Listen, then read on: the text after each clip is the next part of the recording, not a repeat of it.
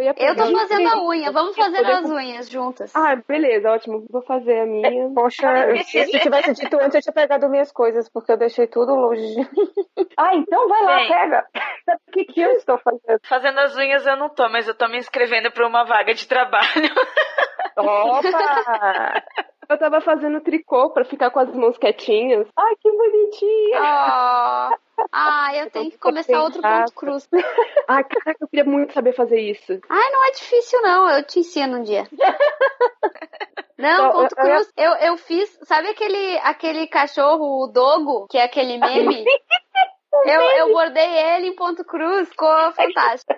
Ai, Bem, infelizmente eu não tenho esses dotes artísticos. Eu não sei fazer nada disso. Tá, mas Até sim, crochê eu sei fazer. É facinho. Crochê eu também sei. cara, crochê é level hard pra mim. Eu fiz aula de crochê, tricô, é, bordado e costura. A minha mãe tira sarro até hoje que eu não sei pregar um botão. Nossa, mas Ah, você fez aula? Eu fiz curso de tudo isso, meu. Fiz sim. Meu Gente, Deus. por quê? Meu Deus. Eu aprendi com a minha mamãe. Eu também. Digamos que eu tenho um pouco, pouquinho de dificuldades. Ele é devagar, olha ali. Vocês já vão me imaginar aquelas crianças com aqueles brinquedos pedagógicos pegando a bolinha e colocando no triângulo, né? Eu minha ex-mulher tem um parentescozinho, e aí ele tem um aprendizado que é mais lento. Ah, mas isso é super natural, é assim que você aprende. Mas procura os Seus fortes são fiz. outros. Teu, teu forte é, tipo, fazer pauta. Aí, ó. Ser organizada. É. Viu? Tá melhor que eu, que não sei nem fazer um boneco de pauzinho com simetria e também não sei fazer pauta direito. Ah, não se preocupe. Nossa, isso eu fiquei com muita vontade de falar no, no, no podcast passado, mas tem muito artista, cara, que também não sabe. Não se preocupe, que, eu, nem sempre o. Começamos quero de ver. novo nessa aí, olha aí. Ah, Muita muita gente gente tá entende de qualquer jeito, porque é independente, entendeu? Porque é contra a cultura. Aí desenha um negócio assim, muito louco. Às vezes você gosta, às vezes você não gosta. Mas só é, só é a arte aí do cara, velho. É isso aí. Bem, vou fazer a abertura e chamo você. Com- Vamos lá. Avisa ela, pode falar que eu cheguei. Cheguei chegando, bagunçando a zorra toda. E que se dane, eu quero mais é que se exploda. Porque ninguém vai estragar meu dia. Avisa ela, pode falar. Chegamos, chegamos, chegamos, chegamos. É isso aí, ouvinte do MDM. É nóis.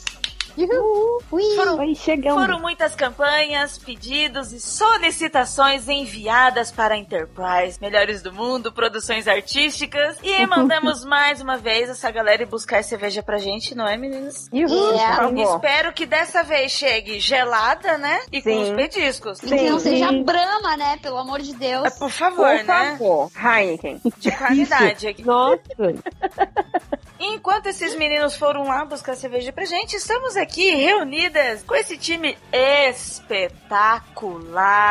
Essas mulheres poderosas formando este novo podcast, o MD Manas.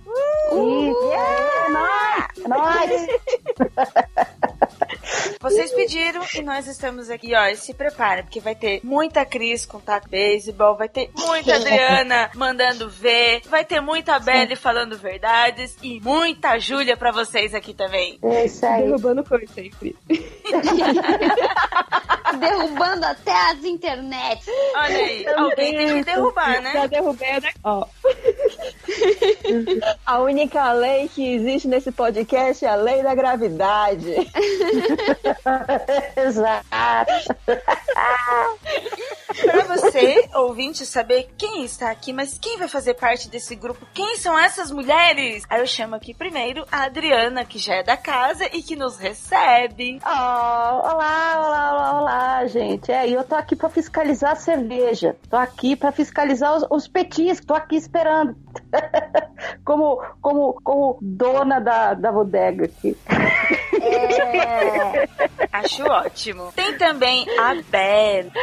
Oi, tudo bem? Como vai? Eu estou aqui do lado da Adriana, olhando ela fiscalizar e fico também esperando essa cerveja geladinha aí. Como é que tá? Caderninho, né? Anotando que Né? horas foram buscar e que horas vão voltar. Exatamente. É. Como auxiliar da, da Adri, que já conhece a galera, já sabe o que gritar, o que não gritar, com quem tem que gritar, com quem não tem que gritar. Então eu tô ali. Erra, pra- gente. De novo, gente. Tem erra, caraca. É, porque o réu. E por falar nisso, vou até chamar a próxima, porque o réu ficou devendo cerveja pra ela e não voltou. A Júlia. Ah, pode. A Júlia que estava com o microfone mutado. E o mais irônico é porque eu não bebo. Tá Eu vendo, parei réu? de beber Mano, mais de um ano. esse réu Por é favor, muito traz uma água incompetente. tônica pra mim. Não, o réu é muito incompetente. Ele só tinha que trazer uma cerveja pra quem não bebia e nem isso ele não fez. Você vê. E aqui, preparada com o seu taco de beisebol, esperando vir qualquer Sim. piadinha, qualquer brincadeira, qualquer coisa pra dar na cara, Chris Petter. Tô aqui batendo com o taco na minha mão, só esperando pra dar aquele swing na cabeça de. Opa, é, é- é muito pejorativo, não pode. É, ai. mesmo. Eu, ó, eu espero que venha polenta frita. Eu não Boa. Por favor, nossa. Nossa, eu não sou do hype da polenta frita, desculpa. Mas tudo bem, gente. Vocês pedem pra vocês e eu pego outra frita. coisa depois.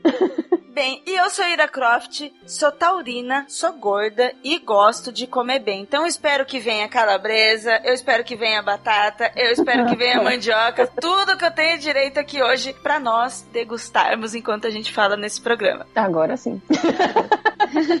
Deixa eu fazer um, um complemento, que daqui a pouco vão me chamar de mentirosa. Eu parei de beber, mas eu tomo uma cerveja, literalmente uma. Principalmente antes de gravar podcast. Porque normalmente eu tiro uma foto sempre brindando, aquele um drink que eu posso tomar. Aí eu assim, ah, mas tem foto dela aqui com cerveja na mão. É, gente, eu tenho uma foto com uma cerveja que eu bebo, e aí que eu tiro foto brindando. Tá ouvindo, Hel? Era uma cerveja que você deveria ter trago pra ela. Literalmente uma. é, é aquilo, né? Podcast e álcool eu acho que é uma coisa meio obrigatória. Nossa! Só acho. E Olha, daqui a pouco eu tô fazendo a gin tônica aqui, mas vocês estão aí falando. Não, o importante é a gente estar bebendo. É isso importante. pode ser cerveja, pode ser gin, pode ser vinho. O importante é a gente estar bebendo aqui. MD Manas virou melhores alcoólatras manas, tipo isso. Isso não é um incentivo, ouvinte. Você que é menor, que está começando nessa vida, veja bem. É, Isso não é um incentivo, calma lá. por favor. E uma das coisas mais legais da gente estar aqui neste programa, além de toda a oportunidade que os meninos abriram essa casa pra gente, pra termos um programa próprio. Então, você que pediu, você que queria tanto, que apoiou, você foi a segunda opinião. Sinto lhe dizer, mas já estava combinado entre a gente que ia ter esse programa. Foi terminar, foi terminar a gravação do, do primeiro, a gente já tinha decidido. Não, vocês não tinham, é. É, então a gente brincou que vocês estavam definindo isso nas redes sociais, mas vocês não estavam definindo nada. A gente já tinha decidido e já tinha assinado o contrato, tudo. É Ira, verdade. Ira, Ira, pera. Olha, não pode mexer com o ego deles. Deixa eles acreditarem que é por conta dele. É verdade, sabe como é que é ouvinte. Não, foi por conta de vocês. Foi por isso que a gente resolveu gravar numa segunda-feira à noite. Só porque vocês pediram. Foram muito educados com a gente. Foram os queridos. Não, mas isso é verdade. Não tô sendo irônica. Foi todo mundo Ah, isso é muito verdade, querido. é. É mesmo. É, é, o que a gente tem é só agradecer, porque os ouvintes do MDM mais uma vez se mostraram que estão ali para apoiar todos os projetos, para nos apoiar como mulheres e como profissionais. Nós estamos aqui como cota, estamos aqui porque temos conhecimento deste assunto. E por isso que nós, este programa, ele vai. Ó, se prepare, porque ele vai ter mais tapa na cara, vai ter mais ratinho pra esfregar na cara de todo mundo. Porque o que a Vai? gente quer é isso. Tá bom, deixa eu preparar o repertório que eu vim despreparada. Pega a sua listinha de palavrão também, viu, Cris? Por favor. Ah, não, mas essa já tá memorizada. Começando esse programa, e uma das coisas que eu quero falar aqui pra todo mundo, que uma das coisas mais interessantes e oportunas que a internet proporcionou pra gente, além deste podcast que você está ouvindo e conhecendo essas pessoas maravilhosas que estão aqui, é a abertura de discussões sobre assuntos tão reais e complexos, que sempre foram ignorados ou velados na sociedade, mas que sempre aconteceu com muita gente, principalmente com nós mulheres. É um programa que ele tem um teor um pouquinho mais sério, não quer dizer que nós seremos totalmente sérias aqui, nós vamos brincar, nós vamos discutir, mas precisa ser dito sobre a desconstrução da sexualização feminina no entretenimento. Dun, dun, dun. Sim. Adorei.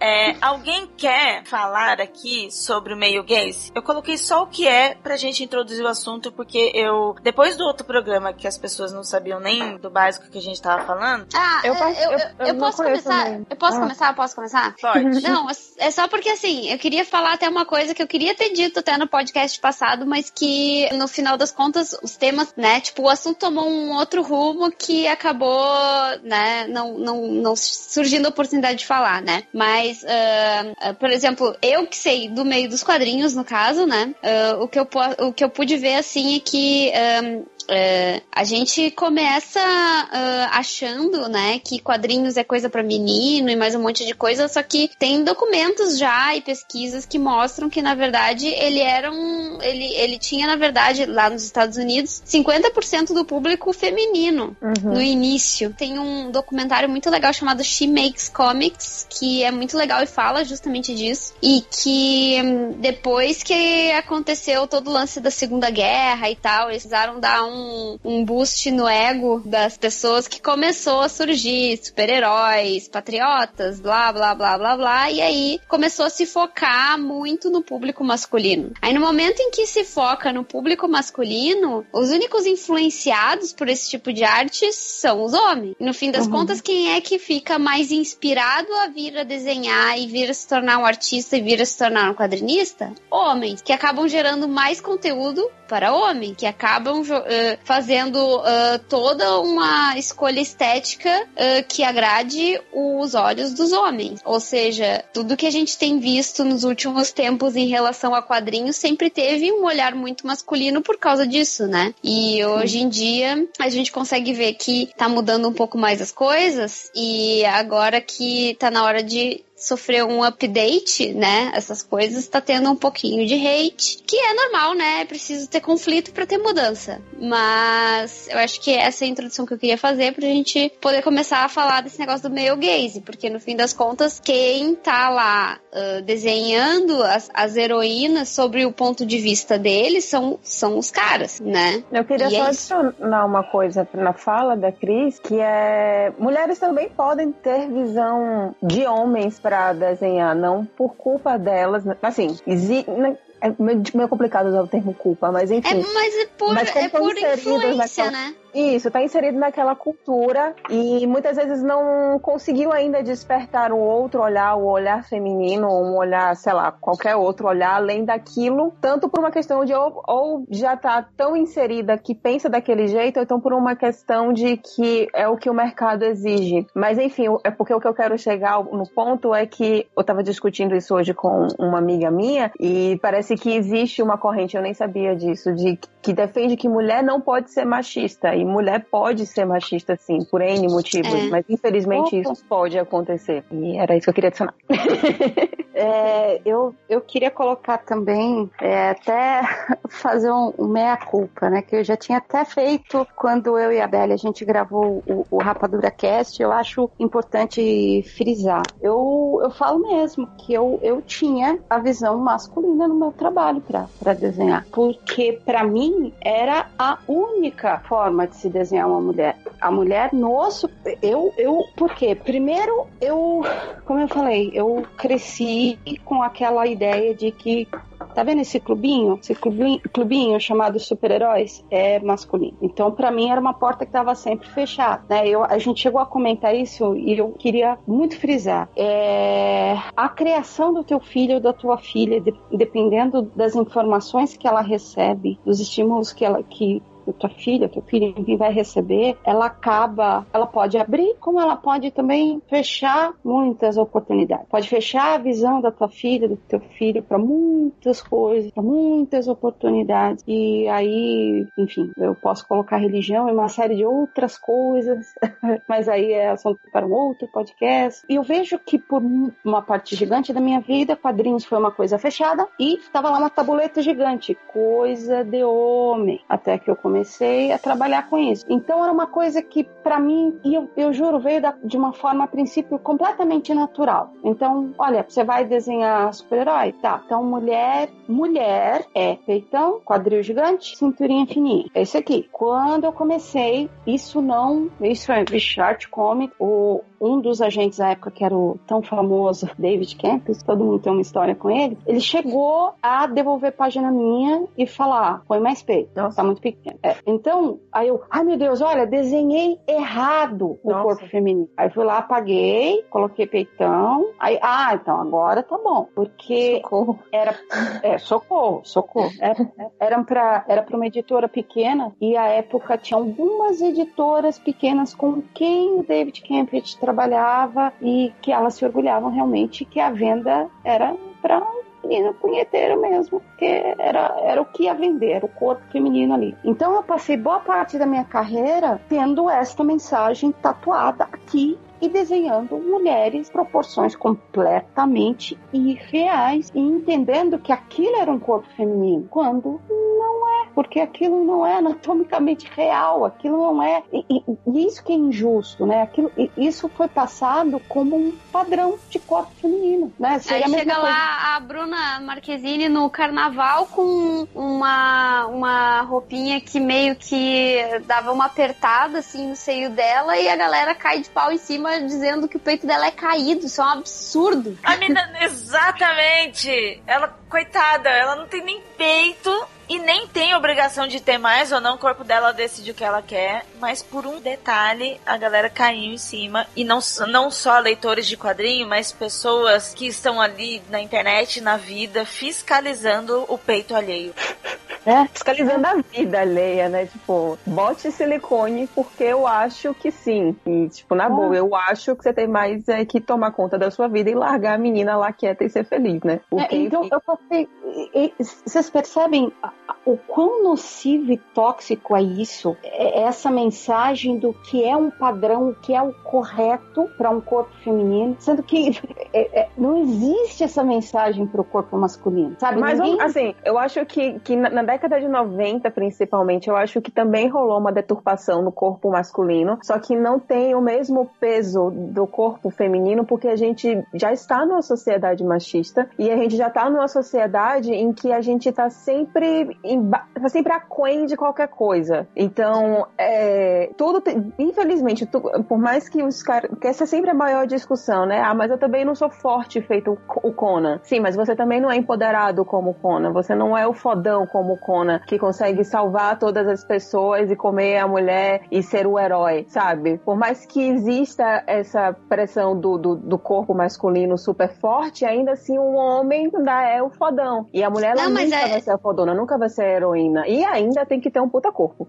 Não, mas acredito, mas, é- mas é justamente isso, entendeu? Eles ficam, né? é, o argumento é justamente esse. É tipo, ai, mas os heróis também são todos sexualizados porque eles são marombados e, e, e- e super musculosos. Gente, isso é símbolo de força. É, é a força do ponto de vista masculino. Tu entende? É, são as duas coisas. É, é a gostosura da mulher pelo ponto de vista masculino e a, a o que seria a macheza e o, e o poder e a força na, na, na forma masculina. Não é sexualização isso aí. É poder e é, é força. São eu coisas diferentes. Eu vou aproveitar esse gancho da Cris de falando sobre esse ponto dessa visualização e explicar para o ouvinte é, o que é um male gaze. Ele é um conceito utilizado para analisar a cultura visual. Seja nos quadrinhos, no cinema, séries, é, na publicidade também, é, aonde estiver tratando de visual para falar com as pessoas, como comunicação. E esse meio gaze se trata como as pessoas são apresentadas e vistas pelo público. O tipo de gaze, eles são categorizados por quem está olhando, isso quer dizer, pelo ponto de vista de quem está produzindo. E o ponto de vista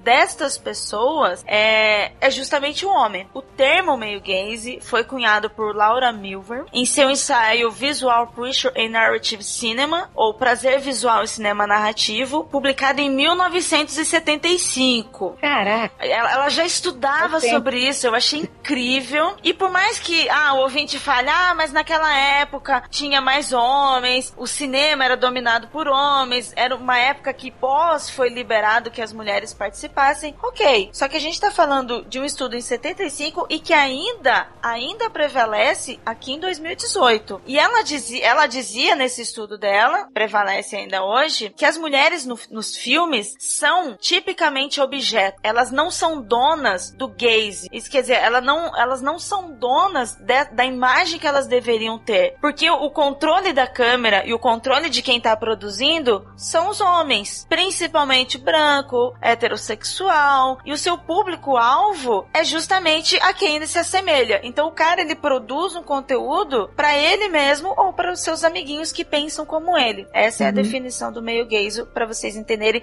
o porquê dessa nossa discussão que a gente tá falando tanto e que ainda prevalece e é algo que a gente, meu, é, todas nós aqui trabalhamos com comunicação, todas. E é algo que a gente vem tentando, cada uma na sua área específica, mostrando que o caminho não é esse e que nós produzimos, nós mulheres produzimos conteúdos para todo mundo. E é o que a gente quer, que o cara que produz conteúdo produza para todo mundo, não para ele mesmo. Sim. É. o lance todo do male gaze, né? A visão, a visão né, do, do male sobre as coisas chegou num ponto que existe do mesmo jeito, né? Que os quadrinhos você tem ali a câmera panorâmica, você tem o tal do establishing shot, você tem, né? A, a- ângulo de cima, de baixo. Chegou um ponto que tinha algo chamado butt shot. Nossa. Porque era isso aí. Era, era a bunda ali em primeiro, primeiro plano e a ação em segundo plano ali. Tá? Butt Coincidentemente era só bunda feminina. Pura, pura coincidência, assim, acaso do Tadã. destino. Você joga uma moeda e, ah, nossa, é a bunda feminina. De novo, droga, né?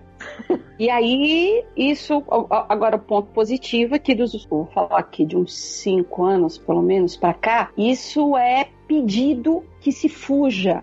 e se o cara insistir em andar, pelo menos nas editoras que eu tenho trabalhado, se o cara insistir, a editora chega e manda mensagem, fala, cara, não, isso não, isso, por favor, você coloca a câmera um pouco pra cima, um pouco pra baixo, você gire, mas esse enfoque, não. Rolou isso Mas é, recentemente com algum capista da DC, que ele fez uma capa da Mulher Maravilha, e aí cortaram a parte da bunda que ele fez, porque acharam que era Frank completamente Show, não foi? Eu, eu tô querendo lembrar se foi o Frank Show ou não, mas eu desconfio que tenha sido ele mesmo. E ele Sim, ficou, fez tipo, todo um mimimi. Ele ficou putaço, só que assim, já Ficou. deram um direcionamento pra ele. Que não, cara, não. Pra o que a gente quer, isso aqui não rola. Se você estiver fazendo Não. algo autoral seu, faça do jeito que você bem entender. Mas pra gente, a gente não quer. Tipo, regrinhas que nós estamos passando. E, tipo, o que é que custa? Se, se a editora tá pedindo e, e exigindo isso, então faz, ué, sabe? É Não, Frank Show, doido. Frank Show tá dando show de close errado já faz um tempo. Desde aquele negócio do Manara lá, nossa. Não, e só, pior de tudo só que eu close até errado. gostava, até gostava de Liberty Meadows. Eu achava, tipo, engraçadinho. Eu sei que a mulher que ele fez foi caricata, mas era algo engraçadinho e era um trabalho lá dele. Mas ele não, Não, sei. é cara. triste, porque a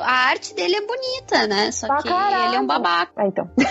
babaca. A outra coisa que eu, que eu queria falar só era que eu não acho que 1975 seja algo de muito tempo. Eu acho bem recente. É um estudo de 40 anos. E eu acho que pra você chegar a mudar uma cultura e você mudar um comportamento, 40 anos eu acho bem pouco. Eu acho que é bem o início mesmo de, de uma mudança. Sim, Não, é que tem imagina. gente que acha que essa discussão toda é uma, entre aspas, frescura recente. Ah, é. pessoal que quer fazer politicamente correto. Mimimi de internet, né? Esse tipo É. de gente não adianta você trazer bons argumentos porque elas vão continuar com a opinião delas. Então, tipo, foda-se. É, não, nem tem pra- certa. É, tem umas pessoas que tu percebe, assim, que elas só querem ganhar o argumento, elas não querem aprender nada no processo, nem, não é uma discussão, é só uma. É só uma falácia atrás da Injeção outra, de sabe? saco. Na verdade, a maioria desses, desse- dessa galera que grita é mimimi, é mimimi, às vezes eu acho que nem eles acreditam nisso, sabe? É só a vontade de azucrinar, parece criança de 12 anos. Mas, gente, o mimimi é deles. Eu acho tão engraçado. Ai, é mimimi, o mimimi. mimimi, o mimimi é teu, babaca, imbecil. É, mas é que eles não perceberam ainda, amiga. É, quem tá chorando é tu, animal. Ai, que delícia. Animal. É, toma essa na tua orelha, criança. Não, nunca vi. Quem tá chorando é eles. Eu tô, eu tô, a gente tá impondo respeito. Tu cala essa tua boca. Como é que é que a Carol Conká fala, assim? Como é que é que ela fala na música? Enquanto mamacita fala, vagabundo eu senta. Ah, diz que a gente gosta. Toma essa. Pode incorporar essa frase pra vida agora? Pode, por favor, né? Eu acho que ela fez isso pra nós mesmo. É, é. Não, mas o que, que é? É que assim, a gente começa a discutir esses assuntos e, e aí tem hora que a gente mesmo começa. Assim, a gente começa a pensar no que a gente tá falando, né? Começa a digerir, você fala, caraca, o pior é que a gente tá tirando sarro, mas, cara, é, realmente tem gente que a mensagem não entra, né? Tem, não, tem, é preguiça. Pra mim é preguiça. É Eu preguiça de tem- desconstruir. É, então, não, e eu acho que também entra um outro problema, que assim, a gente tá meio que alinhada no mesmo pensamento. E aí a gente meio que concorda, sabe, tipo, acordo de, de, de madames, não sei, que- porque eu queria falar acordo de cavalheiros, mas não é cavalheiros, enfim. é- é- quando pessoas entram na mesma sintonia e simplesmente falam, não, é isso mesmo, é, é, concordo, concordo. E aí fica tipo, concordamos. Isso é verdade. E já que a gente tá É falando em verdade. concordando, eu vou levantar aqui então uma, um, algo que aconteceu recentemente, que foi muito discutido na internet. É, E eu acho que a gente tem que levantar isso aqui, até porque o tema do programa é essa desconstrução da sexualização feminina no entretenimento, que foi o caso da Lara Croft. Foi lançado o filme baseado no novo jogo, que é um jogo completamente reformulado. A personagem tá completamente reformulada e ela tá muito mais próxima do que nós somos de uma mulher real. Mas a gente viu que tem muitos homenzinhos que ainda insistem que ela deve ser gostosa com os peitos gigantes e principalmente fazendo comparativos com a nova atriz, e eu já esqueci como é que fala o nome dela. Não sei que é. Vikander. Alicia Vikander. É, Alicia Vikander. Eu sempre me, confundo pra falar esse o sobrenome dela. Muito obrigada, Belle. eu tô aqui no MDB já fazendo umas, tô pescando aqui algumas coisas. E, e aí, uma página de direita, óbvio, né? Machista, escrota, que tá ali só pra ficar provocando as pessoas. Que por Ah, mais peraí, que peraí. Antes, deixa eu falar. Calma aí, que você falou de direita machista. Eu acho que é interessante a gente também falar que também existe esquerda machista. Existe o esquerdomacho machista que é bem escroto. Pra gente também não ficar se posicionando muito em esquerda-direita e terminar tornando algo, algo meio bobo, né? Essa, essa discussão Político. política de Sim, esquerda-direita é claro, muito claro. bobo. O, o e que vai ia- além disso. O que eu ia complementar é que essa Hum. página é aquela página estilo MBL, entendeu? Aquela página para provocar. É uma página, Uhum. um monte de notícias fakes que é justamente para provocar. Mas a gente aproveita e pega essa discussão para esclarecer as pessoas. Que é isso que a gente vai fazer aqui no programa. Enquanto as pessoas lá Hum. estão fazendo notícias fakes, a gente vem aqui para falar a verdade. É, e até deixa eu, é, deixa eu mostrar aqui, ó. Eu tô com o post é, deles abertos aqui, e aí eu vou ler pra vocês o que, que eles escreveram. Hum.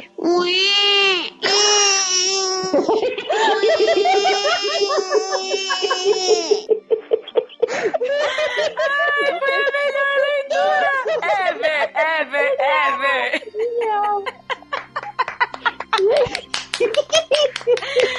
Ai, que sensacional. Viva a Cris! É, estamos aqui pra isso. Esse é o meu papel.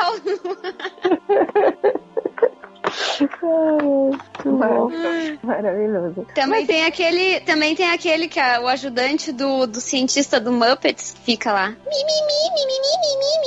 Eu adoro o mimimi. Total. Não, mas eu acho muito. vo- Voltando pra Tomb Raider. Eu acho que é, é- Eu acho legal como É. desconstrução da, da, da personagem, que, tipo, quando a gente volta para o pro videogame, era uma personagem que muito provavelmente quem fez o, o jogo deveria ter sido um, um, bando de homem, e aí realmente fez uns pixels assim muito, muito estranhos, e que quando você juntava esses pixels estranhos, né, eles só se concentravam mais realmente no peito e na bunda. Principalmente o peito, ela era realmente uma personagem meio estranha quando você para pra olhar hoje em dia. E aí quando foram fazer o jogo, como era um jogo. Porque o, o, o acho que a área de games, ela também teve esses momentos, principalmente alguns jogos de, de talvez de, de, de, de tiro e não sei tanto esses de plataforma, meu 3D, eu acho que realmente eles tiveram esse momento ser bem de menino mesmo. E, e aí, quando foram fazer o filme, foram tentar retratar, e aí foram, vamos tentar então retratar de uma forma mais fiel. E aí, o primeiro filme foi o que teve a, a Angelina Jolie. E é muito engraçado quando você, quando você hoje em, hoje em dia, quando você faz as leituras da produção daquela época, se você pensar que, que aquele peito que botaram nela não era nem dela. Ela teve que botar é. um sutiã com enchimento para então poder caracterizar a personagem. É o tipo de coisa que você para e pensa, tipo, caralho, não importa se a mulher é uma boa atriz, e convenhamos mesmo, Angelina Jolie é uma puta atriz, pode ter quem não goste, mas você olha. É, eu, eu, eu, já. Eu, eu, há controvérsias, mas tudo bem, pode continuar. não, mas quando você olha os primeiros filmes dela, você vê que ela era uma boa atriz mesmo. Só que depois. Garota interrompida, é muito bom. É muito bom, é muito foda. Só que aí ela começou a fazer mais filmes de ação e, sei lá, ela quis pagar boletos. Eu não sei o,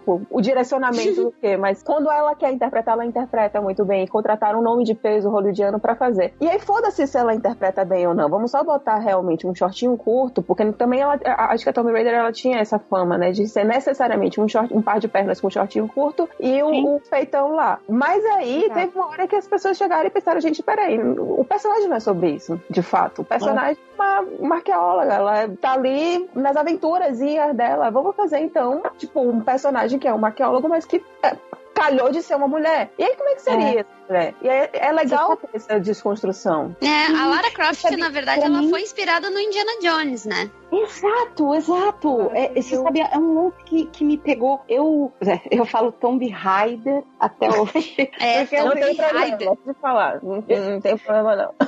tipo, assim, eu, eu era e ainda sou apaixonada pelos jogos. Eu, tipo, é, é, é, um, é uma das únicas franquias que eu posso falar que eu praticamente joguei todos eles. E, e, e para mim, sabe, کی super novinha, ainda jogando no, no, assim, aquele computador de caixa amarelado antigão. O IBM. Na, é, na minha cabeça era assim, cara, é o Indiana Jones versão mulher. E tipo, sou eu jogando ali, ó, que legal. Então eu me via naquela personagem, entendeu? Pelo lance de ser uma mulher, na minha cabeça, a versão feminina do Indiana Jones. Era o que tinha na época, sacou? Então eu me agarrava, eu e com certeza várias meninas, assim, que curtiam Indiana Jones e gostavam da aventura, gostavam desse lado de exploração e tal, se agarravam com unhas e dentes porque pensavam, é o que tem para hoje? Claro. E, e assim, aí você passa uns anos, né? A gente amadurece e a gente hoje entende como é muito pouco. É, é uma migalha. Você pensar é, assim, é, eu, tô me agarrando em um jogo só porque é uma mulher. Mas olha a diferença de peso de um Indiana Jones como personagem para o que era no início a Lara Croft, que era só peito, né? Poligonal ainda, triangular. Não, e ainda tinha um cheat que ela, que ela parecia pelada. Então, pera, tu podia jogar não, com ela pelada. Esse, não, esse cheat, acho que não aconteceu de verdade. Quando você tentava fazer, é? ela explodir. É, era é? Tipo, uma... Ah, tá. Lenda, o, né? O pessoal falava que existia esse, esse cheat. É porque eu tava procurando, eu fui fazer pesquisinha antes, né? Dessa vez, pra não ai, chegar Ai, gente, assim eu vou, vou, vou, vou ser vergonha. a pior das MDM, mano. Não, eu fui fazer. Eu fiz pesquisa. Que negócio é esse, mano? eu fui, eu fui ver esse negócio da.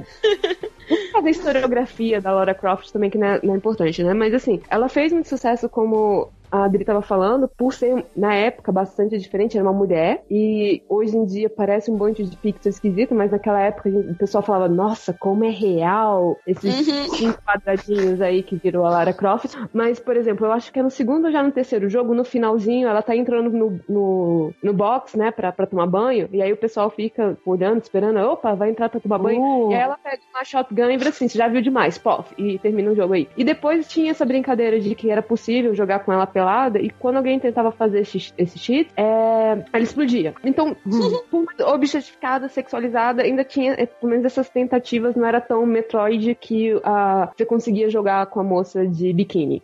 Ah, tá. E eu também Então, quero mas aí, só, deixa só terminar. aqui. E, e aí, o, a questão que a, a Adri estava falando é, sobre a objetificação, essa questão da, da Lara, é porque ela sempre foi, a gente, era, é do ponto de vista do jogador, né? Então, o jogador via ela basicamente do centro para baixo. Então, você vai jogar o tempo inteiro com. E, na- ok, naquela época você não tinha muita outra escapatória, né? Porque você não tinha uma grande capacidade de processamento, mas você estava focado basicamente quase que na bunda dela, o, o jogo inteiro. Então, é, e isso foi passado pro filme. No primeiro filme, se você perceber, é, você não vê o ponto de vista da Lara, você vê o ponto de vista como você quase.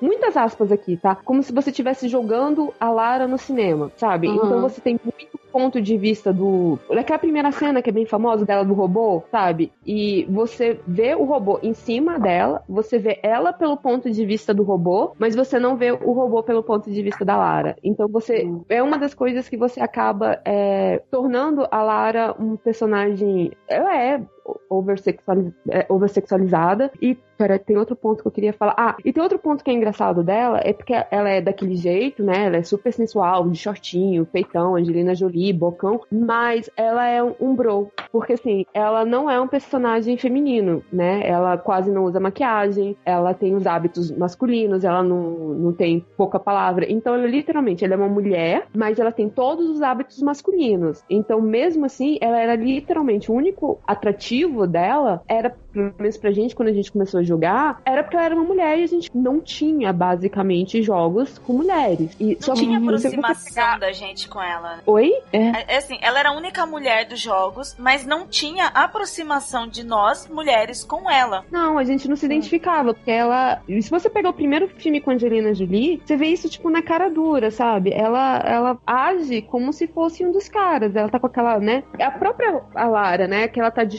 short, coturno, né? Ou uma bota, se vocês preferirem. Uma trança bem, bem presa, assim, não usa batom, não usa brinco. Não que toda mulher use, né? Mas, assim, são pontos mais ou menos que identificam mulheres universalmente. E ela, ela é muito mais uma, um bro gostosa do que uma realmente uma menina. Mas aí que É, tá é- o problema, é- é- aí é que tá no problema da, no, no tal da, nas tais das, entre aspas, vou botar, personagens femininas fortes. Porque, é, Hum, porque durante muito Será? Tempo, essas personagens femininas fortes, elas se tornaram, assim, uma Um versão do mocinho com vagina, entendeu? Hum. Com vagina Isso aí e é curta, né? E aí, Vamos é, lembrar da Chun-Li. e, e aí o que que acontece? Às vezes elas fazem coisas que nunca uma mulher humanamente seria humanamente possível de fazer, entendeu? Então, ah, por exemplo, uma das coisas que eu achei muito legais ah, nesse, nesse filme, porque eu vi o novo, o novo filme, né, da, da, da Lara Croft. Eu vi esse novo que teve com a, com a Vikander. E hum, tem uma cena que não é spoiler, até falo, ah, eu e meu irmão, a gente conversou a respeito disso no nosso canal lá, inclusive, a respeito do filme. E, e aí tem uma cena que eu acho que eu achei muito boa, que ela tá viajando, três moleques roubam a mochila dela e ela sai correndo atrás dos moleques e consegue pegar. São os moleques magricelos, né, jovens e tal. E ela consegue pegar a mochila de volta e aí um dos moleques saca uma faca. E aí se fosse qualquer Tom Cruise em Missão Impossível da vida, Tom Cruise ah, safodão. E aí ia tirar de alguma maneira aquela, aquela faca da, da, da, da- mão do guri e dar um pau em todo mundo, sabe? Só que ela não. Ela olha para aquilo e ela sai correndo e foge. E eu acho isso muito mais crível, entendeu? Porque ela é uma pessoa que ela tem treinamento no filme. A gente, é, o filme começa com ela lutando boxe, então é uma coisa que ela, ela costuma fazer, sabe? Só que ela sabe que ela não também não é super-homem, entendeu? Então, uma das a- coisas que eu mais gosto na Lara, desde o jogo e é principalmente neste filme, complementando também o que vocês estavam falando, a Lara, ela não é o antônimo do. não é antagonista nem antônimo versão feminina do Indiana Jones. A gente acaba levando isso por causa do seu estereótipo, porque ela é uma arqueóloga. O, o criador dela, que foi o Toby Gard, ele se inspirou numa, num quadrinho de uma banda chamada Tank Girl. e ela tem Ah, todo maravilhosa. Exatamente. Então ela foi inspirada, ela assim, ela não foi criada pra ser o feminino do Indiana Jones, mas ela foi criada para ser uma mulher gostosa. Isso Uhum. é fato. Fato. É fato. É, e uma das coisas assim muito legais que eu gosto no jogo e que eu acho que os filmes, os filmes não, acho que o da Angelina Jolie ele foi muito mais over. Ela é uma arqueóloga. Ela não é uma super heroína um, como uma Supergirl. Ela não tem super força. É, ela não vai chegar de pau a pau com brutamontes Exatamente. e, Tanto- e levar uma boa, entendeu? Sim, tanto que os primeiros jogos, pelo menos os dois primeiros jogos, ele- eles eram muito mais puzzle. Eles tinham muito mais desafios de raciocínio do que realmente de luta, de, de survival. Este novo filme que chegou agora, que é o que a galera tá, tá fazendo a, o mimimi, que eu ia tentar imitar a Cris, mas eu não sou tão boa pra imitar a Cris, do. O- Este novo, o, o novo jogo já trouxe um survival diferente e o filme também, que é, é literalmente uma mulher sobrevivendo na, na selva. E essa sobrevivência, é claro que ela não tá ali pra sair na porrada, ela tá ali pra vencer com inteligência, que é exatamente a origem dela. Não, é, enquanto, enquanto a Júlia estava falando, ela me despertou uma, uma dúvida. E aí, enquanto a gente está aqui falando, eu estava meio que fazendo essa pergunta, que ela falando assim, como era um jogo em primeira pessoa, a câmera ela ficava voltada no quadril da personagem enquanto ela estava fazendo as coisas, né? Nas costas, aí mostrava o quadril, logo, obviamente, mostrava a bunda. Aí eu parei pra pensar, não, peraí, vamos pensar em outros jogos que saíram na década de 90, 80, mas mais 90, que também era a primeira pessoa. Aí eu tentei me lembrar de Doom. Doom você via só a arma. Aí Só. vamos lembrar então de Wolfenstein 3D. Você só via a arma. Vamos lembrar de Duke Nukem. Você só via a arma do cara. Vamos lembrar então de Heretic. Você só via a arma do cara. E aí eu fiquei pensando, putz, será que tinha algum jogo protagonizado por um homem em que você ficava acompanhando a bunda desse homem? Fica a pergunta, É, fica o questionamento aí. né? É, a- é, uma curiosidade também, até 2016, a Lara, ela apareceu como capa de revista, como modelo, muito mais do que outros modelos já tiveram essa oportunidade. Olha, Então ela, ela, ela é vendida dentro da publicidade, ela é vendida como um ícone sexual, um, um símbolo sexual. Uhum. Sim, ela não tá exatamente em primeira pessoa. Ela, ele, o jogo tá em terceira. Mas assim, aonde a câmera tá posicionada, né? Que é aqueles olhinhos, você é, tipo Deus olhando, Uhum. você consegue botar a sua câmera pra ficar olhando exatamente os polígonos da Lara, principalmente E- nos primeiros jogos. Isso Era só rolava pra- em algum, algum outro jogo com, com o personagem masculino protagonista? Não, é, isso é poss- era possível você fazer isso com personagens masculinos, mas não era tão forte. Mas assim, se você Hum. pensar até nos jogos mais antigos, eu acho que mais ou menos da época, mas o jogo que a gente jogou, que era bem mais antigo com outros personagens, e tinha outras personagens femininas na época, você tinha o Street Fighter, você tinha o Mortal Kombat. E o que, que essas personagens têm em comum? Pouca roupa? Peitões. Peitões, pouca roupa. Eu lembro que quando eu jogava é, Street Fighter, o pessoal falava assim: Você tá vendo a calcinha da Chun-Li? Eu, não. E ela tá vendo Nossa, isso? Verdade. Júlia do céu, eu, tipo, eu vi os meninos fazendo golpes só pra ver a calcinha da É, eles da, jogavam com, aquele, com aquele pilãozinho que ela dava, sabe? Assim, que ela É. dava kick e dava. Eu, eu sempre chamei de pilão, talvez não seja o nome, né? Achei engraçado. E, eu- e era o pessoal fazer isso só pra ficar vendo o negocinho, é, tipo, voar, sabe? A roupinha que ela usa chinesinha, aquele negocinho. E eu ficava tipo, ah, qual que é a lógica? E se você pegar também depois o Mortal Kombat, que você tem a Jade e a Katana também, que eu ficava, eu ficava incomodada, pra falar a verdade, sabe? Tipo, porque eu sempre gostei de jogar com personagem mulher. Tipo, Uhum. bem, é, é o que tem. E aí você vê elas extremamente com os biquinizinhos e. E o tem algo de muito errado. Então, não é muito Tinha May, tinha May do Fatal Fury. Quando ela vencia, ela estendia o leque e os peitos davam uns dois pulinhos juntos, assim. E assim, eu, acho que o pior de tudo é que isso ficou tão naturalizado durante tanto tempo. Tanto tempo não, né? Durante um bom tempo. Que quando a gente questiona, muitas vezes os caras ficam tipo, ah, mas qual é o problema? E aí você tem que desconstruir qual é a questão do problema de que você usa o personagem feminino. Se você bota o personagem feminino simplesmente para satisfazer o prazer de alguém, isso diz muito de uma sociedade, isso diz muito de como é o ponto de vista Aí masculino. aparece o Thor, criador- aí aparece o Thor sem camisa no, no filme e eles ficam, ai, que desnecessário. Por que será que a gente não gosta, né, de ver O as, pior as é, mulheres é, sexualizadas? é que eu nem sou a favor assim de, de quando você também hiper, hipersexualiza o, o corpo masculino. Eu não gosto de quando hiper, hipersexualiza o corpo de ninguém, sabe? E é muito bizarro isso, de ter essa necessidade de, Ó, principalmente no feminino. Isso, isso, uma das coisas mais sentidas foi aquela, pra mim, pelo menos, eu- eu- cara, eu fiquei, assim, me tirou do filme por alguns instantes. Aquela- aquele lance do Kylo Ren sem, sem camisa, que, que eu achei, cara, aquilo foi tão desnecessário, tão desnecessário, que eu ficava assim, Uhum. what, what? Não, tiveram que fazer uma matéria explicando por que, que aquela cena era necessária. Não, a cena Ai. pode até ser, mas acho que eu, eu não É um lembro mais deles. É, é um, é um negócio estranho mesmo, mas que é, eu acho que foi como eles encontraram uma forma de, alguma, de, sei lá, talvez ser feministas, não sei, sabe? Tipo, já que a gente hipersexualiza o corpo da mulher, então também vamos hipersexualizar o corpo masculino, porque, enfim, sexo vende. E é um troço estranho você pensar que pra você fazer um produto da cultura pop, você precisa colocar sexo, sabe? É, é- é- por que, cara? Sabe? É, dá pra você fazer bom entretenimento sem isso, eu acho. Pois é, eu acho que, que rola uma valorização muito grande dessa questão sexual da coisa, assim. Porque, nossa, e até a questão da liberdade sexual, uma coisa que me dá muita tela azul. Muita, muita, muito. Porque ao mesmo tempo que eu defendo a. a eu, eu defendo com unhas e dentes a liberdade de uma mulher sair na rua vestindo o que quiser, às vezes, e, e fazer o que quiser, sabe? De vontade própria com o corpo dela. Ao mesmo tempo, eu também vejo algumas coisas que são, na verdade, as mulheres se sexualizando porque elas querem, na verdade, ahn, eh, atingir um ideal de beleza que não é nem uma coisa que elas, sabe? Não é nem pra elas o negócio, sabe? E, e- e é muito confuso isso. Tipo, até onde isso é realmente liberdade sexual? Até onde é isso que tu aprendeu que os caras querem? Sim. Né? É, é, esse, esse era um ponto que eu queria muito discutir com vocês, assim, que eu tinha, eu tava louca pra sentar todo mundo junto e conversar. Porque, Cris, não é só você, cara, eu me dá. Amei esse termo, tela azul.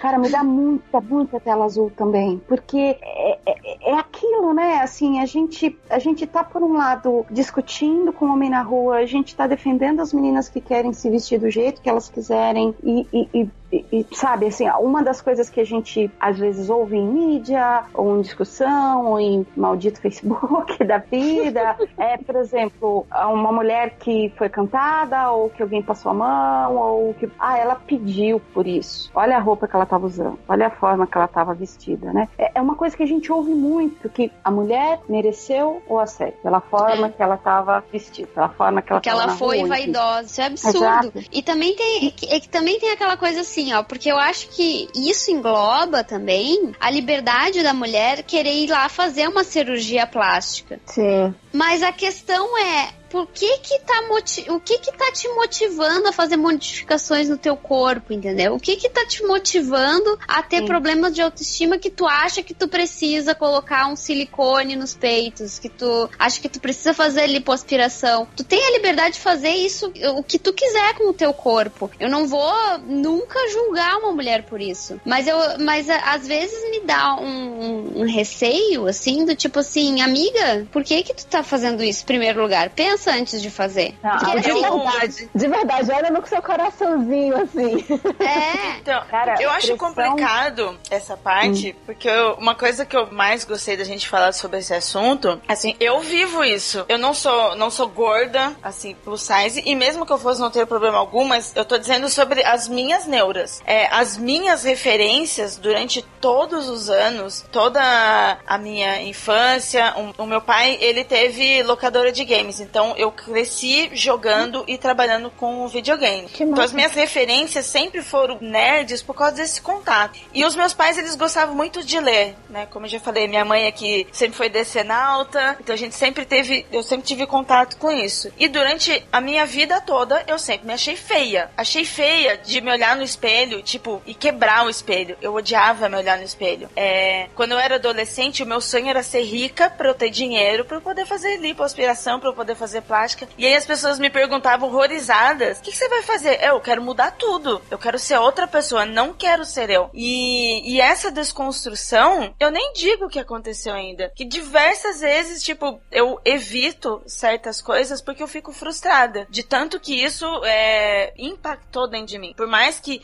nossa, Ira, ai, mas super desconstruída, você fala sobre isso, fala sobre aquilo. Falo sobre essas coisas hoje em dia e mesmo assim eu tenho que falar para mim também diariamente para eu não entrar nessa bad. Sim, é, Você é. ouve o tempo todo, é, é- é, assim, é sobre o que a gente estava falando até no começo ainda, sobre quadrinhos. É, é, é uma sociedade, por sociedade eu tô colocando quadrinhos, sim, mas tô colocando filme, tô colocando seriado, tô colocando revistas de, de- de, entre aspas, beleza, beleza de quem para quem, né? Vamos combinar? Que elas estão te dizendo, ó, essa aqui é, a, é o molde que você tem que se encaixar. Essa aqui é uma mulher, sabe uma mulher? Mulher é, tá, é isso aqui, ó, tá? Então, se você quiser se sentir uma mulher bonita, você tem que se encaixar nesse molde. Se você não se encaixar, você não é bonita. E isso é uma mensagem que a gente recebe há décadas e que Uhum. vai ferrando a nossa autoestima. Não tem.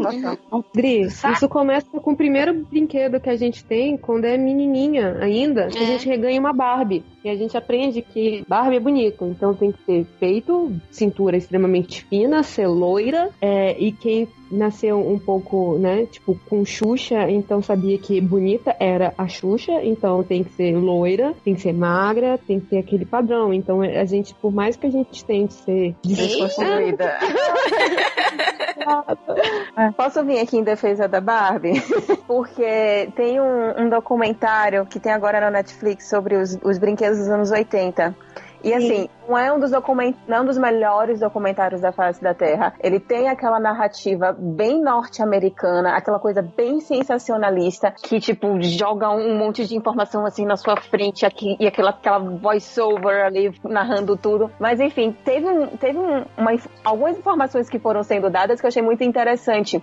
A primeira me revoltou, que assim, começou com a dona da Barbie do porquê que ela quis criar a Barbie, que foi porque ela queria dar um brinquedo pra filha dela. Porque ela notou Sim. que o filho dela tinha um milhão de brinquedos e muito interessante. Os brinquedos de meninos daquela época eram armas, porque tinham passado pela guerra. E aí quando chegou pras meninas, ou elas tinham boneca neném, ou então boneca de papel. Então quando ela viajou com a família, se eu não me engano, foi pra Suíça, ela viu um negócio que ela achou muito interessante. Foi- agora, agora eu não lembro mais qual foi o país, mas foi um dos A dois. boneca era a, a revistinha era alemã. Ah, então tá. E aí ela viu uma revista, existia uma revista alemã que tinha uma personagem que ela, ela era, tipo, acompanhante de homens. E existia uma boneca dessa, dessa personagem que era o que os caras davam pras prostitutas, né? Quando eles Caraca. queriam tratar com ela. E eu fiquei tipo, gente, como assim estão dando uma boneca prostituta, de uma prostituta pra crianças brincarem? E aí eu fiquei putaça com, com o documentário, fiquei tipo, nossa, queimem todas as Barbies. Só que aí continuou a história. Que ela falou que a- ela chegou, a dona, uma das sócias, né, dona da Mattel, ela chegou e falou assim: não, vamos fazer então uma boneca com peitos. E aí ela chegou pra toda a diretoria da Mattel, que era obviamente composta por homens brancos héteros, e eles falaram: não, nós não vamos dar uma boneca com peitos para as nossas filhas brincarem. Que tipo de informação? O que é que você tá querendo ensinar para as nossas filhas com essa boneca pornográfica, sabe? E aí eu fiquei tipo, caralho, criança não pode brincar com peito, sabe? Criança não pode ter contato com peito. E aí eu entendi que para aquela época, de uma certa forma, a Barbie foi uma desconstrução. Mas, ela não era bem, perfeita, ela não era o ideal, mas era uma desconstrução. Mas você lembra qual que foi o pitch depois pra vender a Barbie? Que ela, na idade dela, ela tá esperando o quê? O marido. Então, Sim. que a Barbie é aquela pessoa solteira. Não, eu entendo toda a importância dela, principalmente pra, assim, é pra mostrar que meninas têm, têm, têm é, direito, né, de brincar com outras coisas que não serem, né, tipo, brincar ser Neném, mamãe. É, né? tipo, brincar de montar sua família e esse tipo de coisa. Mas o, o que me incomoda nela, né, do tipo assim, é o fato de a gente, a gente cresceu, ainda mais na- hoje em dia existem milhões de Barbies, Barbies de todos quanto é jeito, o que já ajuda. Ou outras bonecas de tudo quanto é jeito. Mas eu lembro que era tipo, era Barbie, ou imitações de Barbie, ou bebês. E Sim. a Barbie era moça bonita. Então a moça bonita tinha que ser alta, com peitos, tinha que ter aquele aquele espaço nas pernas, né? Aquele. Uma, Um perna, uma coxa não pode, é, uma coxa É. não pode encontrar na outra. E ai de você se você tiver costelas. Porque Não, né, mas é aquela isso. altura- Não é que a Barbie seja perfeita, ela não é perfeita e cabem muitas críticas. Mas aí eu volto à questão de eu não achar que uma, um ensaio feito em 75 é algo antigo, mas é algo recente. A Barbie também é uma construção recente. Foi um direito adquirido que, obviamente, tem um milhão de problemas, porque é reflexo da sociedade machista da década de 50, 60, que seja. Mas ainda é algo recente para a nossa sociedade. E aí agora a gente tá conseguindo bancar e, e tanto é que a Barbie mudou. Tem o que? Cinco anos, mais ou menos, em que, a que surgiu aquela Barbie nova, que ela é baixinha, que ela é gordinha, que ela é negra, que ela é todas, todos os tamanhos possíveis e imagináveis. Não é mais só um modelo. Então, assim, é uma, nós estamos realmente vendo a história acontecer. Então, a Barbie não é perfeita. A Barbie que, ela, que a gente cresceu não é perfeita. Ela trouxe realmente muitos problemas, mas que ela já está sofrendo críticas e que na época dela ela foi importante. Então, é baby Sim. step. Infeliz, infelizmente ou felizmente, não sei. Mas aí entra, é, assim, é, desculpa, é, mas assim, é porque dessa forma, tipo, a, da mesma forma que a gente tá falando da, da Lara, né, do tipo, do, do corpo dela, desde a época Telepixel, a gente tem que ver também, então, a importância dela como ter uma personagem feminina, uma protagonista feminina nos videogames. Pronto, Uhum. que assim, não é alguma mulher que a gente tá botando pra lutar, mas uma mulher que a gente tá usando pra explorar o universo. Então, nesses pontos, ela também funciona como um ícone, entre Sim. mil aspas, feministas, Sim. sabe? É uma questão de contexto, a gente analisar como é que era o contexto da época. Tem problemas? Tem. Existem críticas e a gente tem que criticar, claro. Mas a gente também tem que ver o contexto da época, ver que aquele, naquela época era meio bosta. É que nem o caso do, do Monteiro Lobato. Monteiro Lobato era racista? Era. É uma bosta ele ser um racista? É. É pra você queimar os livros? Não. É o Não. contexto da época, sabe? A gente Não, tem eu que sempre concordo. também analisar com o contexto. Mas aí, de novo, mas aí um... Ah, eu sou muito chata com esse tipo de coisa, desculpa. nada. É pra Começou na falar, década é de pra falar. 50 e ela vai continuando até a década de 90 com os mesmos problemas. Caramba, você tem 40 anos de problemas e que você não consegue lidar. Qual é o problema dessas pessoas? E aí ele deixa, tipo, várias gerações de pessoas traumatizadas, de mulheres e homens também, querendo ser Barbies e Ken humanas, sabe? Que se passam por um milhão e meio de cirurgias plásticas pra ficar parecido com a boneca. Então, Mas é porque parece muito tempo, mas não é. Eu quero fazer uma observação rapidinho. Eu quero só deixar claro pra vocês e pro ouvinte que, apesar de eu ter essas neuras e eu querer ser uma pessoa bonita e eu querer me mudar, eu nunca seria Barbie. Eu nunca seria a Barbie humana, gente. Que fique bem claro, porque essas pessoas, o probleminha delas é mais avançado que o meu ainda. Com certeza. Inclusive porque quando fazem a Barbie humana, sempre quando aparece uma- alguma pessoa que fez a cirurgia pra ficar Barbie humana, fica sempre muito estranho. Fica um negócio Ó, que eu- não faz nesse, sentido. Nesse, nesse, nesse, nessa linha de sociedade, sabe, míope, doente e cirurgia plástica, eu vou contar um pouquinho aqui. É, eu, eu, eu amo a Coreia, sou viciada na Coreia em várias coisas, por filmes, seriado, etc. Mas tem um ponto que é extremamente deprimente, extremamente triste, que o país do mundo onde se mais faz cirurgia plástica é a Coreia, porque eles têm a cultura de perfeição num nível que a gente não, perfeição física, do que eles entendem como perfeição física, que a gente aqui no Ocidente a gente não consegue imaginar o que é isso. Eles têm um tipo específico de olho, que é entendido como um olho bonito. Se o teu olho não tem aquele desenho, não tem o que eles chamam de pálpebra dupla, que é um, é um tipo teu olho. É, cara, a- essa cultura de você chegar numa perfeição é tão grande que ela já começa no segundo grau, já começa no ensino médio. O pai promete para a filha uma cirurgia plástica se ela tirar notas boas. E isso com garotas com 16 anos, com, com Mas eu 17. vi, mas eu vi uma vez esse negócio falando das, das cirurgias ah, plásticas coreanas. É, era tipo um antes e depois de várias pessoas que tinham feito. E, gente, é um negócio absurdo do tipo, de, do tipo fazer, quebrar mandíbula pra mudar o formato do rosto. Não, é isso que eu ia falar. O, o, como o Mandíbula. Exato. Não, como eu ia dizer o- que mandíbula é o pior pós-operatório que existe, é o de, é o de mandíbula. Ah, eles têm o que seria a beleza coreana, o molde deles seria a pele branca, realmente branca, clara, porque eles, eles associam isso não com algo racial, mas algo relacionado a, enfim, a palácios, enfim, você ser um nobre, você ter grana, então é, é- a gente até consegue entender isso. Você, Você é um nobre precisa trabalhar, você não pega sol. Então, então, como ao, ao coreano, né, o desenho, o traço, é, é o rosto quadrado, é aquela mandíbula, desenho de mandíbula mais forte. Então, qual é a segunda cirurgia plástica mais famosa e comum lá? É onde o lixamento da mandíbula até se moldar e deixar o rosto triangular, porque para eles um rosto bonito é um rosto triangular. É, Que fica mais nariz- infantil, inclusive, né? Exato, exato. É o nariz fininho. Então é muito maluco. E essa coisa é tão presente lá, não só pra menina, quanto pra menino. E lá, a gente outro dia no MDM eles estavam fazendo essa piada, mas isso é uma coisa presente lá. Ah, o seu currículo que você manda para as empresas inclui uma foto do seu rosto. Deus. Todo currículo tem uma foto do teu rosto. Cara, E você falou esse tenho- negócio. Vai, continua, desculpa. porque eu tenho uma amiga coreana, a gente, a gente sempre se fala, e ela é a primeira a falar que droga de país, e, e, e ela, e ela comenta que ela tá desempregada agora e já falaram pra ela. O pai falou pra ela. Por que, que ela não faria uma, fazer uma cirurgia plástica? Pra dar um tapa assim? Ah. Pô, Porque quem sabe ela conseguiria um trabalho. Velho, é, é, é, você falou de, de, de pálpebra dupla, eu fui catar isso no Google. E aí eu descobri que existe uns óculosinhos, tipo uma armação de óculos, que existe um aramezinho que você prende na sua pálpebra pra marcar. E tipo, custa Aham. 360 no AliExpress. Ah, E eu tô aqui pensando, gente, como? Quando que isso vai de fato funcionar? Como pode passar na cabeça de uma pessoa de que isso vai de fato funcionar, sabe? É- é- Desconforto do negócio cutucando teu olho constantemente. Imagina os problemas que não Eles, do mesmo jeito que aqui é vendido o cílio postiço, eles vendem um adesivo pra você usar durante o dia. Chega no final da, do dia, você vai pra tua casa, tira a maquiagem, você tira. É um adesivo que você coloca na tua pálpebra, aí você empurra a tua pálpebra assim com, com um pincelzinho de maquiagem.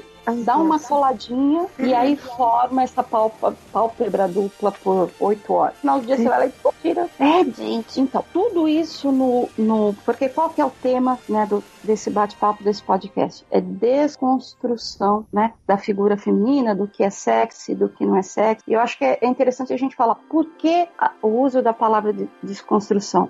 Porque eu entendo que é conversando, tendo esse tipo de debate, tendo esse tipo de, de conversa, que a gente. que essa, essa, esse molde do que é uma mulher, do que é ser sexy, do que é o padrão, qual é a forma que você tem que se encaixar para ser bonita, a desconstrução ajuda exatamente a isso, aí, aí quebrando ali a, a estrutura dessa maldita forma que faz a gente ficar deprimida, faz a adolescente não se achar bonita, faz a, a pré-adolescente, entendeu? Querer ser a Barbie, faz a criança entender que aquilo é bonito e se ela não é loira, se ela não é magra, ela, não é uma mulher bonita, ela não vai ser uma mulher bonita se ela não tiver aquela, aquela estrutura. Então, não é só um podcast para reclamar, entendeu? Para xingar muito no Twitter, para xingar muito no Facebook, não. Até porque que eu acho que é uma coisa bacana, né? Que aconteceu no outro podcast. A gente recebeu muito feedback, feedback positivo de meninas, de pais que, que mandaram mensagem para mim, para as outras meninas, falando assim: olha, isso aqui eu vou passar para minha filha, isso aqui eu vou passar para minha sobrinha, etc. É porque eu acho que é uma discussão que tem que estar presente. A- a- as pessoas certeza. têm que entender que essa forma é errada, essa mensagem, é- porque é muito fácil para um homem, é muito fácil para um garoto, é muito fácil para um adolescente não se sentir, sabe, tocado, não se sentir ferido por isso. Não, não me incomoda. É claro que não te incomoda, não mexe com você. Você nunca ouviu as coisas que a gente cresceu ouvindo. É por isso que não incomoda. É Não, tem outra você- coisa assim. Sim, sim. Tá, pode, pode. Não, não, o que eu ia dizer é assim, ó. É porque tem muito homem que usa a falácia de que assim, ai, mas nós também estamos sendo sexualizados, ou ai, eu também me sinto seguro quando eu vejo um Chris Evans ou um Thor, não sei o que, também tem autoestima baixa. Ah, ah, eu tenho duas coisas pra dizer pra essas pessoas que têm esse argumento. Ah, uma é mais simples e a outra é mais complexa. Vou começar pela simples. Em primeiro lugar, Eita. é. não, Eu me segurei aqui na cadeira. Manda.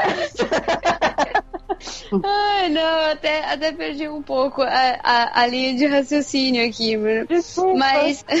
Não, não, mas é, é porque eu tô distraída mesmo. Mas que, que eu ia dizer assim, ó, é que a primeira explicação é que, tipo assim, velho, ah, tu quer ganhar o que com esse argumento, entendeu? O que, que tu quer? Tu, sabe? Tipo, que tipo de prêmio tu acha que, que vai ganhar se, se, se querem for comprovado, se for, é, se for comprovado que realmente estão sexualizando os caras, sabe? Tipo, a gente já tá reclamando disso por vocês também, porque a gente não acha que a sexualização seja bom nem pra um nem pra outro. Exato, E, e exato. em segundo, e em segundo lugar, ah, outra coisa é que a valorização da beleza pra mulher é sim muito maior do que para um homem. Porque se a gente Nossa. for ver, nossa, o que, que é o valor de ser uma modelo na cultura feminina e o que, que é o valor de ser um modelo pra cultura masculina? Uhum. né? Pra, tem, tem meninas, tem meninas que acham que a única maneira delas se bem sucederem na vida é usando a aparência delas, sendo Uhum. modelos, sendo atrizes, sendo, sei lá, ah, e tudo isso tem um tempo de validade, porque depois que atinge uma certa idade, que é o que tem gente que chama de unfuckable years, Nossa Senhora! Existe isso. A tua carreira acaba. Tu para de ser chamada, tu para. Acabou, tu entendeu? Então, ah, é, é por isso que pra mulher acaba tendo um peso, a aparência acaba tendo um peso muito maior e que não deveria ser assim. Não deveria. Tá, agora eu terminei meu argumento. Não, é duas coisas. Só complementar o que a Cris tá falando. A primeira é sobre esse Unfuckable Years. Tem uma sketchzinha da Amy Uhum. Schiller com várias Uhum. atrizes que elas estão exatamente comemorando que a Julie Andrews não é mais fuckable. E que É. agora ela tem realmente liberdade pra escolher os papéis. Não sei o que. É bem interessante. Quem puder depois dar uma olhada. E em relação a isso, Cris, em relação né, à diferença de quanto que isso é pra homem e pra mulher, é, o homem ele pode se dar o luxo de não ser, entre aspas, bem cuidado dentro do que a, a sociedade diz que é bem cuidado. O que, que é o Zé Maia? O que, que é o É. Antônio Fagundes? Ainda É. sendo tratados como, vi- como, como Galã. sedutores e galãs nas Ai, novelas. credo!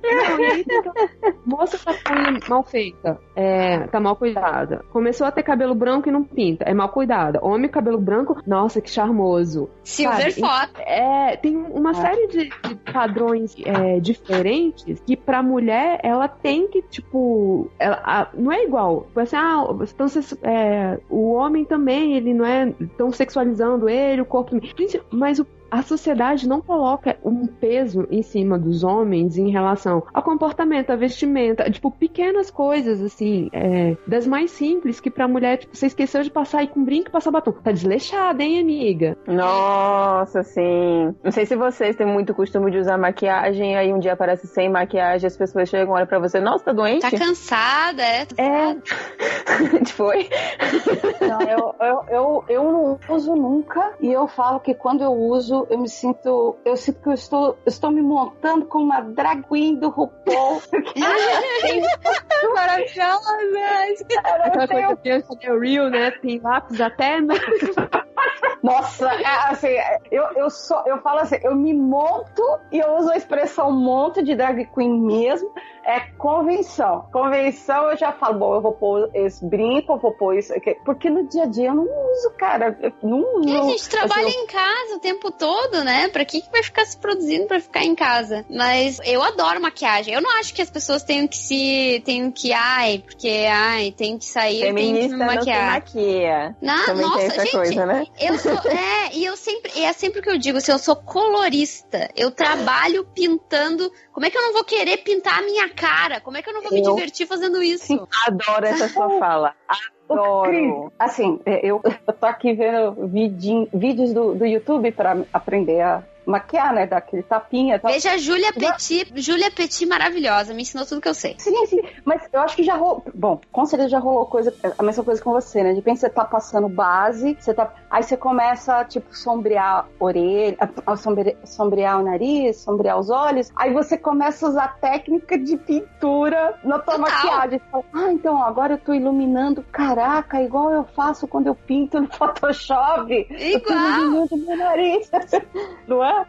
Não, é isso aí mesmo, é isso aí mesmo. Como é que eu não vou gostar de fazer isso? É super divertido. Fora que eu acho assim, vaidade é um carinho que a gente faz na gente mesmo, né? É, e, e- mas eu também, bem. Tipo, eu vou fazer stories, eu vou fazer. eu não vou ficar me maquiando pra fazer stories. Faço de cara lavada mesmo. Não tô nem aí, sabe? Tipo, mas é, o pior, é, o problema é quando a gente se torna escrava do negócio. Eu me Sim. lembro que te- te- teve uma época, assim, no colégio, faculdade, em que eu precisava, pelo menos, colocar um, um corretivo pra disfarç- disfarçar, ah, porque eu tenho hiperpigmentação embaixo dos olhos, não é olheiras, é, é a minha pele mesmo que ela é mais escura embaixo dos olhos. É assim que ela é, sabe? E, e eu, durante muito tempo, eu me senti escrava de ter que ficar botando corretivo, porque senão. E aí eu comecei a perceber que realmente é, é uma coisa que tu. Se tu se tu não. Se tu não sai maquiado, tu se sente horrível de feia. Aí quando tá nesse patamar, é que o negócio já não tá saudável, né? Cara, eu lembro, eu lembro uma vez quando. Eu tenho um costume também de geralmente quando. E foi um costume recentemente adquirido, porque como eu trabalhei numa comic shop e é realmente um, um ambiente mais masculino, eu até comecei andando lá de batom, mas eu terminei o trabalho só de tipo tênis, bermuda, que minha mãe queria jogar fora de tão bizarra que ela tava, e qualquer camiseta. E não existia maquiagem. Então de uns tempos pra cá eu voltei a me maquiar porque eu gosto mesmo. E aí eu tenho o costume só de, de usar tipo um rímel e um batom. E aí eu tava conversando com uma amiga minha tal, não sei o que, e a gente tava falando que ela tava falando sobre passar base, não sei o que, e eu fiz assim, nossa, mas eu não passo nada na cara. E ela fez, ah, sorte sua que você não precisa. E eu fiquei tipo, hein? Hein? Sabe? É. Como assim você precisa? E aí vem a questão do que, ok, ela trabalha em agência, e aí tem aquela coisa de que algumas, é, alguns textos para contratar, principalmente é, é- é algo que seja feminino, tá lá aparência apresentável, ou ser apresentável. Isso meio que existe no, no- no mundo do, do- do trabalho, porque a mulher precisa ser apresentável. Como assim a mulher precisa ser apresentável, cara? O trabalho dela já não basta, não? Ela tem que ser Nossa, não, mas, mas briefing de briefing de publicidade em relação ao modelo, gente, pelo amor de Deus, já ouvi cada história. Pelo amor, coisa mais horrível. Pessoas que às vezes querem apresentar uma diversidade no negócio e, e, e os clientes não aceitam. Não aceitam. E é assim, isso é muito difícil. Já começa pelo nosso banco de imagens. São Exato. vários bancos de imagens com fotografias pagas e não tem diversidade. É, e aí o que, que a gente encontra? A gente encontra vários é, estereótipos mais over. Então gente- você vai ter o branco europeu, que meu, até os cílios é, é loiro, a sobrancelha é loira. Aí você vai pro- procurar a pessoa negra, ela é só negra, você não vai ter outros tons. É, você pro- se você procura por diversidade, normalmente aparecem pessoas indianas, que quando você procura índio, no Brasil índio é uma coisa, o indiano, que é da Índia, é outra, outra coisa. É outra Aham. coisa. E assim, Não, e eu- realmente, é, mesmo quando a gente produz fotos, quando a gente desenvolve isso, é muito complicado porque as pessoas não entendem ainda o público brasileiro, a mistura que nós somos, o formato que nós somos. Meu. É muito e difícil aquele- trabalhar com imagens. Quando você olha o negro, é aquele negro com feições brancas, né? Então ele tem o nariz É. fino, a boca fina, o rosto todo afilado. Tipo, velho, cadê o, a pessoa com o nariz mais grosso? E aí pode ser negro, pode ser pardo, pode ser o que for, a boca, o lábio mais grosso. Porque isso é também diversidade, não é só a cor da pele. Existem vários outros fatores que deixam exatamente a população brasileira com o melhor passaporte do mundo, porque qualquer pessoa se encaixa como brasileiro, porque é diversificado. É. Não existe. Yeah. né? É, tem, e tem e- e, ah, eu ia voltar uma coisa sobre, sobre Sério. Tomb Raider. Literalmente qualquer pessoa, até o Kim Jong-un já pegou o passaporte brasileiro. Cheguei pra fazer a piada. É. Eu queria, eu queria dar um negócio de volta pra Tomb Raider, que quando a gente começou a discussão, aí eu, eu, eu tava fazendo minha pesquisa em cima da hora. Olha só, Cris, você não pode se Olha agora tão. Quem ninguém fez pesquisa prévia. Eu fiz Mas eu não fiz pesquisa nenhuma, nem abri o Google enquanto a gente estava gravando. Já tá melhor, eu já tô em último lugar, já pior em demora.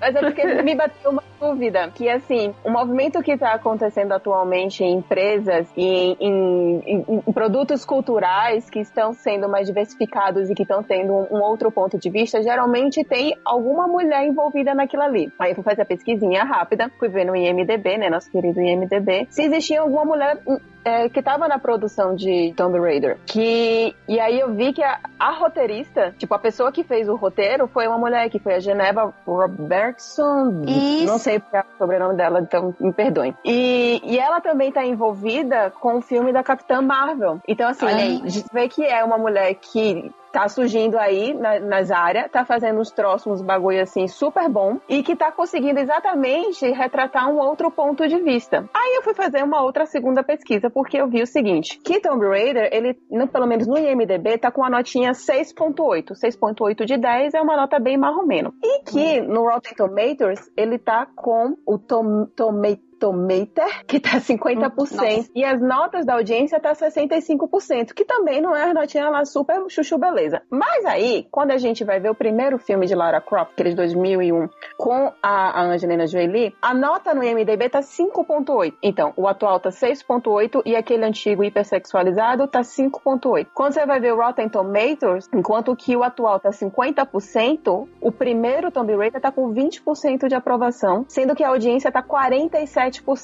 O melhorzinho tá o segundo filme, que tá com 25% no Tomatometer. Gente, que, que palavra mais difícil de Que falar. nome horrível. E a audiência tá 44. Então, antes que venha alguém simplesmente gritar, ah, mas a nota, mas o filme não foi bem recebido pelas críticas, cara, o antigo foi pior ainda. Porque você ter Mas, só simplesmente uma mulher extremamente gostosa não vai segurar um filme. Você precisa ter um roteiro. E aí tem uma outra É. luta exatamente de, ok, nós estamos mudando a percepção da mulher, nós estamos deixando que ela seja apenas um cabidezinho, gostoso, mas a gente também precisa ter roteiros, né? Tem que ser exatamente as duas coisas que andam juntos. E 6.8 para 5.8 eu acho que é bem melhor. Mas aí, o que o, o pessoal, os, né, os punheteiros de plantão vão falar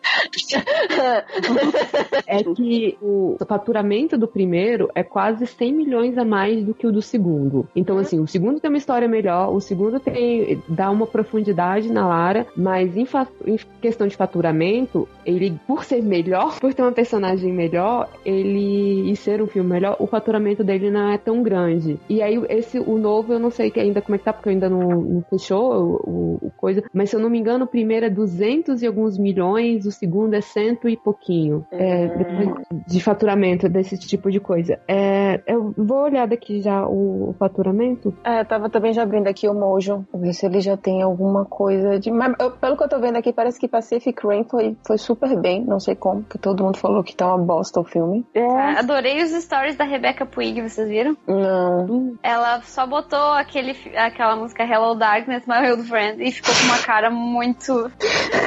Era só isso. É, parece que o faturamento desse atual Tomb Raider tá tipo a metade do, do primeiro Tomb Raider. Mas ele ainda tá em cartaz, né? Tipo, Não, mas é porque eles estão vendo. tá- Eles Ah, estão tá. vendo a questão dos 10 dias. Ah, tá. Mas assim, em defesa do primeiro filme, é que tem Angelina Jolie, que era um puta nome que tava na época. E isso, isso chama a gente, É. sabe? É Mas o algo que segundo é também. Essa é, a menina é Vikander famosa? é ganhadora de Oscar. Não, o segundo. É, porque é o terceiro filme é, do, do Tomb Raider. O- os dois primeiros são com a Angelina. Sim. Não, mas esse é, é meio que. Eu não assisti, confesso. É meio que um reboot na história dela, não é? Sim. É, o- é, Isso. a história do jogo, Driss. Se você jogou o, de dois- o jogo de 2013, ele é. Que é uma das críticas né, bem positivas que eu vi do filme, é que ele é muito fiel ao jogo. Então, quem jogou é, o jogo de 2013, que é uma que dá essa al- alteração na Lara, né? Porque ela já deixa de ser um grande par de peitos e shortinho, tá bem fiel. Então, quem gostou do jogo, vale até a pena jogar ou- e assistir o filme. Então, assim, Uhum. toda essa reconstrução da Lara, ela começa em 2013, né? No, quando você tem esse reboot da franquia Tomb Raider, que ela ficou um pouco esquecida durante uns anos, e aí voltaram ela, acho que quando saiu pro PlayStation 2013, já tinha PlayStation 4? Não, finalzinho do PlayStation 3, não sei. Eita, É, é, eu acho que era assim. Aham. É, finalzinho, é o, o início da final da geração do, do 3 para é, do 3 pro 4. É, Então, e aí você já tem essa mudança na, na atitude dela, e aí sim, por uma coisa interessante, porque nos jogos de videogame, isso tá mudando a- essa relação de personagens femininas fortes e personagens bacanas. Porque, assim, Sim, uma coisa tem que eu a- recomendo. Aí tem o Horizon, né? Com Sim, uma é eu personagem falar. maravilhosa. É. Gente, Aloy, amo, amo. Gente, eu assisti, eu, eu joguei o jogo inteiro, não sei se vocês jogaram o, o Horizon. Mas, gente, um, que jogo lindo, dois, que personagem maravilhosa. Três, mas até antes disso, é, você tem. Você tem aqueles jogos que permitem que você crie os personagens, e aí você pode jogar o Dragon Age, o, o Mass Effect, que você, né, pode escolher tanto com homem quanto com mulher. Mas até um pouco antes disso, você já vem com personagens bastante interessantes que você consegue jogar. E é, que você pode ver também em relação à crítica, um pouco antes da gente falar bem, vem essa parte do Fala Mal. É, tem toda aquela série da Anitta Sarkeesian, eu acho que eu falei certo o nome dela, que ela Hoje vai só falar tem nome sobre... estranho esse programa. É, mas a, sobre os tropes do, do videogame, né? Então, tipo assim, as- quando elas aparecem, elas são as, as donzelas indefesas que precisam ser salvas, ou quando elas aparecem também, elas são é, homens fantasiados de mulheres, quer dizer, quase não tem. São mulheres porque são. são- alguém disse que eram mulheres, mas se você olhar e botar a mesma personalidade e colocar num cara, não muda muito o jogo. Então ela tem toda uma série desses videogames, de- desses tropes, que, por exemplo, até a forma como. E aí também entra em quadrinhos, a forma como são as armaduras das mulheres nos, Hum. nos jogos mais antigos e nos jogos de videogame, né? Porque, por exemplo, eu não sei o que, que a roupinha da Psylocke protege ela. É o poder mental dela, né, gente? É a única desculpa que a gente, né? Porque realmente a roupa é só meramente pra cobrir as partes pudendas. É, tipo, aí você vai jogar com o personagem masculino, eles usam toda aquela armadura gigantesca, full plate. Mulheres é tipo um biquíni. Aí fica assim, Biquíni plate. é, é. amigo, como? Não, é, não, tem, não tem lógica, não tem sentido, não, não tem nada disso. É simplesmente um grande. Não, não, não. E, e aí é engraçado a gente entrando nessa coisa de, de que não tem lógica, não tem sentido, a, a polêmica que a gente teve há duas semanas atrás com, com a Scarlett Johansson, quando ela cortou o cabelo e, enfim, aquela mulher linda de qualquer jeito. Ah. E aí vem o brother, né? Alguém Não. que eu nunca ouvi na vida. Ela cortou o cabelo Eu há séculos. O já. Rodrigo Constantino, Ah, é cara. sério? Nem sabia. Desde o. Desde Faz tempo mesmo. o tempo. E não é a primeira vez. Não, ela, ela manteve o cabelo curto. de- eu acho que, sei lá, quando ela começou a usar peruca no Vingadores, ela disse: Ah, vou cortar curto, fica mais fácil de botar peruca. Ela cortou e tá desde dos Vingadores, sei lá qual lá. Que é Ah. desde o- dos, dos primeiros ela tá com cabelo. Então esse cara descobriu curto. isso ontem que ela cortou o cabelo. Isso. É, imbecil, é, pra exatamente. reforçar Inclusive, inclusive, o meu penteado, quando eu comecei a fazer undercut, foi inspirado no cabelo dela. Ah. Há anos atrás, quando eu comecei a cortar, a raspar o meu cabelo por baixo. Teve alguém que falou alguma coisa pra você? Não, não deixou. Ninguém legal. abriu. Ah, não, mas nenhum cara do nada, Zé Ruela, tipo, Zé Ninguém chegou pra você e falou assim: Nossa, eu preferia você de cabelo grande. Ah, já aconteceu isso em outras situações fora do, do ambiente de quadrinhos, assim. Eu só Sim. mando um grande foda-se. Mas eu sempre tive cabelo curto também, né? Então. É, mas quando você tem um cabelo curtinho e você tem tatuagens, que é o meu caso, então, obviamente, é aonde eu iria, as pessoas achavam que eu gostava de mocinhas e não de mocinhos. Ah, Porque sei se lá, eu também tenho cabelo curto curtinho, e tatuagem. Então, é automaticamente as curto. pessoas olhavam e viram assim, ah, você é desse jeito, porque você, não, amigo, eu só tô sem maquiagem porque eu sou preguiçosa mesmo de botar uma. e eu tenho uma tatuagem no meu braço porque eu acho massa e meu cabelo tá curto porque eu surtei. É Ah, eu, tenho, eu sempre tive cabelo curto e eu tenho cinco tatuagens. Teve, teve uma vez que um cara. Teve, teve uma vez que um cara chegou e mandou mensagem. é, até esse não. A gente não falou desse, desse caso no podcast passado. Mas eu tinha uma assistente na época. E aí ela recebeu a mensagem de um cara falando assim: Ai, a Cris é lésbica, né? Porque o meu amigo é afim dela. Será que. Aí, tipo. Como A assim, minha cara? Exato. A minha assistente ainda teve a paciência de explicar pro cara algumas coisas. E eu, tipo assim, ó, velho, tu não precisava nem ter sido educada com esse filho da puta. Sabe? Tipo, Ela, minha- ainda foi muito fofa.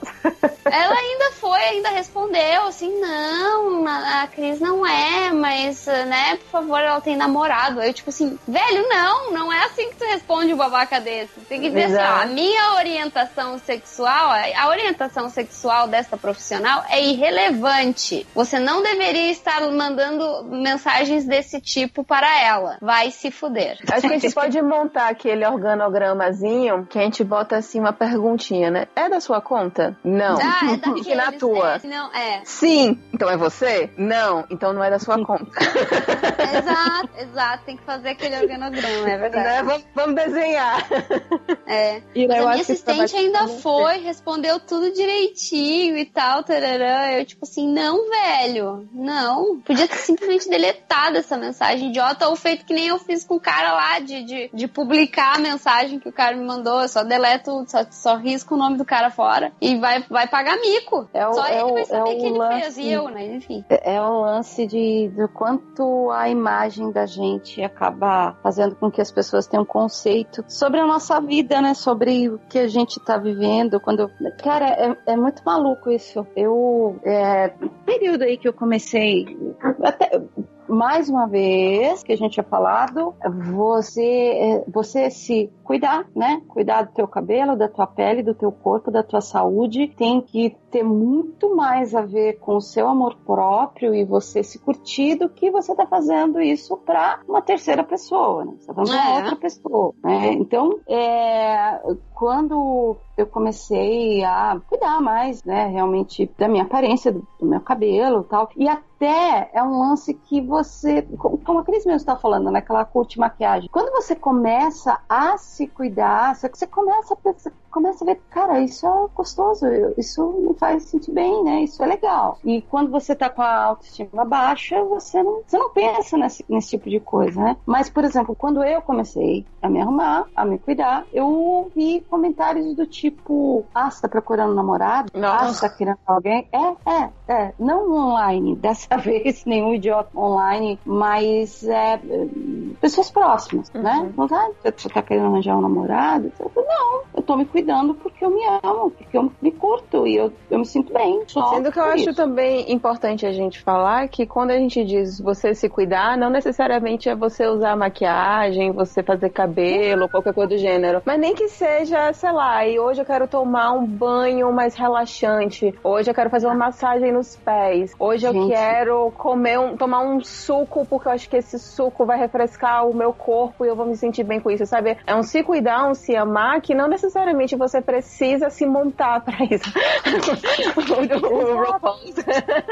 É, não, olha, uma das coisas mais legais que rolou comigo ano passado e que eh, nessa ainda de autodescoberta, ou enfim, fazer coisas que eu curto e que são bacanas só pra mim, e porque eu fiz, porque é legal, porque eu gostei. O, eu fui viajar com umas amigas e a gente foi pra um hotel aqui em São Paulo mesmo, no interior, e que tinha um. Não, eu sei que isso vai soar ba- babaca, mas não é, cara. Tinha um, tinha um spa e pela primeira vez na vida eu fui fazer massagem, saca? Aquela coisa de você. É, é, é, é.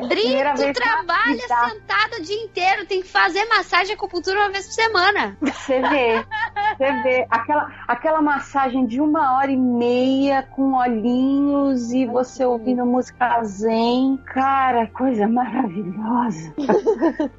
Foi a primeira vez que eu fiz e, e eu, eu saí desse hotel depois desse- dessa uma semana falando: não, cara, agora é todo aniversário, pelo menos com certeza, vou me dar o dia de massagem, de olhozinhos, de porque é muito bom, é muito bom. E é uma coisa que você tá fazendo pra você. Você não tá fazendo pra terceiros ou pra arranjar um namorado, como eu ouvi. Pois Né? é, que absurdo. Velho, você- e essa treta do mecanismo? Eu tô embasbacada. Pra mim, até agora, o melhor comentário foi Mecanismo? o Stories do. É o seriado do Padilha no Netflix. Pra mim, o melhor, melhor resposta até agora foi o, o do PH Santos. Ele fez no Stories dele. É porque o, o mecanismo, a série do, do, do Padilha, que faz referência a Lava Jato. Só que aí eles pegaram falas de Romero Jucá e colocaram no personagem que seria o Lula da, do, do- da série. E aí tem muita gente reclamando que é uma série de direita e que em época de eleição é, é má fé fazer isso. E aí tem muita gente falando que vai cancelar a assinatura do Netflix por causa disso. Aí quem é de direita está falando que, ai, na época de Sense8 vocês estavam falando que a Netflix era de esquerda, estava amando, e aí agora só porque tá sendo de direita vocês querem. Enfim, voltou aquela enorme discussão sobre direita e esquerda que não vai pra lugar algum, porque não tá realmente criando nenhum tipo de conteúdo, tá só Fla-Flu, ou Bavi, ou Corinthians vs Palmeiras, ou qualquer coisa assim do gênero. E punhetagem, em vez de simplesmente, de fato, chegar e ver se o negócio é bom ou não, tecnicamente. Grande resumo. Pois é. O- a única pessoa que eu acompanhei falando sobre isso é um amigo que eu tenho que ele ele fez cinema, hoje ele escreve sobre cinema, e aí ele tava escrevendo uns erros de roteiro. No, eu tava acompanhando só o perfil dele. Não, ele tá assim, muita coisa errada que ele falou de produção, independente do lado, ele não falou nada de política, na verdade. E ele tava muito criticando a produção da série. Muitas coisas assim, desde diálogo, furo de roteiros, é, na- não, não tem nada a ver com o que eles estão embasados. A gente sabe que é embasado na nossa política, não é isso, porque isso, a palhaçada à parte, é normal, a gente já tá acostumada. Mas ele tava falando como tá sendo tão o- o- a profundidade dos personagens e as interações na série. Mas eu não posso falar sobre isso porque eu não sou formada. É uma pessoa que eu tava acompanhando. Não, então, segundo o, o PH, ele também fez um vídeo e o vídeo dele, ele também, aparentemente, ele não gostou. Só que as críticas que, que ele fez foi também basicamente técnicas, né? Do porquê que ele não gostou do roteiro, do porquê que ele não, tecnicamente não gostou da série. Em momento algum ele falou da questão política. E é muito surreal como hoje em dia tudo, porque a gente tá tão polarizado e não é só o Brasil, é o mundo inteiro, que as pessoas tudo estão vendo apenas isso. E, e é uma discussão que as pessoas nem sequer sabem exatamente o que é, que é direita, o que é, que é esquerda, o que é que é você ter um posicionamento mais social, o que é que você ter um posicionamento mais econômico, o que é que é você ser liberal, neoliberal, o que é que você ser anarquista, comunista, só sabe? Tipo, comunista não é comedor de criancinha. A gente já chegou nesse Ah, nível, a gente precisa levantar essa bandeira. Ah, peraí. Não, não, não, não, não. Ah, eu como três todo dia no café da manhã. Vem não. Você bota um salzinho assim. É, e Stalin matou foi pouco. Hoje ele já matou 3 trilhões de pessoas. Nossa. Nossa, mãe. Júlia Krampus. Tô imaginando Júlia comendo criancinhas. De novo, aquela que quase não come carne falando em comer criancinhas, né? Eu tô imaginando tipo os três porquinhos, sabe? Num prato, assim, na bandeja, com a maçãzinha. Olha só, né? pen- pensa aqui comigo. Se, se o ser humano comesse outros seres humanos, bebês seriam vitela. Sim. Então, Sim. é, é tudo uma questão de, de por onde você olhar. Então, quando o comunista come criancinha, é porque é a carne mais macia. A gente não gosta de comer carne dura, velha, gente velha, carquética. Não, come isso maciozinho, que não tem muco. É mais fácil de temperar. Se você procurar, tem, tem a receita, mil e uma receitas pra comer sua criancinha no comunismo. Isso tá tão errado, Ai, mas meu eu Deus do céu, esse livro de receitas. Bem, gente, posso fazer as perguntas dos ouvintes pra vocês? Bora! Vamos. Bora responder Então as tá. perguntilhas.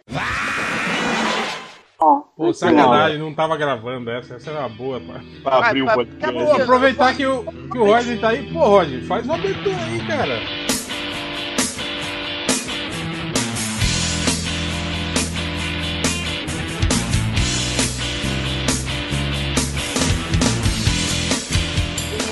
De volta do inferno, eu, Resident Bukemi, puxando aqui a abertura. Atenção, os emissoras da rede MDM, ao toque de duas pessoas que eu gostaria de ser amigo. Podcast MDM. Começando pelas damas, logicamente. Dri Dri. Putz, só porque eu acabei de ver episódio velho aqui de RuPaul's, eu vou, eu vou falar que eu queria ser amiga da, da Trixie Mattel e da Katia. Ah, sei quem Kátia é. aqui Cega? Ela, isso mesmo. Vai. Quem tá aí? Hel? Eu queria ser amigo do, do Neymar. Só do Neymar. Roubou o meu, Tá porra. com ele, né? Porra. Não, Vai fala lá. que é do anão. Você quer ser amigo do anão. Você vai junto. Eu sou amigo do amigo do Neymar. Amigo do, do anão, amigo do Neymar. Olha aí. O cara, a vida do cara resume a ser anão, né? Tipo assim, anão, amigo do Neymar. Vai lá, o KDR. Ah, meu, é Jack Kirby e Neil Adams, porque o Neil Adams eu tenho medo. Ele vai te Mas- cobrar pra Mas ser, tipo assim, você você, ser que- amigo você queria ser amigo do New Adams a ponto de poder mostrar o seu portfólio pra ele? A ponto de, de mandar ele a merda se ele xingar o portfólio. A ponto, a ponto dele Mas ele tratar vai te cobrar melhor também. do que trata o resto das pessoas. Né?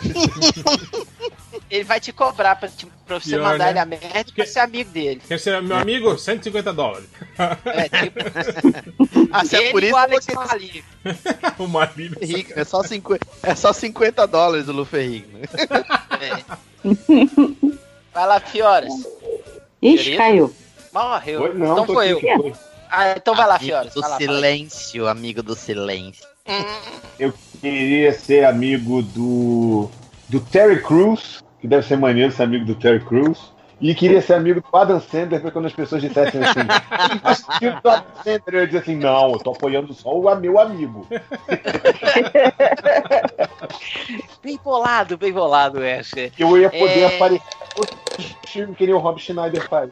Exato. isso. O Rob Schneider só ganha grana quando, ele, quando o Adam Sandler faz filme. o Steve É Buscemi também.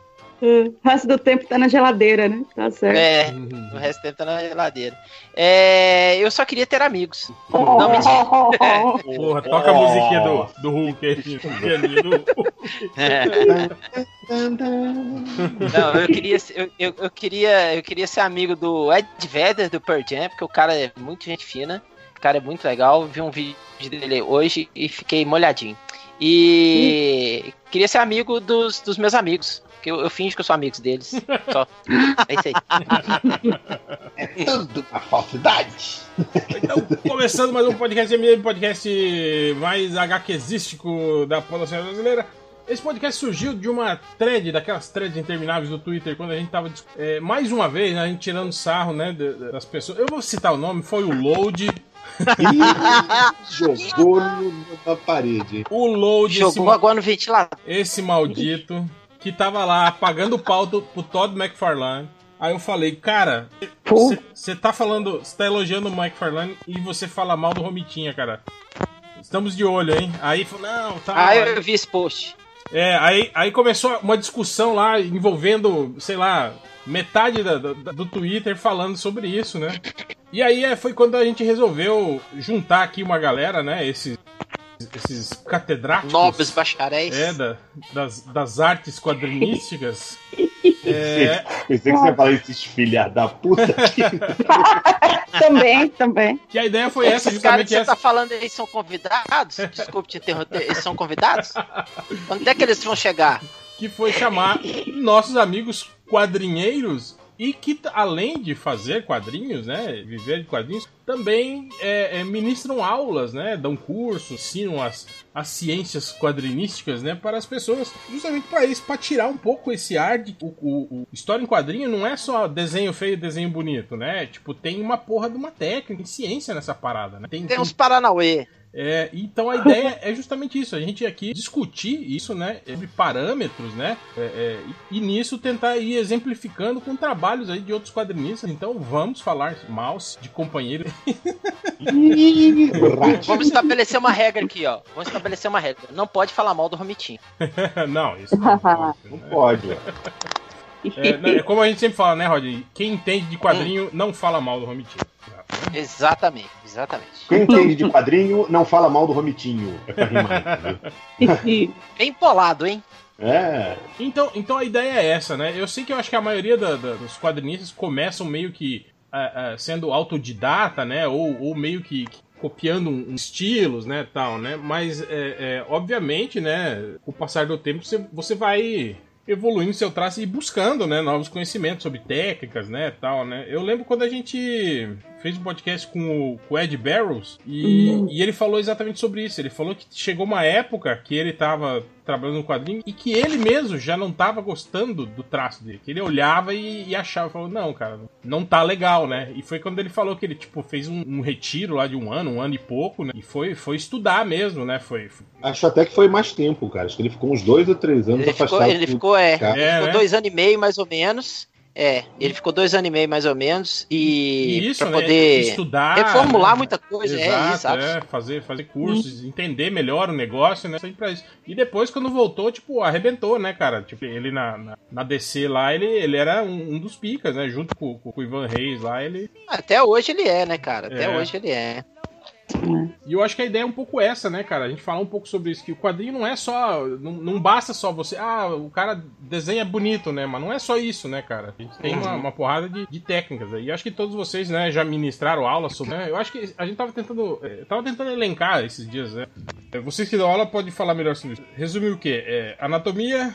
Ah, na- anatomia, narrativa visual, perspectiva, construção de cenário, né? Sim. É, E o, o tal do antropomorfismo ou antropozoomorfismo. E tem a. que o E as paradas. só.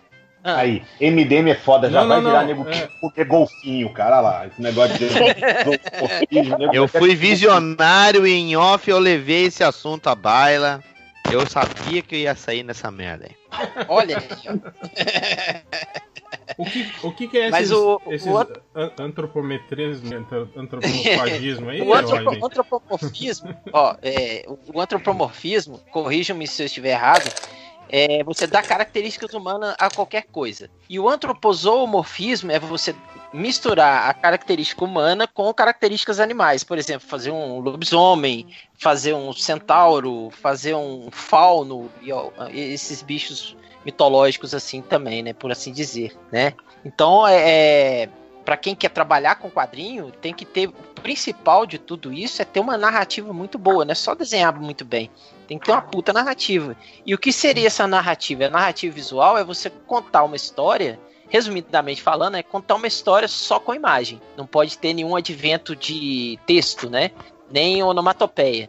E onomatopeia não é um inseto nem um anelídeo, tá, pessoas? É, um- é um- Não, é um a robô, palavra do barulho. Um robô. Onomatopeia é um robô. É o nome, Isso, é é o nome do barulho, né? Desenhado na tela. É, exatamente. Mas é isso é interessante que você tá falando, Rodney, que, tipo assim, a narrativa eu acho que é essencial do quadrinho, que, tipo assim, é, talvez não, às vezes, assim, é, de você conseguir contar, óbvio que se você conseguir contar a história sem o cara precisar do texto, né, tipo, entender só olhando pros quadrinhos, ajuda muito, né, mas eu acho que, tipo assim, o fato de você é, conseguir fazer uma narrativa clara, né, e que case perfeitamente com o texto também, né, que não fique confuso, por exemplo, né, que de fácil É. entendimento, já tá de boa, né, cara? Eu acho que isso é uma, uma coisa é, é, essencial, né, no, no quadrinho. Mas é, é uma coisa que Eu, você. eu acho que é o que distingue, o Ivo, do, do o quadrinista do ilustrador. Apesar de que o ilustrador pode se beneficiar de narrativa também, é, ele pode contar uma história com um quadro só, digamos assim, entendeu? Mas eu acho que, que o, o- às vezes se você tem realmente, de, encontra por aí, caras que são excelentes ilustradores, o cara manja tudo de perspectiva, de anatomia, cor, volume, sabe? O cara tem uma noção foda de arte. Mas você pede pra ele contar uma história e ele na hora não consegue ser um Eu, quadrinista. eu vou dar É. dois Vou te exemplos dar- aqui. te dar um- Eu vou dar É, eu dois te dar um exemplos. exemplo real, mas tudo vai lá. O Madureira Hum. e o, Sa- e o Salvador La Roca. Pra mim são dois caras que, tipo assim, são ótimos ilustradores, mas a narrativa deles é, é muito ruim. São caras que não.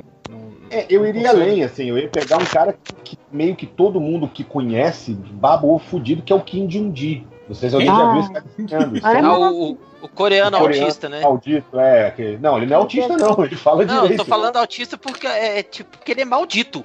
É, não, eu apelidei ele, eu apelido assim, nas minhas aulas de mutante desgraçado. Por que, que ele é maldito? Porque ele desenha absolutamente tudo de cabeça. Perspectiva, carro, moto, prédio. Tipo, ele sem, pega um papel sem usar branco e linha vai de desenhar. construção, aquelas paradas assim. É, não faz nada. nada de ilusão, cara. Isso me deixa bolado demais. Eu fico. Ivo, Como? ele ganha Isso é, dinheiro. coisa, isso é coisa do diabo, é coisa do diabo. É, isso é Coisa coisa de do diabo. capeta, cara- não é coisa de Deus, cara. Não, Eu- ele- eu- o, Ele faz- motivo dele, o motivo dele, eu falo isso, assim, é por isso que as pessoas não gostam dos X-Men. O cara fica tirando onda com os poderes dele, assim, o nego fica puto, velho. Aí, ó, viu? Eu já vi, Sabia, eu já cara. vi vídeo É desse importante. Eu já vi vídeo desse cara no, no- Fico bolado, né? Porque, tipo assim, porque ele começa os desenhos. Do nada. Do lado que não tem nada a ver. Ele começa a desenhar a mão É. do cara, e aí vai desenhando o braço, e aí o corpo, tipo assim. Cara, é, é- é muito difícil, né? Você fazer isso. Manter, surreal, manter surreal. as proporções, né? Co- começando Pô, o desenho pela mão, ele por para. exemplo. Aí ele para aqui e vai desenhar uma galinha do outro lado do, dos quadros. Aí você fala, ué, é outro desenho, né? Não, velho, no final tá tudo conectado. Mas será que isso aí não tem, não tem um truquezinho, não? Tipo, ele já pensou. Tem, chama já... Pacto com o Demônio. Já tem, já tem o negócio, e aí a, a, a- edição ali dá uma, dá uma valorizada, né? Acho que às vezes tem, não. Ah, Cara, eu já não, vi- Não, não é não. Se você ver os, os outros vídeos dele, começo, meio e fim, cara, não é. Ele teve na CCXP, não teve? Ano passado? Não, não, não, não. A gente queria. Não, Mas- Ele teve, ele teve na. Gibicon, eu vi ele trabalhando ao Ah, vivo em Gibicon. Curitiba. Isso. E é isso, coisa do diabo, cara. É sério. É, A sala assim, fica mais escura. Tudo vai mudando em volta, cara. Começa a ficar Cheiro de frio, enxofre, né? Cheiro É. de enxofre. Começa a ficar Mas olha só. frio o ambiente. O que, que eu li sobre ele ali? É, é, a primeira coisa é o seguinte: ele, lógico que ele faz a imagem sem a construção, sem os traços, sem esboço, né, como a gente chama. Mas ele, obviamente, pensou na imagem, né? Ele não vai desenhando, tipo, não fica uma galera no fundo gritando: desenha o Shazam, desenha uma galinha. Toca Raul, Mouse toca pelado. Raul. Exato. Tipo show, show de improviso, né? Desenho. É, ele, ele não é stand-up drawer. entendeu? ele, ele pensa na imagem antes. Provavelmente, provavelmente, ele dá uma pesquisada em referência, mas o cara é realmente um gênio. O que eu acho que as pessoas não entendem dele é o seguinte: primeiro, o nego acha que ele um dia acordou, olhou pro lado, ligou a net, não tinha nada pra fazer, ele fez assim. Vou desenhar, vou começar a desenhar. E aí, tipo, já saiu assim foda pra caralho. Isso no, nem o pacto dá. Quando você vai fazer pacto com o capeta, o capeta fala pra você, beleza, mas estuda um pouco de desenho também, né, cara? e o segundo é o seguinte, ele é o único cara que eu conheço que ele cobra pra nego ver ele desenhando. Tem art show dele, né? Tipo, paga ingresso, o cara desenha, vai ver o cara desenhando. Você sai de lá sem nada, você não ganhou nada, você só viu o maluco desenhando. Você não Mas fica- assim, Você nem leva, nem, nem fica o desenho, nada. Só, só paga. nada, você não fica com nada. Ele, ele, ele desenha num paredão, assim, numa parede grande, um negócio branco gigante. Hum. Agora, se você tiver equipe de demolição, você pode levar a parede. É, e tem Ah, isso também. E, e tem isso também Sim. que é foda, que tipo, ele desenha em escala gigante, assim, né, cara? E, Sim. e, e vocês também, como desenhistas, sabem como, como é muito mais difícil você manter proporção, né? Desenhando assim, um personagem maior, assim, né? Grande, né, cara? Tipo, você. Cara, eu dando aula, eu tenho que afastar do quadro toda hora pra poder ter uma noção do, do que, que eu tô fazendo. Porque, na verdade, a nossa visão vê o, o- o desenho, que é 2D, em perspectiva. Então, às vezes, você acha que a perna tá certa, na hora que você afasta pra olhar, entendeu? Ou ficou comprida demais, ou ficou curta demais, É. entendeu? Sabe? Você tem uma noção exata. vocês ainda usam. em 2D. Vocês ainda, vocês ainda usam. importante desenhar com prancheta, né, gente? No- Em ângulo. Inclinada, Ah, né? E vocês ainda usam aquela, aquela velha técnica de espelhar o desenho pra ver o que, que tá torto, o que não tá, o que tá Toda esquisito? hora eu faço isso, velho. Eu faço isso toda hora. Direto. Ó, eu. Aqui eu, eu para contar um pouquinho de como é trabalhar na Cintiq, né? É, tem, eu uso aqui um, acho que a maioria dos desenhistas usa, né? O, o programinha chama Clip Studio Paint. É o que a gente usa para desenhar, fazer arte final, tal. E ele tem um recurso de flipar. Então, eu faço isso o tempo todo. Eu estou desenhando, vou lá no botãozinho, flipo para ver se está tudo direitinho, etc. Porque às vezes tem coisa que você está desenhando, te incomoda, você não sabe dizer o que que tá torto, e quando você flipa, quando você, você fala, ai, putz, é esse olho aqui que tá fora de quadro. Não, e Alguém, por favor, percebe. ensine Robert Liefeld a usar esse. Mas não dá, é porque não tem Cintiq automotiva ainda, cara. Às vezes, dirigindo, Tá. Ainda não dá pra instalar Isso-. Isso, ó. Vocês citaram a palavra tipo Beetlejuice, assim. Então, se falarem mais duas vezes. os- Na, na verdade, não precisa, não precisa nem falar duas vezes. Entra num assunto que tem tudo a ver com o episódio agora. Não, É, o MDR quando- aqui funciona como a maldição do MDM, né, cara? Vai que a gente fala muitas É. vezes ele morre. Ah, mas assim, quando, quando o réu é, sugeriu essa pauta aqui, é, eu me lembrei de uma, de uma coisa que eu andei vendo o Neil Adams comentar lá para aquele. Ah, um canal chamado. Não é o Sci-Fi. É o Sci-Fi Press, uma coisa assim. É um canal de, de YouTube, né, que entrevistou ele. E ele comentou que o estilo é o que o desenhista faz errado. E aí, Ah, quando, sim. ele falou isso- quando ele comentou isso, cara, na hora eu pensei assim, todo mundo diz que, então, ah, ah, o John Romita Jr. tem o estilo dele, tem a maneira dele de resolver as coisas. E aí vocês citaram Rob Liefeld. Cara, só pode ser sacanagem, ele só pode fazer aquilo de propósito. Mas, mas isso é São estiloso para e caralho, né? Ele é estiloso pra caralho. Mas, mas, mas sobre, sobre isso, eu acho que eu acho que cabe aqui um adendo. É, é, assim, eu entendo que a gente tem um conjunto de regras, né, Pra você desenhar. tem regras pra você fazer a página, como o Rodney tava elencando aí. Tem a perspectiva, tem a narrativa, tem a anatomia, e tudo isso você precisa manter uma certa coesão disso tudo pra você produzir o quadrinho, né? A página, a página, né? Sim. É, eu concordo que, tipo assim, tem alguns artistas que têm talento suficiente pra subverter algumas dessas regras, né? Que conseguem, assim, quebrar algumas dessas regras, mas ainda assim manter uma lógica estabelecida dentro dessa d- desse, desse estilo, que, que no caso seria o estilo, né, cara? Agora, tem outros desenhistas que não, que não, que não subvertem, né, a regra. Eles não aplicam por incom- incompetência mesmo, né, cara? É aquilo que a gente tava falando. Por exemplo, a gente pega um, um, um Kevin, um Kevin O'Neill, por exemplo. É, o cara do Martial Law é Kevin O'Neill, né? Uhum.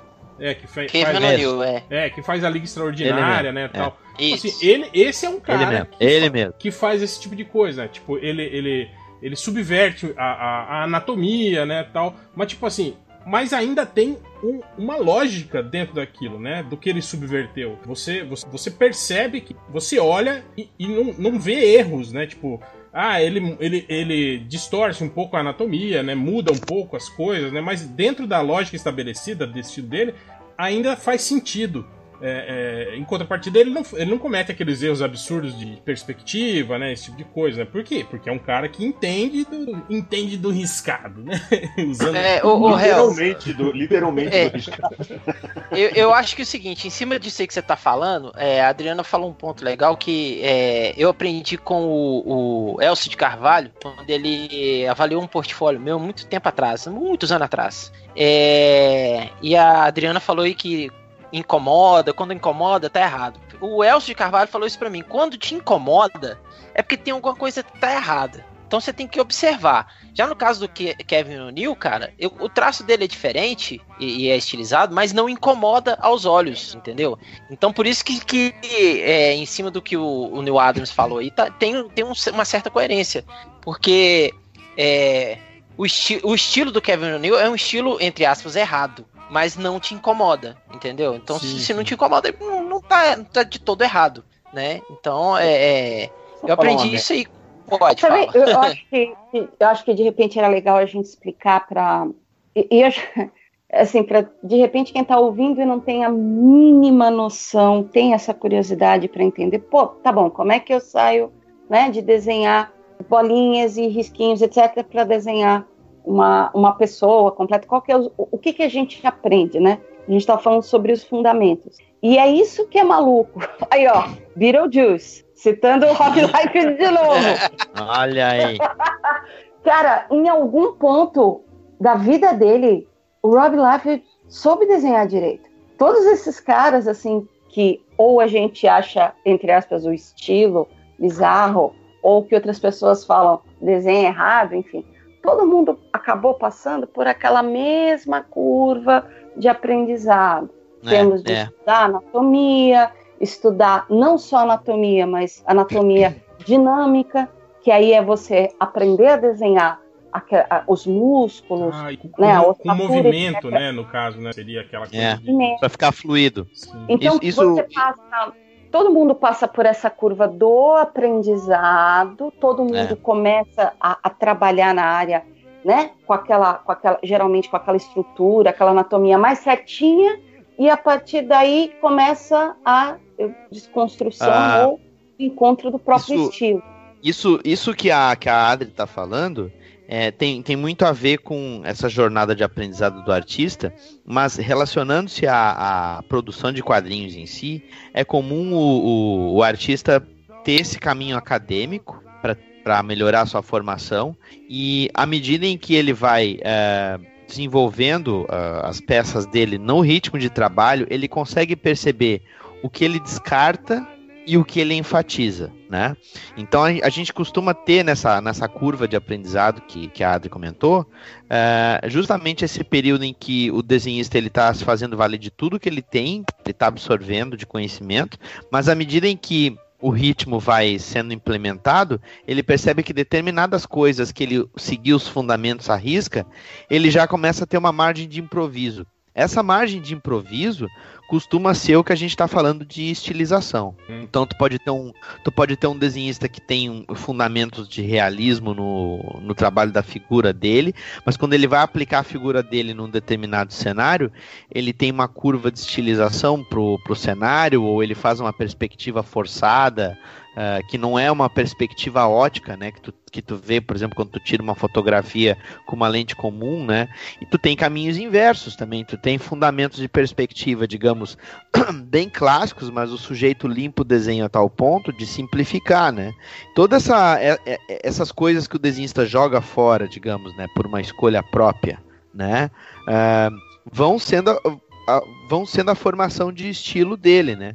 Da mesma é a, maneira é a que- lapidação que a gente fala, né? Chama lapidando, Exato. Vai lapidando, lapidando. É, Eu acho que tem um, um equívoco grande né, com as pessoas leigas norma- normalmente, né? Que se aplica a qualquer tipo de forma de arte, tá? Que eu acho que é o cara que, tipo assim, é, é- é a confusão de que o que eu gosto é bom, o que eu não gosto é ruim.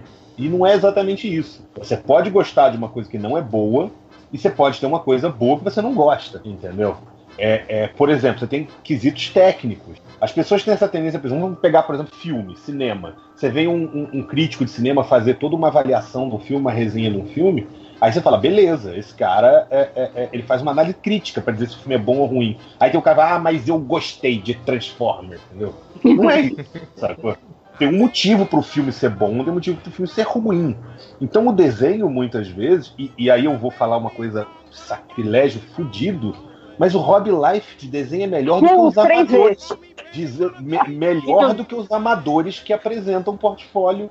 Oh, isso é fato, cara. Normalmente as pessoas vêm tipo, ah, eu desenho melhor que o Hobby Life. Não desenha, não. Entendeu? Ele é ruim. Ele é ruim. Mas é- é- é- você vê claramente Tipo, a ele- falta de. Ele tem o conhecimento básico, perspectiva pelo menos, né? Ele tem o conjunto básico ali do, do que um quadrinho. Apesar dele cometer aqueles erros grosseiros de, de proporção, de anatomia, de Perspectiva, ele não perspectiva, constrói cenário. É. Eu concordo, eu concordo com o Daniel. Eu acho que deve ser de sacanagem. Porque o controle, digamos assim, vamos lá, a, a coordenação olho-mão dele pra segurar a caneta, ele tem, né, cara? Mas então, eu- o que eu acho é o É a questão seguinte, de eu- aplicar. o, que eu, o que eu vejo no Hobby Life é justamente, vocês estavam falando aqui sobre curva de aprendizado, né? É, é, o que eu vejo no Hobby Life é isso. Ele, pra mim, é o mesmo desenhista que ele era quando ele tinha 16 anos. Ele foi um cara que não teve essa curva de aprendizado. Ele foi um cara que não teve esse. Tipo assim, não, não, não teve um- uma evolução do trabalho. Ele foi um cara que não foi aprendendo coisas novas, entende? A impressão que eu tenho é que, tipo assim, ele se fechou, né, naquilo que ele, que ele, que ele fazia e que deixou e que foi o que deixou ele famoso quando ele tinha lá 16, 17 anos e ele era o gêniozinho, né, o jovem da época, né? É, porque as pessoas antecipavam, né? Se desenha assim com 16, quando tiver com 25. É, é, o grande problema foi que ele, ele continua desenhando, né? Como quando ele tinha 16. Esse que é o grande problema, né, cara? É, ma- mas eu acho que isso é, é um pouco, tipo assim, é um pouco da incompetência do próprio artista. entende? A gente tava falando aqui sobre o Ed Barrows, né? Que, tipo assim, que teve a humildade de falar, ó, galera, meu traço não tá bom, eu vou estudar para melhorar, entende? Tipo assim, é um cara que. Eu acho que todos vocês também já passaram por isso, né? na- na- Em algum momento, quando vocês foram se profissionalizando, chegaram e falaram, não, porra, preciso estudar, né? Pra, pra, tipo assim, quando caiu um serviço que, que era de verdade, assim. Vocês lembram disso? Tipo assim, de quando foi o primeiro dia ser- hoje? É- O primeiro serviço, é assim, de, de que caiu na sua mão, assim, você falou, caralho, velho, fudeu, eu preciso. Agora, agora é séria a parada. Hoje é quinta, eu pensei nisso três vezes por semana. Não, não, sobre experiência pessoal. meu. Você lembra, Rodney, quando foi a primeira vez que caiu o, o trem e você falou, caralho, velho, agora é sério, velho. É, é, só, só abrir um parênteses aqui rapidão em cima do que você falou do Ed Barrows, cara. Ele, pro, pro ouvinte aí, é o seguinte: ele não foi estudar quadrinho, não, cara. Ele foi estudar artes. Sim, ele foi sim. estudar é, pintores, é, escultores, ele foi estudar arte clássica, arte contemporânea, arte nova e tudo mais. Ele foi estudar isso. É, foi melhorar. nada- é, pra melhorar de, É. de uma maneira geral, assim, né, cara? De- Exatamente, ele foi estudar outras coisas a- fora do quadrinho, entendeu? Ele foi buscar fora do quadrinho. Que é uma Mas, coisa cara, que, com- muito, que Ah, muito pode falar. o- a- a- é que eu vou, de aspirante a desenhista erra. em- e isso é normal, todo mundo começa assim. Mas às vezes tem uns caras que você vê que eles insistem numa, num nicho pequeno. É o famoso desenho de mangá. Eu só quero desenhar mangá. Só mangá, só mangá. Porra, vai ver o que um Takehiro Inoue sabe de anatomia antes de ficar Uh, só é focado verdade. no É. mangá, mangá, mangá, entendeu? Ah, mas é, é assim que é o meu estilo. Não é, velho. Entendeu? Sabe? Mas É, vai lá, desculpa. É, é o que eu questiono às vezes também um pouco isso. Às vezes o, o estilo do cara não é pessoal, né? Às vezes é um influenciado de uma escola, por exemplo. A gente tava falando aqui do. Às do- vezes é desculpa mesmo. Às vezes é desculpa. Não, a gente tava falando É, mas aqui é- do, do, do- do Madureira, né? Eu acho que ele tem um pouco isso, né? Quer dizer, ele desenha. Todo mundo elogia muito o desenho dele, mas tipo assim. O desenho dele é extremamente comum, assim, você vê milhares de outros ilustradores, assim, que fazem aquele mesmo estilo de desenho, meio mangá, meio, né, revista Ação Games, assim, né, cara? Que fazem mais ou menos a mesma coisa, né, cara? Então, tipo assim, é meio que uma escola, né? Não é um estilo, assim, pessoal, né? Não é algo, é, sei lá, um cara que tem um pouco de. O Minhola, por exemplo. O Minhola, sim, tem um estilo que é, que é pessoal, né? Tipo assim, que ele desenvolveu e não é. É, vai tentar copiar o Miola pra você ver. Vai fazer um Hellboy igual ele faz. Vai ficar uma merda. É, hoje em dia até tem o, o Duncan Fe- Ferguedo lá. Duncan Verguedo. É, que. Fegredo, não é? Fegredo. Fegredo. É. É, Mas lá. também não é a mesma coisa. É, não é, não é, mas tipo assim, mas ele, ele, ele, ele, né, desenvolve bem ali um estilo. Foi escolhido pessoalmente por Mike Mignola para poder desenhar o rei. Esse, é, esses dias mesmo eu tava relendo aquele Next Wave, Agents of Hate, do, do Stuart Immonen. Putz, E é ele tem um. E tem um, ep- episódio lá que cada um deles começa a ter um, tipo, uma alucinação, e aí ele, o próprio Stuart Immonen faz os, os estilos diferentes, né?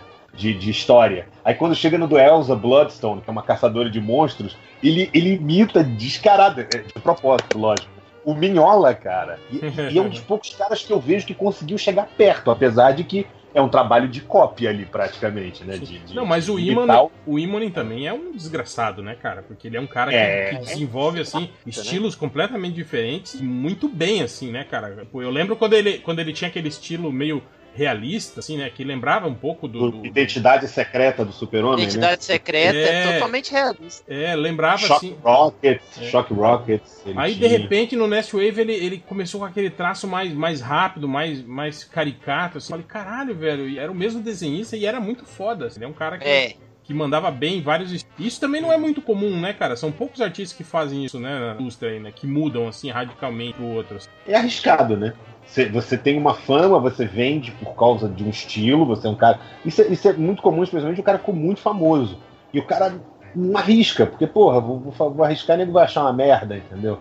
E o Imone faz isso que a gente falou, ele vai beber em outras fontes, ele não ficou só É, ele, preso. ele experimenta pra caralho, né, velho? Ele faz muita experimentação, né? Então. Um cara que experimenta pra caralho, mas não usa isso na bosta do quadrinho, é o Jim Lee, se você for ver.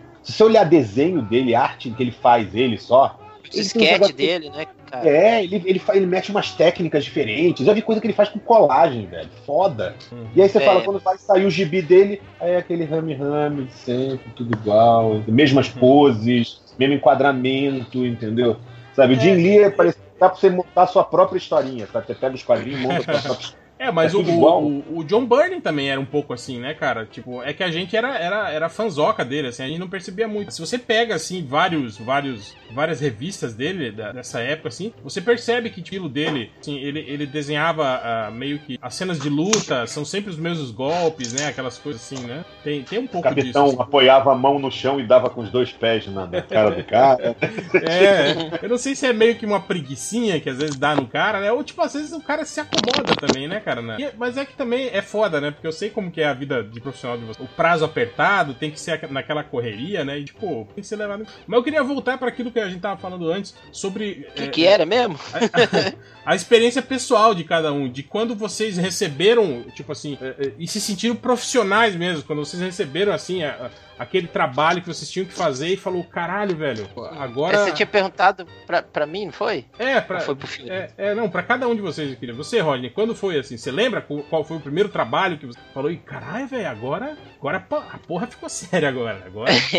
então, mas é, eu acho que eu, eu, eu posso falar pelo Daniel, que, que não, não pela, pela Adriana e pelo Fiorito, né? Porque eu e o Daniel a gente fez muito fanzine, né, cara?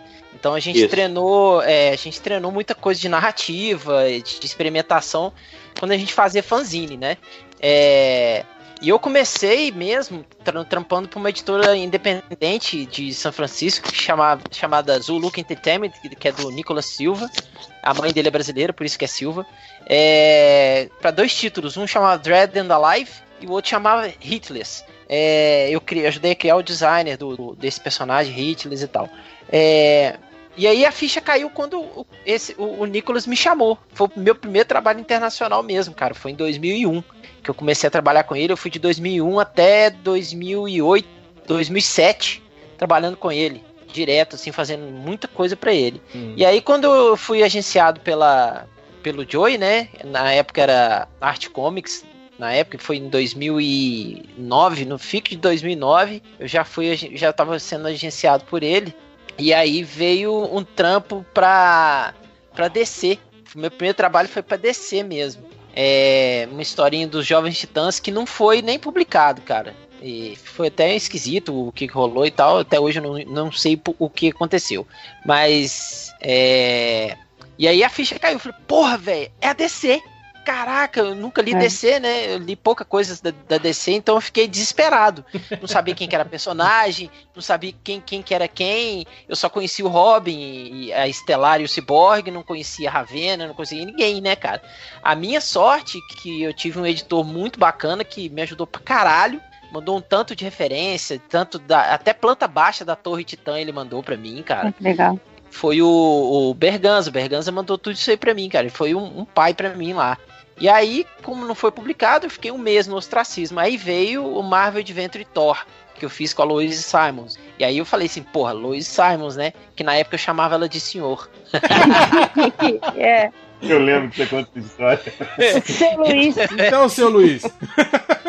Não, não, não. Não, senhor, senhor Wise. Eu chamava o senhor Wise. Aí o Joey me ligou e falou: Porra, velho, é a esposa do Walter Simons. Eu, caralho!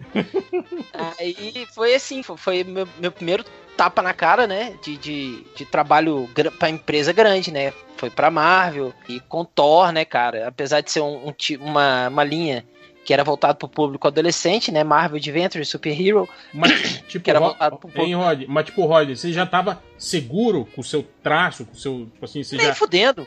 Nem fudendo. Ó, ó, ó, Réu, eu vou, Até eu vou te falar um negócio. assim. Diga, Cara, é, é, é- é bem o que o, que o Rodney falou, cara. Junta, pelo menos, claro, que a gente conhece uma meia dúzia aí que é, que é meio mascaradinho. Não, mas tirando essa meia dúzia, Tá falando do. É, é, deixa pra lá. junta. Réu, quando Fiora, junta os eu você não desenhistas, é, é, é, eu falo que é- eu brinco assim que é meio depressão, porque todo mundo acha que desenho é uma porcaria. E todo mundo acha que dá pra melhorar e que tem que melhorar, saca? Uhum. De a gente pegar a revista, tipo, dos caras, pô, mano, olha, olha o que esse cara tá fazendo, meu, olha como esse cara é fantástico. Pô, nunca vou chegar no pé do cara, sabe? É um papo de depressão, meu. Sim. Então, o desenhista, e aliás, eu acho, acho não, tenho certeza, que o que faz a gente continuar sempre evoluindo e melhorando o traço é exatamente ter a consciência que tem gente muito melhor que você. E que se Uhum. você não melhorar, se você não evoluir, você vai perder teu trampo. Você Tá. Você não sabe quem é melhor que você, você não fala japonês. Você falar, É. você descobrir que fala quem é melhor que você. E você, Adriana? Sobre Quando, isso que a quando É, foi, Adriana? rapidinho, Réu. Diga, diga, Rapidinho, sobre o que a Adriana falou aí do, da depressão, né? A gente tem o, o grupo do, do Zap Zap lá da Chiaro Escuro, né? Aí vira e Ah. mexe, alguns artistas postam página lá, né? Aí vem o Joey, aquele safado, o Joe Prado, que é maldito, e posta as artes finais que ele vai fazendo nas páginas do Ivan.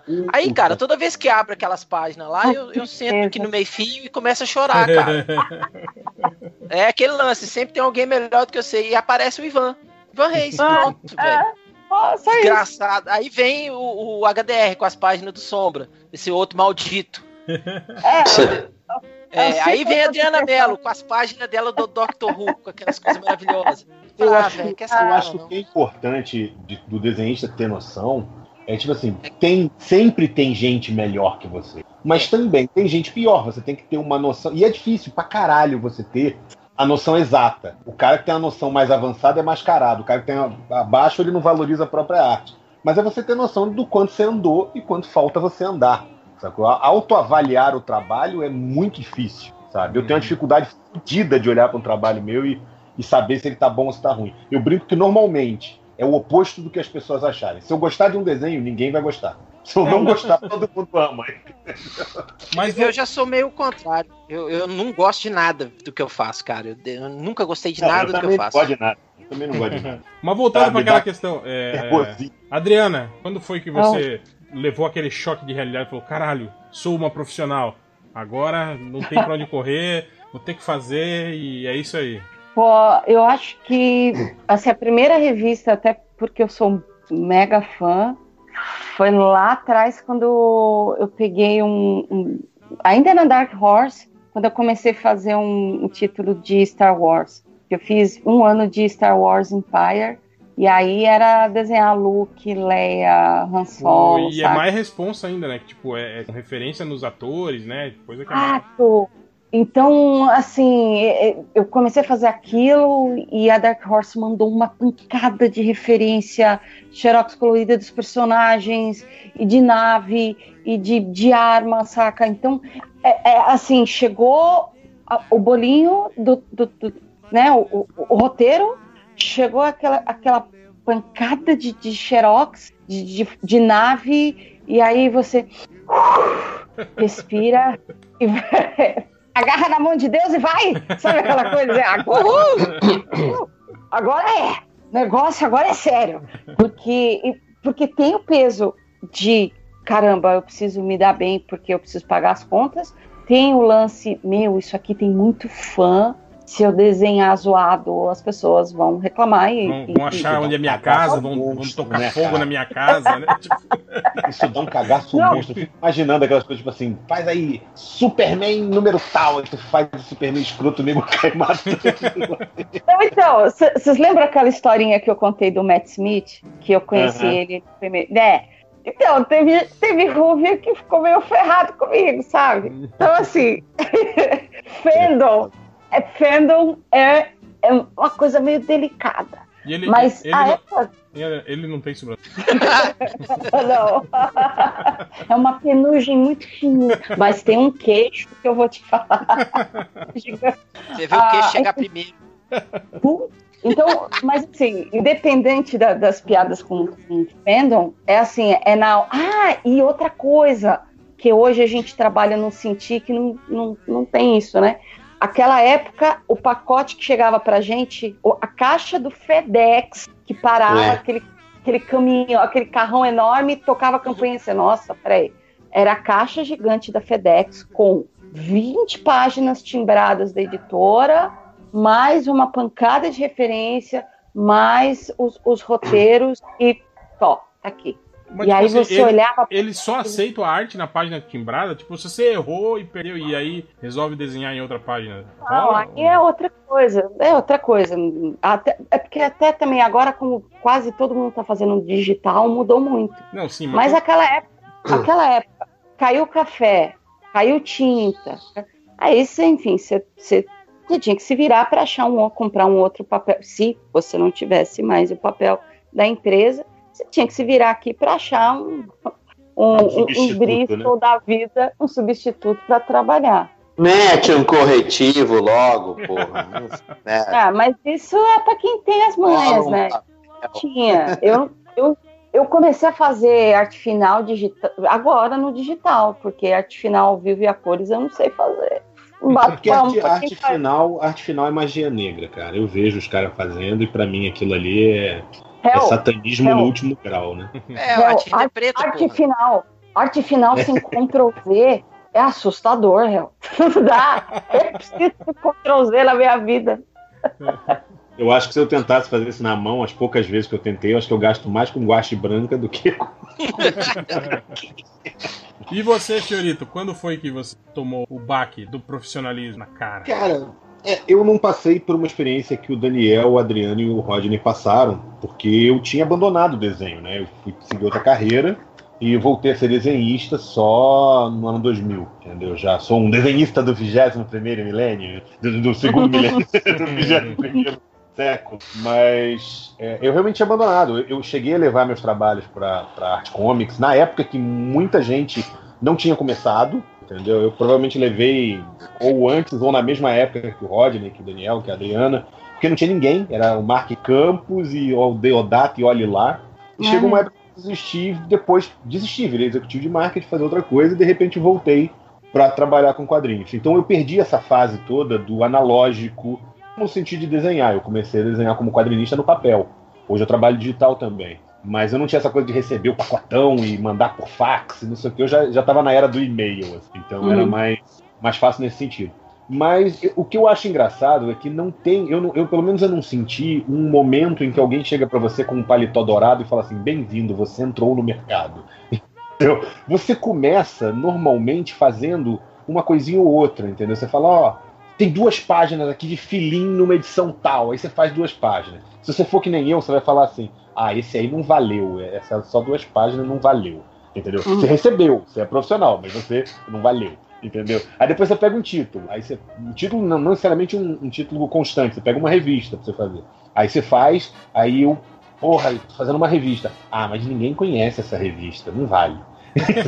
Aí daqui a pouco você É uma- mas um é, uma, outro- é, uma, é uma boa técnica, né, cara, pra, pra diminuir a autocobrança, assim, né, cara? Do tipo, Cara, é, é foda. Eu, eu me cobro mesmo assim, entendeu? Não é no sentido de. Não é no sentido de não se cobrar, mas no sentido de. de, de- de- Eu tenho uma dificuldade de valorizar meu próprio trabalho nesse caso. Sim, Sim, sim. isso- É, É não, verdade. é, pelo jeito é, É uma verdade. pelo jeito é uma constante.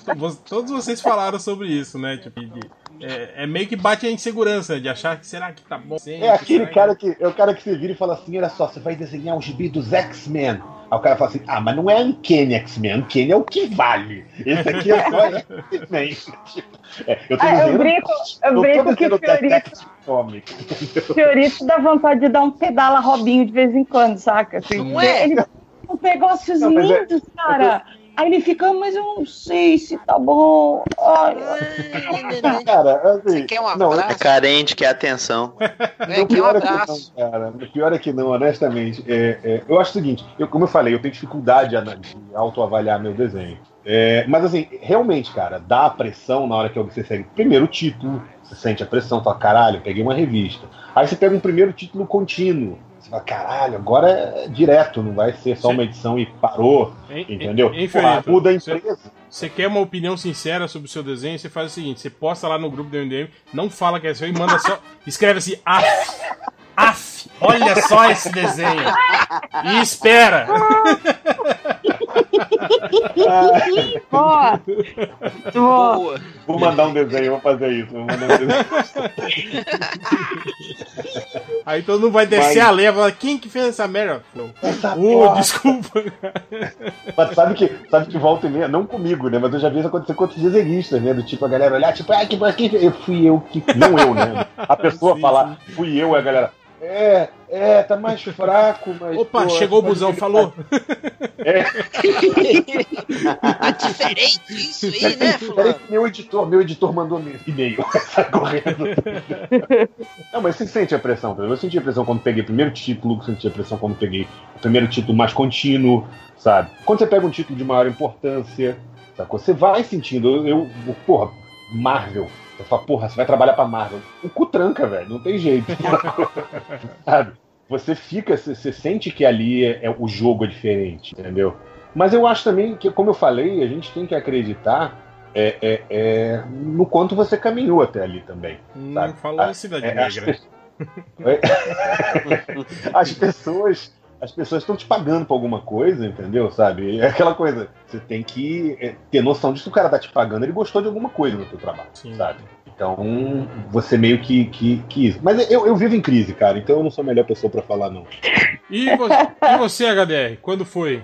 Cara, é, lembrando o que o, que o Rodney falou dos fanzines, é, teve esse período aí de, de, de, de- de laboratório, mas quando apareceu o primeiro trabalho pra fora mesmo, eu já tinha feito coisa pra pra editora pequena aqui também, mas Quadrinho eu acho que o balanço.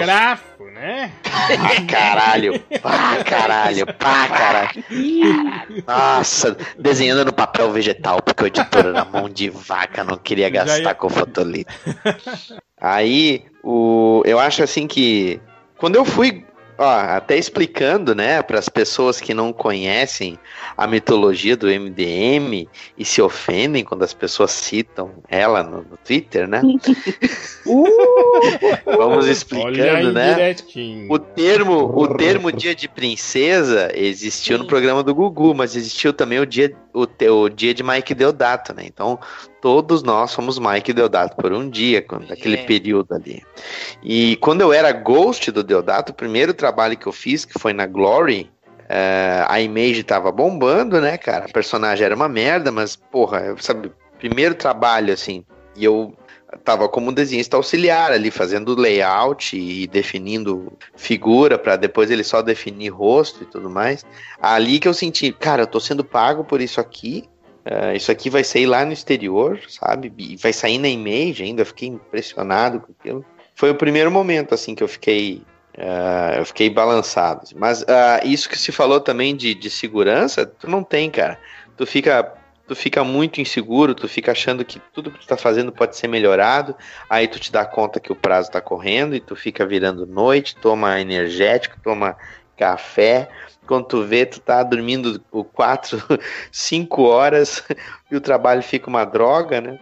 É porque, só complementando, Daniel, você tá falando, que é eu acho importante, assim, a galera tá acostumada, assim, o leigo, né? Ele tá lá na dele, ninguém ao redor dele desenha, e ele vê um desenho e ele acha maneiro aquele desenho. É como o Rodney falou, a gente tá acostumado a receber pelo WhatsApp página do Ivan, página do Pansica, página do Robson Rocha, entendeu? E dá raiva. Você olha o seu trabalho. Pacto! Tudo pacto, pactuado! Acabado! Tudo pactuado! O problema é esse, é que a gente se cobra, tá no nível dos nossos colegas, dos nossos, sabe? Eu, olha, eu tô falando dos outros caras, mas pode usar Adriano, o Daniel, o Rodney como exemplo. Que, porra, o Rodney manda as páginas do Librarians lá, você tem vontade de rasgar o cu de raiva, velho. Sacou? Pois É, é, é olha que merda que ele tá fazendo. É, é, é, tá bom, engraçadinho. Vou te dar um abraço. Mas existe o, mas existe uma coisa aí, o, te respondendo, o réu, que as pessoas que, por exemplo, são consumidoras de quadrinhos e não trabalham com isso, elas não param para pensar assim que o quadrinho que o, o sujeito está fazendo para editora, a gente já é uma geração de fãs e antes de nós também outros autores que eram fãs entraram na indústria e vamos retrocedendo, retrocedendo até chegar na era de ouro que os caras estavam pegando aquele trampo para fazer dinheiro. Né? Eles não eram cartunistas, eles tinham que se meter em alguma publicação para fazer dinheiro, sabiam desenhar, não tinham fundamento, não tinham base nenhuma. Um que outro sobressaía, mas no geral era tudo moleque de descendência irlandesa, judaica, que estava entrando naquelas editoras que era para lavar dinheiro de máfia, é, para É fazer é uma grana. E é bem isso. E quando a gente- o, o cara que consome quadrinhos, ele não para para pensar que tem é, esse momento de expectativa. É, que a gente, por exemplo, quando, quando pega um, um- um trabalho para uma editora que a gente cresceu lendo, tu treme na base, tu fica pensando, cara, dá síndrome do cabaço, aquela famosa síndrome do cabaço, que o cara acha que não vai ser bom o suficiente. Aí, meu, tu tem que ir vencendo os desafios, cara. E esses vencer desafios é fugir da zona de conforto, de fazer sempre as mesmas coisas, não ter medo de assumir compromisso, por exemplo, eh, um compromisso de pegar uma edição ali com prazo apertado ou, ou entregar, eh, dividir uma edição com, com vários outros artistas, sabe? O sujeito tem que criar esses mecanismos eh, no decorrer do trabalho. Só que no início, quando é esse primeiro, tu tem esse impacto, sabe? Do, tá, primeira vez que eu tô sendo pago por fazer uma coisa assim. Agora, tu, tu- tu também tem que ter tato, sabe? Porque tu tava falando agora de quadrinhos, mas o primeiro trabalho que eu fui fazer mesmo, ser remunerado com o valor que dá para se dizer que foi o mesmo que eu ganhei por uma página para fora, foi uma ilustração para um anúncio de um conjunto residencial. Eu nunca tinha feito um desenho de perspectiva no tamanho A2. E eu peguei um freelancer numa agência de propaganda e disse: Sim, eu faço, sem problema. Eu tive que desenhar um condomínio, cara. Eu, eu tirei a porta do meu quarto. Eu tirei a porta do meu quarto e botei em cima da mesinha que eu usava de mesa de desenho, cara. Eu fiz um, um desenho de perspectiva, cara. Com régua gigante, assim, saca? Você se Eu fui dormir. compromete com o cara e fica pensando assim, acho que eu falei mesmo. Exatamente, cara. E aí eu fui dormir, eu fui dormir, eu, eu peguei o trabalho sexta-feira e tinha que entregar a segunda arte toda pronta, pintada com aquarela. De sábado para domingo eu tive Caralho, pesadelo com desenho, cara. Eu tive pesadelo com o desenho. Que tinha que ficar pronto. É, eu- acho que o interessante que o Daniel tá falando é o seguinte: você vai sentir insegurança. O que você vai fazer com essa insegurança é, são outros 500. É o que o Daniel tá falando, sabe? Você engole, mete bronca, foda-se sabe? E tem gente que não. Você vê muita gente que começando, pega o primeiro trampo, o segundo trampo e trava, velho. Trava. É. o cara É. consegue A gente entregar conhece uma muitas pessoas, muitas pessoas. assim. É, gente, eu Trava, tenho muitos amigos que travaram. Eu, Porque eu ela- travei. Eu travei uma vez, posso contar? Mas, tipo assim, du- durante o trabalho, Roger? Tipo, no meio Durante do trampo, o trabalho. Assim, meio Deu do trampo eu piripaque de chave. Deu. Deu, deu piripaco, velho. E foi um trampo de responsa para caralho, para caralho. É, todo mundo fala que eu fico todo metido quando eu falo com quem que eu trabalhei e tal. É, mas não, Jé, é, é, foi uma responsabilidade muito grande. O, o Joey me ligou um dia e falou assim: Rodney, tem a edição comemorativa do Hulk, número 600, e tem um roteiro aqui pra você. Você quer pegar? Eu falei: pego. São 10 páginas com o roteiro do Stan Lee. Aí o telefone ficou mudo e chamaram o SAMU. Aí, cara, beleza. Tomei um, aquele baque, né, cara? Falei, porra, Stan Lee, caralho, velho. O cu travou, velho. Fiquei uma semana sem ir no banheiro. É, Aí, cara, no meio do trampo, eu travei. Na, na página 3 eu travei. Porque era um- uma luta do, do Hulk contra o, o Hulkeringo. É o Eringo misturado com, com sangue do, do Hulk. Então tinha. O é, Michael tinha- Eringo? Pera aí, como é que é? É, não, tá falando do Wen- Wen- Wen- Wendigo, Wendigo, não é? É. Mendigo. O Hulk, O Hulk Mendigo. Mendigo, É cachorro o do réu. É o mendigo, é. Não, o mendigo. o Hulk mendigo. E eu travei, cara, porque era a página tava é, era pro, pro Stan Lee, eu tava com o roteiro do Stan Lee na mão e o prazo tava meio que apertado, cara. Tinha- eram 10 páginas em 5 dias, sacou? Em uma semana. Então, cara, eu travei. Travei, falei, puta, como é que eu vou fazer? Puta, como é que eu vou fazer, cara? Aí eu entrei em pânico mesmo, velho. E, e- e aí eu falei, bom, tem que dar uma satisfação. Aí liguei pro Joey, o Joey com aquele jeito delicado dele. Ô meu, para de frescura, meu. Vai tomar no seu cu, cara. Vai desenhar essa merda aí. Para com essa merda. Nossa, você Viadagem. igualzinho. o Joe, o Joe é, é- é- é o senhor psicologia, né? É, psicologia. É tipo aquele. Aí, cara, a- aquele no, no Aperte os cintos que o piloto sumiu quando a, a menina tá. Tá em, em choque lá, Em e choque. aí vem um cara, dá uns tapas na cara dela, aí forma aquela fila, né? Tipo, o cara com luva de boxe, outro com um taco É. de beisebol. Não, o bagulho é Cobra Kai, né, cara? Não existe Cobra dor Kai. nesse dojo. Né? Tipo, É, o Joey é, o- é o mestre Cobra Kai. Aí, cara, eu falei, pô, o que que eu vou fazer, né? Aí eu sentei, respirei, liguei pra minha mãe. Mãe, o que que eu faço? Sério, velho, eu liguei pra minha mãe. Eu não, não, tô eu zoando, tô liguei pra- rindo, eu tô rindo, mas assim, não exatamente os mesmos fatos, mas eu entendo exatamente o que o Rodney passou. Pois é, eu liguei pra minha mãe, aí, cara, conversei com minha mãe, minha mãe falou, não, filho, calma, isso é trabalho. Pra quem que é mesmo, Stanley? Quem que é esse moço? Eu sou o cara que criou a Marvel, mãe. Não, isso vai dar certo, relaxa. Você quer vir almoçar aqui? Aí eu fui almoçar com a mamãe e tudo melhorou. Sua, mãe- sua mãe saiu e comentou com alguém que você tava fazendo um desenho pro Bruce Lee. Né, mãe quase, coisas- Ela perguntou se era parente do Bruce Lee. Falei, não, É, não tem nada Da. Rita Lee. Bruce Lee é pra Rita Lee. Mas a gente passa por isso, cara. Tá, é, bloqueio criativo, cara. É, é, é foda, velho. Muito foda. É, o, o Ivo, pegando um pouco o que você estava falando antes, é aquela coisa que a gente vê. Primeira coisa que eu, que eu acho é o seguinte: quando você vê neguinho trampando no mercado direto, não um cara que faz uma edição e desaparece, a galera que trampa com constância, é, eu, eu, eu acho que é muito parecido com um atleta de alto rendimento, sacou? Você vê aquele cara que você fala, porra, esse maluco é um puta corredor. O cara corre rápido pra caralho 100 metros rasos. Mas quando ele chega na Olimpíada, ele é mais um Zé, sacou? Às vezes o cara é campeão do país dele, recorde nacional, sabe? Tipo, o fenômeno, e aí chega lá na hora o cara tem que correr junto com outro maluco que é melhor que ele. E aí os detalhes fazem diferença, sacou? Tipo, é a genética do maluco, é o tamanho da perna do cara, entendeu? No caso do desenhista, acho muito parecido, sabe? Você- é- é- eu acho assim, todo mundo que trabalha com constância sabe perspectiva, anatomia, entendeu? Pelo menos o básico necessário, sacou? E você tem os monstros, como o Ivan, como o Imonen, sacou? Que fazem isso de uma forma espetacular todo mês, sacou? É, é, o que eu normalmente falo é o seguinte: você pega um artista, o que ele produz numa revista de 30 dias, de, de mensal, né, de um mês, ele não. é- é- ele faz muito melhor se ele fizer só uma arte dele, se você for ver. Ele faz uma pin-up quando ele tá de bobeira. Porque tem a pressão do tempo, sacou? Agora, É, eu não sei quem é falava isso, eu não sei se eu me engano. Eu vi isso num discurso do, do Neil Gaiman, mas acho que era um editor que falava esse negócio. Que tem, é um pilar de três coisas pra você trabalhar no mercado. né? Ou você é muito bom, ou você é muito confiável com prazo, muito profissional, ou você é gente boa. Não é gente boa pra tomar cerveja, não é gente É o boa. Cebuski que fala isso aí, o Sibi Cebuski da, É, ele- assim, da ele Marvel, da Marvel. Ele fala, mas eu acho que não foi ele originalmente. Acho que é um editor de- das antigas. Eu só, só tô com medo de cometer alguma, alguma, algum erro aqui. Mas é um cara das antigas, Ah. você usa hoje, e muita gente fala isso hoje. Então, é, Uhum. é, é, assim, ou você é muito bom, ou você é muito confiável, ou você é gente boa. Gente boa que eu digo não é. Ah, ele conta umas piadas ótimas. Não, é tipo. Você é um cara legal de tratar, entendeu? Não dá chilique, não tem um ego muito exagerado, entendeu? Tem que alterar Então, alguma coisa, tu não fica fazendo cu doce. Doce, reclamando, entendeu? Eu tô dizendo o seguinte, tipo, se você for muito bom, se você for uma pessoa legal, você pode atrasar um pouquinho, que os editores vão, vão arrumar um jeito, você tem que ser muito foda. Os editores vão dar um jeito de, de te encaixar.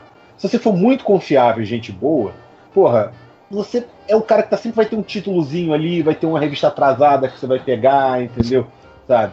E se você for muito bom e muito confiável, você pode ser um tremendo de um filho da puta. que você vai arrumar trabalho mesmo assim. Mas é importante pensar nisso quando a gente fala de quadrinista. Agora, voltando a falar já do, do, do aspecto técnico da parada, né? Também tem aquele lance, né? De, tipo, do artista que com o passar do tempo se meio que vai adquirindo uma, uma sintonia fina da parada, né? E aí você vai começar, começar a pular etapas, né? Tipo, eu acho que muitos de vocês já conseguem, às vezes, desenvolver o desenho, sei lá, a figura humana sem precisar de todas as linhas de construção, né? No caso de Tem cenário. muita referência fotográfica. Sim. É, Sim. já eu acho que, por exemplo, no, caso de cenário já é um pouco mais difícil, né? Tipo, conseguir fazer sem É, o linha, cenário né? é mais peculiar, porque às vezes você tem que representar um cenário que existe, né? É, que Ah, você não tem que criar o cenário. Aí você faz É igual mais particular, o seu, seu amigo Hum. Malívio ali, pega uma. E cola, né? E cola mesmo, né? Ctrl C, Ctrl V, não, é colar mesmo, recorte Joga um fio. Joga um filtro. Posterize, Joga um filtrão. Contour Edge, Eu não todos os consigo, filtros ali. eu não consigo curtir, velho, esse tipo de trampo. Que uma- não tô falando assim. Eu acho o seguinte, você tem um trampo, sabe? é- é, por exemplo, o cara que trabalha com muita referência fotográfica, Brian Hitch, faz isso bem.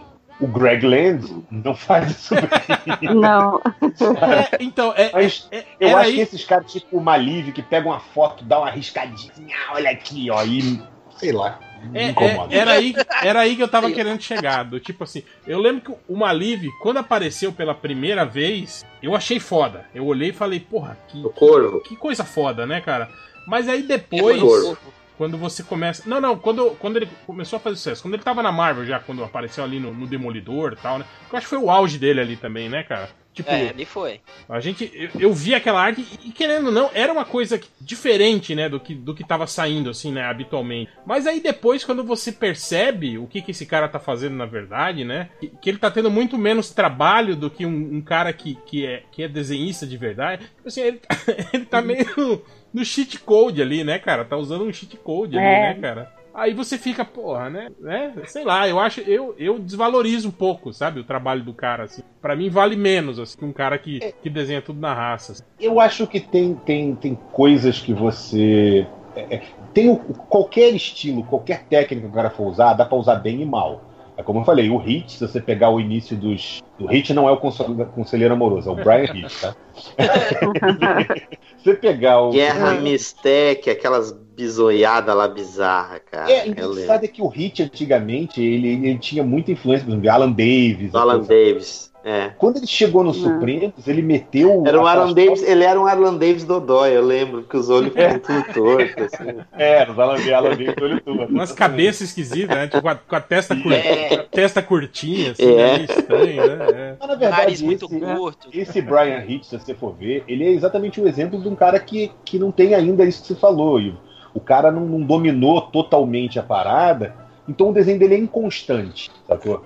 Hoje em dia você olha o trampo do próprio Hit é, é, e o desenho dele é constante. Você pode dizer assim, ah, mas eu gostava mais do Vingadores do que do, do, do Supremos do que do dessa liga que ele fez agora há pouco tempo. Não, tudo bem, mas Caralho, aí- ele falou do hit, eu lembrei do Menino Veneno. Não, não. não. Ah, não, Greta, é a música pro final, hein? Já é a música pro meu final. É um, é um abajur cor de carne, né? É. Ainda, ainda vou botar a versão do Zé de Camargo e Luciano ainda. Pode. Boa, pode pôr. Se puder, não. É essa mesmo. Caraca. Não, mas o. Então, tipo assim, o Hit é um cara que, se você olhar as primeiras edições do Supremos, aquilo ali é foto do, do soldado Ryan decalcado na mesa de luz. Total, total. Entendeu? Pode crer. Mas ele faz de um jeito que fica consistente e funciona principalmente na narrativa. Sacou? Você olha o trampo do Greg Land, ele pega umas fotos, eu não tô zoando, é foto de filme de sacanagem. e pega, é sério, você vai olhar as Sim, caras. eu, das não, mulheres, eu sei, é eu já, já vi. Entendeu? Não, e outra, Sabe, e e é- ele, e ele, e- ele, tipo assim, ele tem um, um, um grande HD, né? De, de Ele tem uma po- pasta de muito pequena, poses. porque ele copia dele mesmo. Pois é, cara, tipo, né? Chega um momento que o cara não, tipo, vira desenho do He-Man, né, cara? Você tem um model Exato. sheet e vai, né? Pô, sacanagem, xingou o He-Man, velho. Não, mas o desenho do He-Man era assim, né, olha? Tipo, a gente Que as animações da né? Filmation, né? É, mas tipo, A rotoscopia toda repetida, É, né? sempre a mesma É. Eu é. sei que o Greg Land era assim, que inclusive tinha o desenho do Tarzan, que eram os mesmos fotogramas do He-Man, lembra sim, disso? sim, É. ele- o jeito de correr, nadando. nadar, Muito longe é. não sou. Flash Gordon e Brave Star. sim, também, é. É, pois é.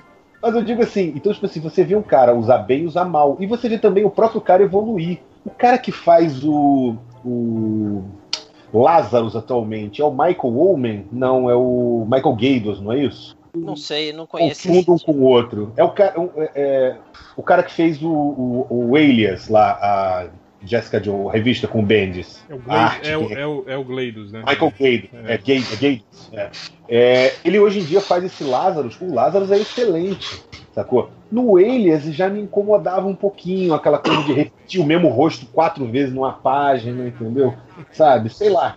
Mas não acho quando, que seja necessário. quando o John Byrne fazia, você não reclamava, né? Não, sabe, quando o John Byrne fazia, eu lembro que saiu numa revista de zoeira da Marvel, tinham vários do mesmo rosto, um cara louro, entendeu? Sim. Aí e aí tinha assim, Steve Rogers, Clint Barton, Hank Pym, entendeu? Todos os mesmos caras loiros de cabelo curto. Donald Blake, tudo assim. Mas, por exemplo, isso que eu tava querendo puxar de volta, esse, esse negócio do aspecto técnico, né? Por exemplo, tem umas coisas, assim, umas regras, por exemplo, aquele lance que, que uma vez eu vi vocês comentando sobre o tangenciamento. Eu não sabia disso até então, né? Que tem que tomar Uhum. cuidado pra pra fazer isso, né? Que, que o desenho não se, É. não se tangencie, né? Quer dizer, você tá trabalhando ali com uma, assim, com dois planos, né? E aí você tem que tomar cuidado justamente pra isso, pra você não, não, não criar um tangenciamento de linhas, né? Que acaba deixando a página meio, meio fusa. Quer dizer, isso é uma regra importante, né? E, mas, mas é algo que você vê muita gente aí que meio que não saca dela e que comete esse tipo de erro, assim, né? Quando faz a- as páginas. E às vezes até gente aí, né?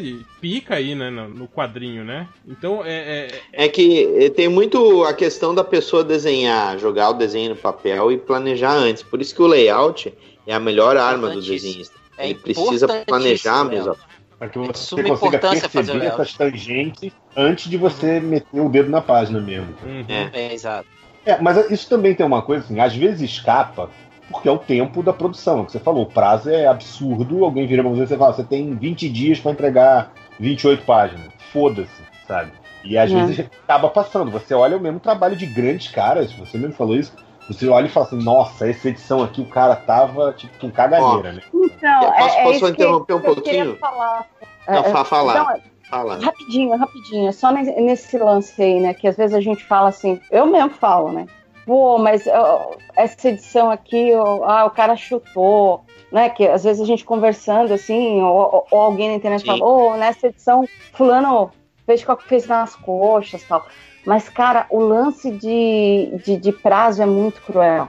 Porque quando você tá com prazo de entrega apertado e naquela pressão, cara, tem que ficar pronto, porque o arte finalista tá esperando, o colorista tá esperando, e, cara, eu tô ficando mal com o editor, e eu vou perder a revista, vai pra outra.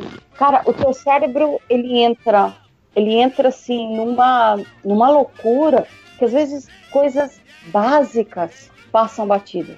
Coisas básicas você não se toca, que você pisou na bola, que a anatomia saiu feia, saiu chutada, que e aí depois que eu tenho muita dificuldade de ver revista quando a gente recebe, né, os contos, né, da editora, ver revista que eu sei que eu fiz correndo, Porque quando eu abro as páginas, cara, é tipo tapa na cara, sabe? Putz, olha esse quadro. Como é que eu não, não percebi essa tangente? Como é que eu não vi que esse braço estava maior que o outro, saca? É o lance de quando a revista está com prazo apertado, a gente corre e coisas básicas passam batido. Impressionante. Ver um cara, um, um cara, por exemplo, que ele é.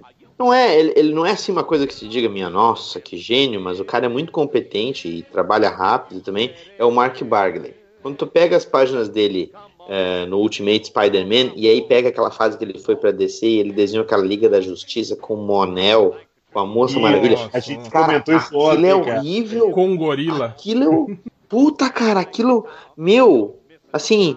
É sério, aí a gente tá falando desse esquema de, de não planejar a página, simplesmente jogar, ler o que tá no roteiro e joga na página. Meu, é muita tangência e o personagem vai pra um lugar que tu não sabe pra onde ele tá indo. E rosto torto, Ali eu- cara. É, é o típico exemplo do negócio feito com um, dois, três, vai filhão. Tem que ficar pronto e é, é o exemplo. É, o problema é que nem todo mundo é um monstro que nem. Vamos lá, os caras fazem foda e fazem mensal. O Ivan, de novo, o Imonen, de novo, entendeu?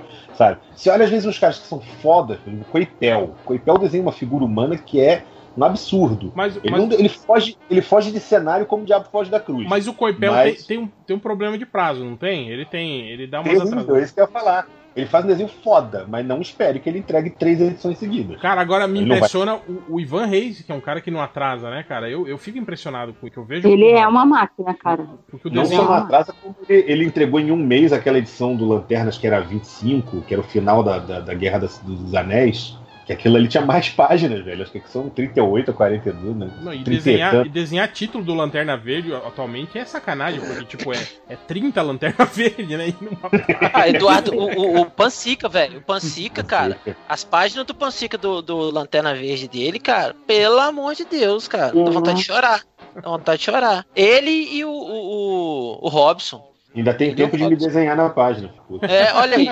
Ele me mata toda edição. Esquadrão Suicida eu tô correndo um por edição. Te ama, cara. Te ama. É, um, foi, um foi até censurado, que ele fez a minha cabeça decepada, assim, né? Nos pés do faltando metade do seu rosto ainda, né? Tava, né? É. Você viu? Você viu? a Eu imagem vi, eu vi, eu vi a página. É, aí eles, eles cortaram, né? Edição, tipo, eles aumentaram a página pra não, tipo, não aparecer. Fiorito, o que, que você fez pro Pansica? Pois é, eu falei que tem alguma coisa errada nisso. né, Porque o Pansica é paulista e, e paulista não gosta de carioca e É vice-versa. verdade, cara. Ei! A Adriana também me odeia, cara. Olha aí. Falácias, falácias. Mas assim, é, para- vamos meter o dedo na ferida? Vamos, opa, falar, estamos aqui pra isso. Vamos falar do Todd McFarlane? Ah!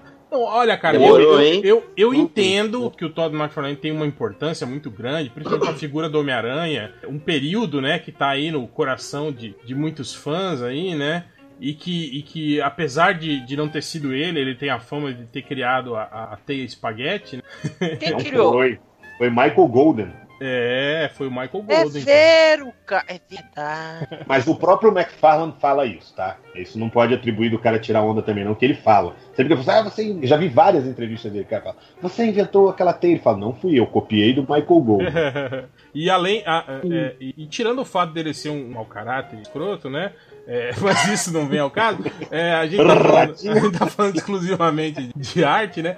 Mas, tipo, cara, ele, ele sim é um cara que tem sérios problemas, assim, cara. É, tipo, porque ele, ele, ele tem anatomia ruim, tipo, a narrativa dele é extremamente confusa, né, cara, na- nas páginas. É, a- a- ele desenha mal os, os rostos, né? dele, expressões, né? São ruins, né, cara? Eu acho que também, a, porra, a, a luz e sombra dele também, né? É tudo meio, meio cagado, meio uso, né? Então, tipo assim, pra, pra mim, eu, eu acho ele um unista, assim, sei lá, cara, ruim, assim. E aí eu não entendo muito isso, sabe? Da, ter tanta gente que, né? Que esse cara é foda. Olha só, quando ele foi pra DC e pegou o primeiro trabalho dele, porque ele enviava amostras todos os meses, durante quase um ano, Corporação ele Infinita. mandava amostras pros editores. Pegou, é, foi a Corporação Infinito, eles botaram o Tony de Zuniga pra finalizar ele.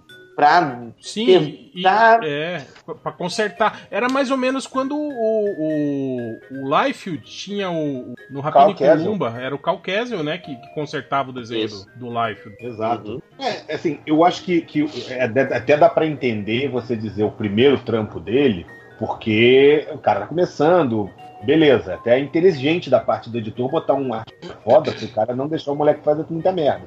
O problema do, do, do McFarlane é que é, eu acho que não é do McFarlane não, tá? Eu acho que de quase todos os caras da Image, com alguma exceção, eles pegaram e, e, tipo assim, como eles fizeram muito sucesso com aquele tipo de estilo, com aquele tipo de, de estética que eles desenvolveram, a maioria deles ficou ali. Falou, beleza, tô, tô, tô de boa. Estagnou, né? Estagnou. Estagnou, entendeu? E é por isso que muitos desses caras vivem hoje da fama que eles viviam antes, mas não competem com os caras do mercado hoje. Uhum. Se eu botar um, um, um cara desse pra competir com um Imonen da vida, entendeu? Sim, Não é conseguir. cara. É, é, então, tipo assim, eu acho que, que o problema é que eles criaram essa estética e aí ficou essa impressão de que a estética bastava. Mas é, o que você falou, o que me incomoda no McFarlane, apesar de na época isso ter sido uma. É, é, é, é, como é que eu vou dizer? Um- como é que eu vou explicar isso? Ele foi, ele foi tipo, marcou uma época, entendeu? Sim, sim. Não, é, digamos, eu acho que se você fosse listar, se você fosse listar, digamos, os desenhistas mais representativos do Homem-Aranha, assim, com certeza ele estaria, cara, entre, sei lá, entre os 10, acho que estaria. Entre, até, se brincar, até um desenho, entre ele os tem um 5, eu desenho também que chama de agradável, essa coisa. Tipo, ele faz um rostinho legalzinho, entendeu? Ele bota aqueles cabelinhos com 300 milhões de curvinhas, entendeu? Sabe? O problema Eu é que acho as poses dinâmicas que ele faz pro, fazia pro Homem-Aranha, eu achava muito legal. Né? Sim, sim. Agora, é, ele, ele, é o ele levou fala, ele- o nível do Homem-Aranha, né? Nesse É. É, é, não. mas é o que o réu falou, ele não tem nível técnico nenhum, cara. É, tipo assim, é, é, eu- eu me incomodava. Eu gostava das posições meio, meio animalescas, assim, né, do Homem-Aranha. Ele, ele se movimentava meio assim, como, como uma aranha mesmo. né? Tipo, era uma coisa causava estranheza, assim. Mas me incomodava profundamente aquelas anatomias torcidas. lá. Zoada, né? É, parecia que tinham triturado a perna do Homem-Aranha. assim. Você sabe que o McFarlane ele não desenhava de adolescência. Ele fala mesmo, ele fala mesmo, já vi várias entrevistas dele, inclusive tem Começou uma. velhaco. É, e na verdade ele Isso. começou a desenhar velhaco, não é nem questão de ah, ele desenhava e virou profissional mais velho. E aí ele pegou as revistas e começou a. Ah, uma semana eu vou desenhar mão, outra semana eu vou desenhar pé. Isso. E aí foi tentando aprender. É, E a falta desse fundamento faz, você vê muito nele. Eu falo, a composição dele, apesar de fazer uma página que parece muito legal com um milhão de coisas, a composição às vezes é atroz, cara, É, não, e isso que eu É. acho engraçado, tipo assim, ele, ele era um cara que gostava muito de usar esses elementos, tipo, a teia que o Homem-Aranha tá jogando na primeira página é o que divide os quadros, né, e não sei o que, criar uma, uma narrativa assim, meio, né, sei lá, diferente, mas não é diferente. E eu gosto de, de comparar muito com isso, tipo assim, ele, ele abusa desses elementos, né, eu não sei como é que chama isso, quando você pega elemento de uma... tipo, De um quadrinho e ele vai interferir em outro quadrinho lá embaixo, assim, né? Gancho narrativo, gancho narrativo. É. E, e- mas, tipo assim, mas ele faz de um modo confuso. E aí você pega, por exemplo, o Jim Steranko, por exemplo, né? Usava Sim. muito isso, né, cara? Que pegava esses, esses grafismos e usava isso pra dividir a página. E, e pelo contrário, fazia isso de um, de um jeito muito, muito competente. Que apesar de, de toda aquela psicodelia, você olha e você entende o que tá acontecendo, né, na página. Você pelo menos sabe a ordem de leitura de flechinha, né? Te indicando pra que quadrinho você tem que Exato, ir, né, cara? cara. Eu, eu, eu costumo brincar que eu falo que narrativa é tipo um jogo de videogame. Se o seu leitor uma hora para e fala assim, caralho, peraí, o que, que aconteceu que eu não consegui entender? Você perdeu o jogo, game over, sacou? Então, é, é- é- é- o grande lance é esse, e quando você tem aquela página muito poluída, muito cheia de coisa, você detrai do que você precisava mostrar, entendeu? Então, às vezes, você precisava mostrar que a Mary Jane estava chateada, só que em vez de você olhar pra cara dela, você tava olhando pra aranha subindo pela teia no canto do quadro. Ou pros É peitos muito, dela. si- é muito simples, cara. Quadrinho é uma coisa que mexe com muito mais faixas de informação do que somente Sim. você ler ou olhar a imagem. No momento que tu absorve aquela história com várias informações simultaneamente, tu precisa construir a tua página de modo que uma coisa não sufoque a outra. É o O mesmo Garcia Lopes fala muito disso aí. De fazer uma Garcia narrativa trabalhar para contar a história. Entendeu? Uhum. Não fazer a arte sufocar a história. É, isso tem Exato. outra coisa, exatamente. Eu acho que até o Garcia falava isso também. Que tipo assim, a É, história é mais importante que a arte. Sabe? Você não tem que estar lá pra se mostrar, no que você está desenhando. Tipo, Olha como eu sou foda, eu sei fazer essa imagem foda. Não, você tem que fazer o que tem que ser contado na história, sacou? E não se mostrar, entendeu? É, é, mas assim, o, o grande lance que eu acho é o lance do McFarlane ter funcionado naquele período de tempo é meio parecido como se fosse falar em música do Nirvana, por exemplo, que veio com um som sujão, pesado, daquele movimento grunge. Cara, tem o cara que faz o som pesado, sujo do movimento grunge porque era o estilo, porque fazia parte da coisa, e tem o cara que faz o estilo musicão sujão e porque o cara não consegue fazer outra coisa, entendeu? sabe? É, é- Essa é a minha opinião sobre Nirvana. Não, mas eu digo assim, independente de você gostar do Nirvana ou não, o Nirvana funcionou dentro daquela época. Se você chegar com uma banda com as guitarras mega distorcidas, o negócio, né? Hoje em dia, tá aí o, o, o- o White Stripes pra provar isso, né? Mas é, é, às vezes não funciona, às vezes não vai funcionar, entendeu?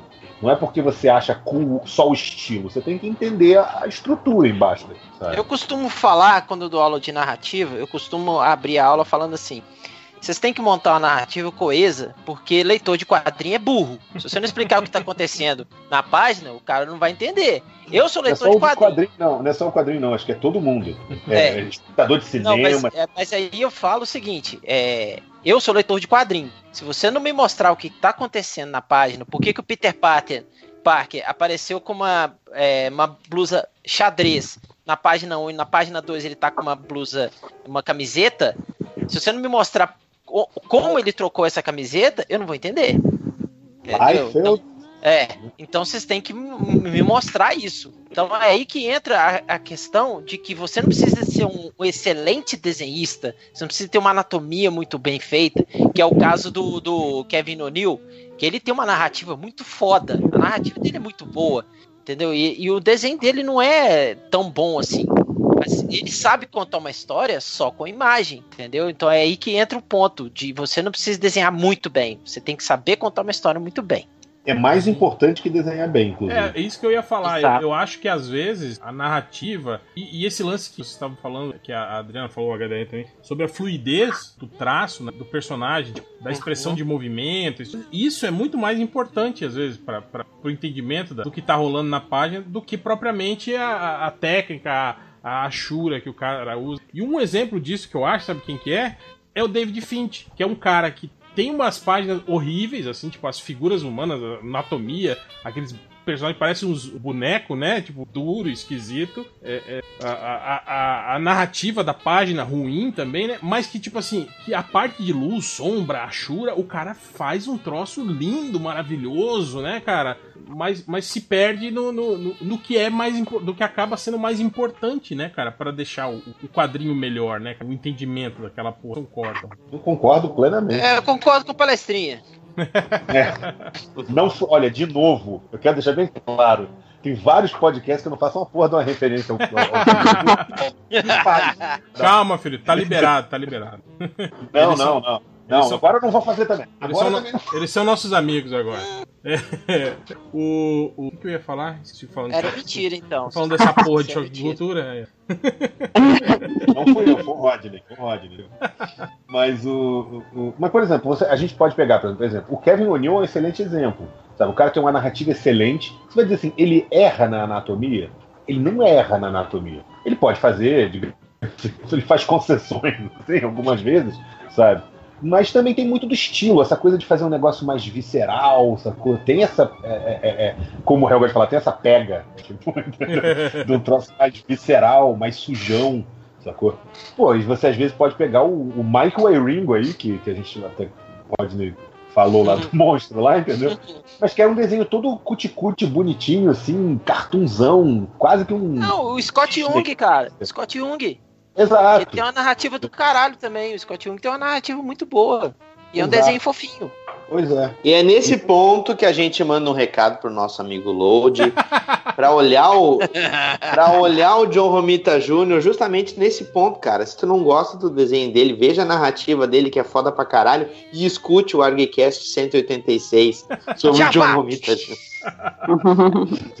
O melhor daquele Argcast é a gente chamando um você cara tem 60 anos de garoto. né? Esse garoto aí, filho. É, esse moleque. John Romitinha. Você quer ver uma coisa do trabalho do Romito, do Romitinha, né? Eu vou falar Romita, mas do Romitinha, que me impressiona pra caralho. É, é, isso eu li uma vez um cara comentando, passei a prestar, eu só não consigo, não consigo mais desver isso daí. É o peso que os personagens dele têm, sacou?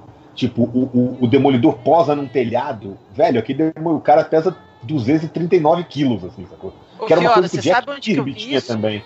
Sabe quando eu vi isso aí? Quando ele desenhou Thor. Porque o Thor dele Sim, é pesado, sim, sim. sabe? Não, eu achava e- muito legal isso. Não, e tipo, as cenas de, de luta dele, você sente o, o impacto, assim, né? Uhum. Tipo, O impacto. é, É. a- a- a- o posicionamento do personagem, assim, você, você sente, né? que- Isso lembra quem? Salvo Salvo Sema. Sema, exatamente. Sim, mas É- o Salbucema, o Salbucema é outro cara que eu acho exatamente a mesma coisa. Que também todos eles dizem amém. O tio Jack, né, cara? Entendeu? Que foi o cara que tinha essa capacidade. Sim, então, sim. lógico, quando eu vejo alguém falar, eu não gosto do Jack Kirby, eu não gosto do Salbucema, eu não gosto do John Romita Jr., eu falo o seguinte: imagina aquilo com outra. Vamos botar uma palavra, imagina, renderização aqui. Hum. Imagina que aquilo foi renderizado diferente, tem um outro estilo ali em cima, sacou? E você vê a estrutura. E eu falo mesmo quando tem um cara que é ruim e a galera gosta. Renderiza diferente. Tira aquela quantidade de achura do, do David Finch. Tira aquela quantidade de coisa. O que que sobra no final, entendeu? Sabe? Ô, ô, eu acho que isso é Fiorito, importante da gente ter em mente. quando- Fioras, é, eu E? não gosto do Jack Kirby. Ah, tu Mas não gosta de Feira da Fruta, tu não gosta de Chaves. Mas Então, eu eu, respeito já esperava. Eu já esperava. É, não, tipo Cara, assim, mas eu eu- respeito eu entendo. caralho. É, o que eu tô falando é o seguinte: você tem como gostar esteticamente do negócio e, e não. E, e, tipo, assim, o que eu quero dizer é o seguinte: uma coisa é você gostar da estética. Por exemplo, vamos lá, vamos colocar uma coisa. O Frank Whiteley, sacou? É, eu, quando olhei a primeira vez o trabalho do Gwen- Frank eu falei, cara, esse cara desenha todo mundo feio, parece um bando de massinha, né? Parece que nem foi feito de Play-Doh, assim, sacou? Todo mundo é meio. É, todo mundo é meio, não sei se você já viu, meio tipo. É, empelotado, assim, sacou? Ninguém é liso. sacou? Faz biquinho o tempo todo. É, e ao mesmo tempo, cara, ele tem uma narrativa filha de uma puta, sacou? E, tipo, e você Mas- vê que por mais que ele faça essa, essa versão assim, todo mundo coberto de Play-Doh, sabe? Ele, ele. Boneco de cera, né? Do Porta dos Fundos. por mais que você veja isso, você vê que o fundamento tá ali embaixo. É o que eu falo, renderiza diferente, faz um- uma outra, um outro estilo de desenho ali em cima, sabe? Do, do Frank Whiteley. Então, tipo assim, às vezes o, o Kirby eu acho que ele causa grande estranheza na galera porque é um- uma coisa que ficou datada pra gente. É, Ficou- eu, eu acho o seguinte, o Kirby pra mim é o cara que o cara que criou, criou a linguagem, entende? Assim, se não fosse o Kirby codificar a porra toda, Tinha ninguém aí. Exato. exatamente, cara. Tipo assim, foi ele que, que- No caso de super-heróis, né? Quadrinhos você tinha o lá. É, não, exatamente. a po- Cara, do- o quadrinho do, do super-herói. Tipo, foi ele É, que, é. que, que codificou a coisa, entende? Foi ele que mostrou como. co- que criou as regras, entende? Estipulou. É muito, é muito fácil fazer quando tem como tem a receita. Agora, inventar de cabeça Sim, é, é foda. exatamente. E por isso que eu admiro. É, Masterchef é de cu e rola, isso aí. Por isso que eu, eu admiro, por exemplo, assim, é, eu vejo muitas pessoas que criticam, por exemplo, que o, o Kirby, por exemplo, a impressão é que ele, não usava referência pra nada, né? Tinha que desenhar um carro. Nada, ele não usava. Era um carro que só existia no- no- na cabeça do Kirby, né, cara? Tipo, É, você olha aqui. genérico. É, exatamente, né? E outros artistas que eu percebo. Por isso que ele fazia oito páginas por dia. O, o John Buscema é assim, né? Quando o John Buscema não tá desenhando o Conan, por exemplo, né? Pega ele lá nos Vingadores. Cara, o equipamento tecnológico que ele desenha, por exemplo, É. os computadores, É. os- né? É, é- é um nível de foda-se impressionante. É, não, tipo, é, é algo assim. É, é legal, é, é irreal, né? É algo completamente irreal, mas é legal dentro do universo do quadrinho justamente Sim, por isso, sim. né, cara? Por essa, essa Uhum. irrealidade, né? O- acho que o John Byrne também quer quase nunca usava referência, porque eu lembro que os carros que o John Byrne desenhava eram horríveis, assim, né, cara? Tipo, Mas o Burns Uhum. ele também é muito discípulo do, do Jack Kirby, né? sim, ele, sim, ele sim. tem muito do Kirby no trabalho dele. Sem falar, os, sem falar as crianças que parecem anões. É, É verdade. O Oberon e o Franklin Richards é o mesmo biotipo. né, cara? exatamente, exatamente. Mas. Caralho. Ou, apesar É eu verdade, falar é. que desenhar carro é a coisa mais chata que existe nos quadrinhos, cara. Se você não Caralho, humor, é muito chato. Muito chato. se desenhar não carro- humor, tudo fica ruim. Todo carro fica zoado. Não, e pior ainda, e quando você tem que desenhar, por exemplo, um carro amassado, sendo destruído por um- Nem para! É, pe- é horrível, cara. Pelo amor de Deus. Mas assim, ó, eu Não, prefiro cara. desenhar um ferro velho. Porque você Fala. tá desenhando ele amassado. O que, que é chato de desenhar o carro? Porque você tem que seguir regra, perspectiva, etc, etc. Um carro batido é um carro batido. Ah, Você Adriana, precisa, mas, tem tipo assim, eu acho que é difícil porque você tem que respeitar ainda, né, a, a, a perspectiva do carro, né, porque ele tá sendo amassado, assim. E aí você tem que pensar na- na- na- nas partes. Se ele fosse demolido, né, como ficaria, por exemplo, a porta, por exemplo, que desencaixou e entortou de um jeito, entende? Você, você vê muitas vezes o cara Aí desenhando eu- um carro amassado, que o carro eu- tem três vezes o volume que ele teria normal, entendeu? Mas eu prefiro desenhar, eu prefiro desenhar um ferro velho inteiro com um monte de cacareco do que desenhar uma rua vista de cima com um monte de gente pequena, cara. Não, que quadro pequeno, Ei, por gente pequena. Librarians, que saudade, Ah, velho, nossa, cara, isso aí é muito, é não, cara, é muito chato, cara, não, não.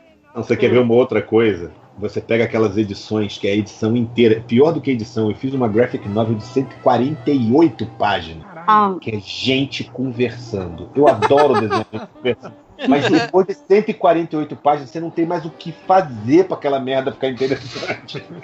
Tipo, você, tem que você tá- pegou seus, seus bonequinhos de referência e já botou eles em todas as posições possíveis, assim, né, Cara, eu acho que eu usei, eu acho que eu usei todas as composições e enquadramentos de filme imagináveis.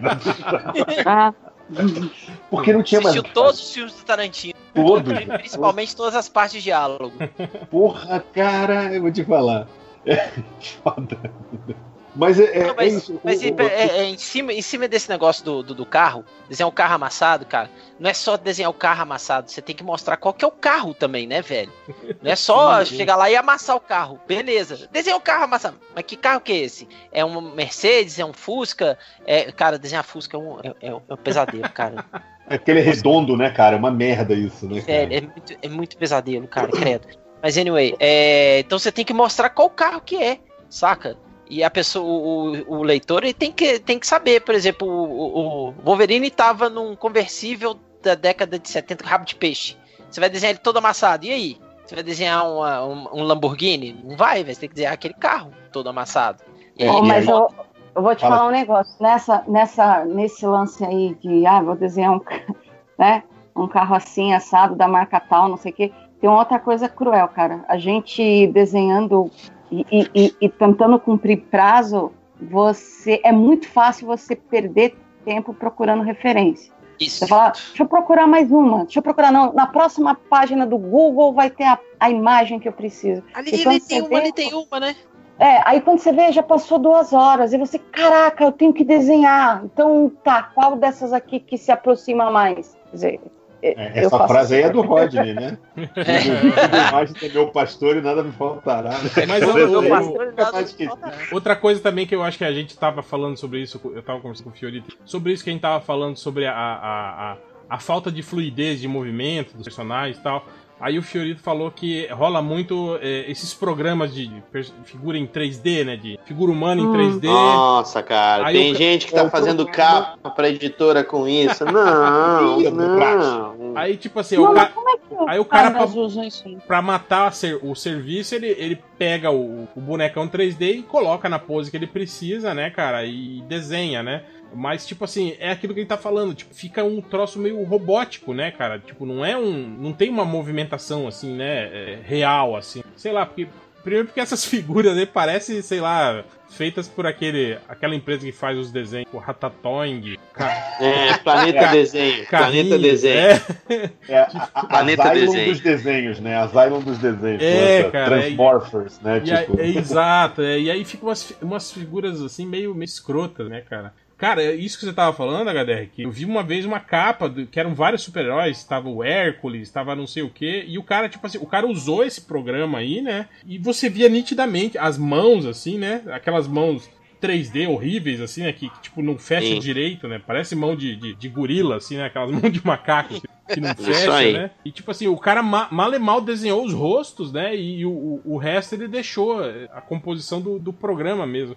Cara, mas terrível, assim, né, cara? Então, às vezes, Ai, eu, eu, eu acho que, tipo assim, pra, pra, é aquilo que a gente tava falando do queimar etapas, né? O, o cara precisa cumprir o prazo e tal, ele vai atrás de alguns fujos aí, né? E aí, nessa, o cara cai do cavalo. Não, mas né, assim, ó, a- eu- eu- talvez pela questão do prazo, a pessoa possa até apelar pra esse tipo de coisa. É Mas, cara, e quando, tu, quando isso vira um alicerce, cara, aí tu, tu, tu tá, tu tá É, atrofiado. Tu, o tu cara vai se atrofiar como, o cara se, como acomoda- desenhista. se acomodar, né, na- nesse tipo de coisa e não sair mais de, de coisa que é Exato. perigoso, né? Não, é, é que às vezes você precisa entregar um negócio no prazo, porra, você tem que fazer, sei lá, o cara quer um Lamborghini Contact 1980, sei lá, entendeu? E você tá num prazo fudido, porra, tu pega um programa 3D, ou pega uma foto, caralho, porra, chupinha ali, como a gente chama na mesa de luz, porra, você tá correndo, tem que entregar aquela merda, sabe? Isso é uma coisa. Outra coisa é o cara que passa a usar isso como muleta e não desenha mais nada. Exato. Uma colagem e passa na mesa de luz, aí é foda. Eu né? conheço muito artista que faz isso. Ih. Não, mas não vou, não vou, vou queimar o filme, deixa quieto, são amigos. Bom, vamos, vamos, vamos. Ó, acabou o podcast, vamos partir pro Proibidão.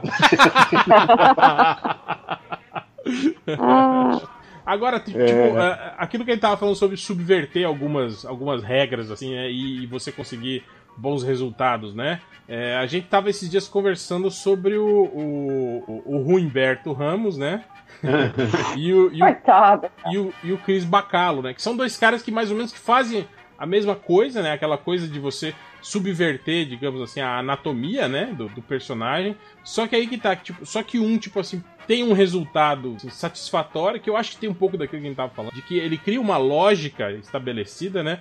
E aquela anatomia, apesar de distorcida, não tá desobedecendo a, a, a lógica, né? Enquanto que o outro, né, tenta subverter a, a anatomia, acaba cagando, né? Retorcendo demais, né? Tal, né? Então eu acho que tem um pouco de. Outro cara que a gente podia citar, que a gente tava falando ontem também, Fiorito, é o Bart Sears. Quando o Bart Sears começou, com aquele, aquele estilo de musculatura e tal, era muito legal. Mas, tipo assim, ele percebeu que aquilo era um diferencial.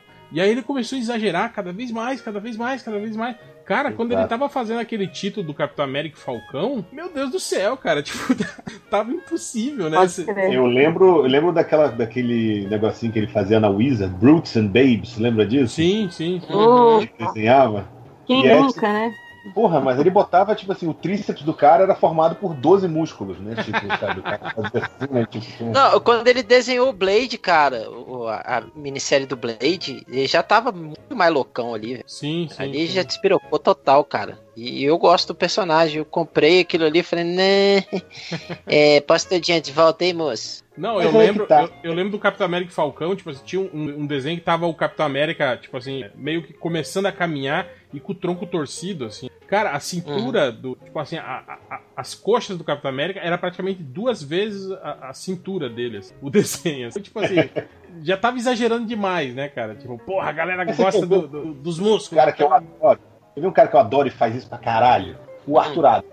O Arthur Adams, na Ah, não, época mas. do- dos X-Men, ele, a coxa da pessoa, Sim, ela, sim. tipo, era duas vezes o tamanho do tronco. entendeu? Sim. Não, então, isso que eu acho interessante, mas tipo assim, do jeito que o Arthur Adams fazia, era aquilo que eu tava falando, tipo, o negócio estabelece meio que uma lógica, né, e obedece. Mas, por exemplo, quando É você porque o pega... resto é consistente, entendeu? O resto do trabalho Exato. do Arthur Adams é consistente. Mas daí quando você pega o cara lá que fazia o Gen 13 lá, como é que é o Scott Campbell, era isso? Scott Campbell.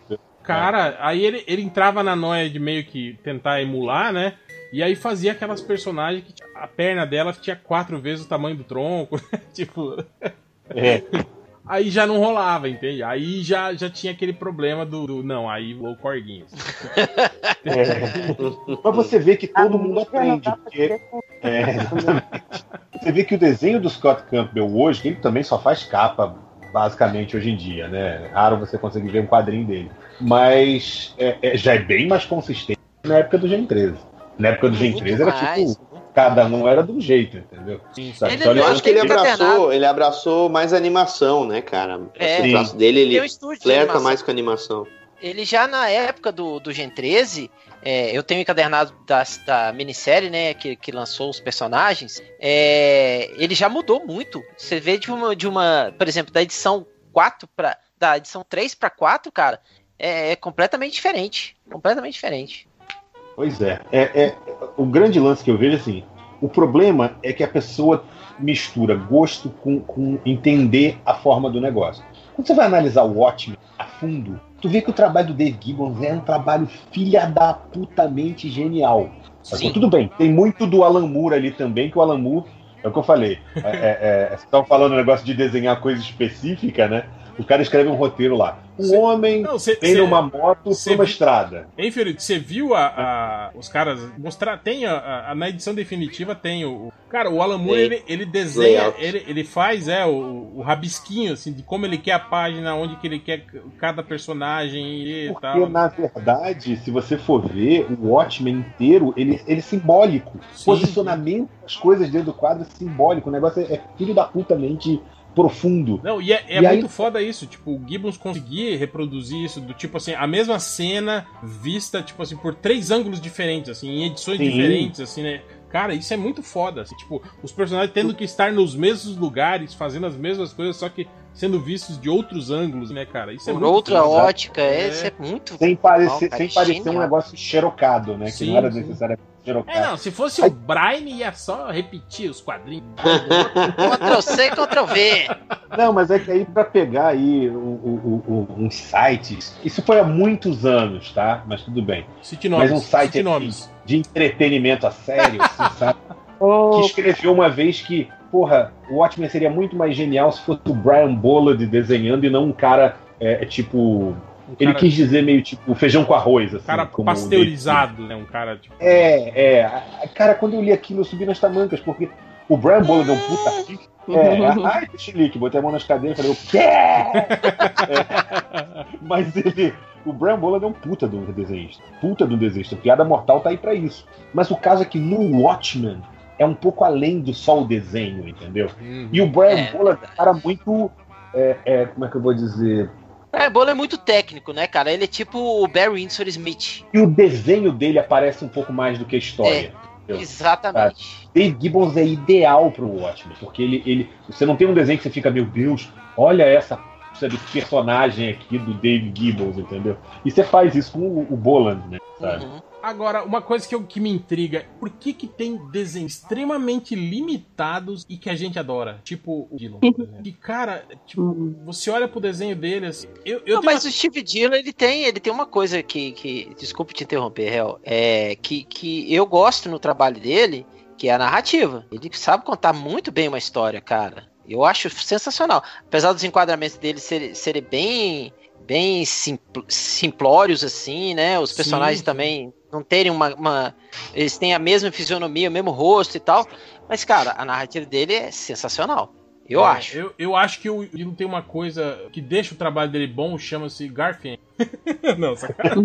Eu ia falar, ele tem que ter história que, que, que tira sarro com o banal. Se tu põe ele com algo muito fantástico como super-herói, Aquele aquele Ultimate é, é tão ruim. fica Nossa, esquisito. é. Fica esquisito. Aquela saga que o dos vampiros, personagens. Isso. Nossa, aquilo é muito ruim. É, ele não, ele não, não, não tem a pega mesmo, desenhar Mas mais, mais tá. fantástico. assim. O negócio dele é personagem mais, mais urbano, mais humano, assim, né? Não- É, o justiceiro dele é muito legal, cara. Sim, é muito bom. Mas é, é essa pegada muito realista, né? cara? Preacher, Tipo, né, também, né, cara? Porra, é tudo- Eu acho que a questão é, nenhum artista é, assim, nenhum é sa- sacanagem, mas assim, você não tem um artista que é bo- 100% bom pra caralho em tudo igualmente, entendeu?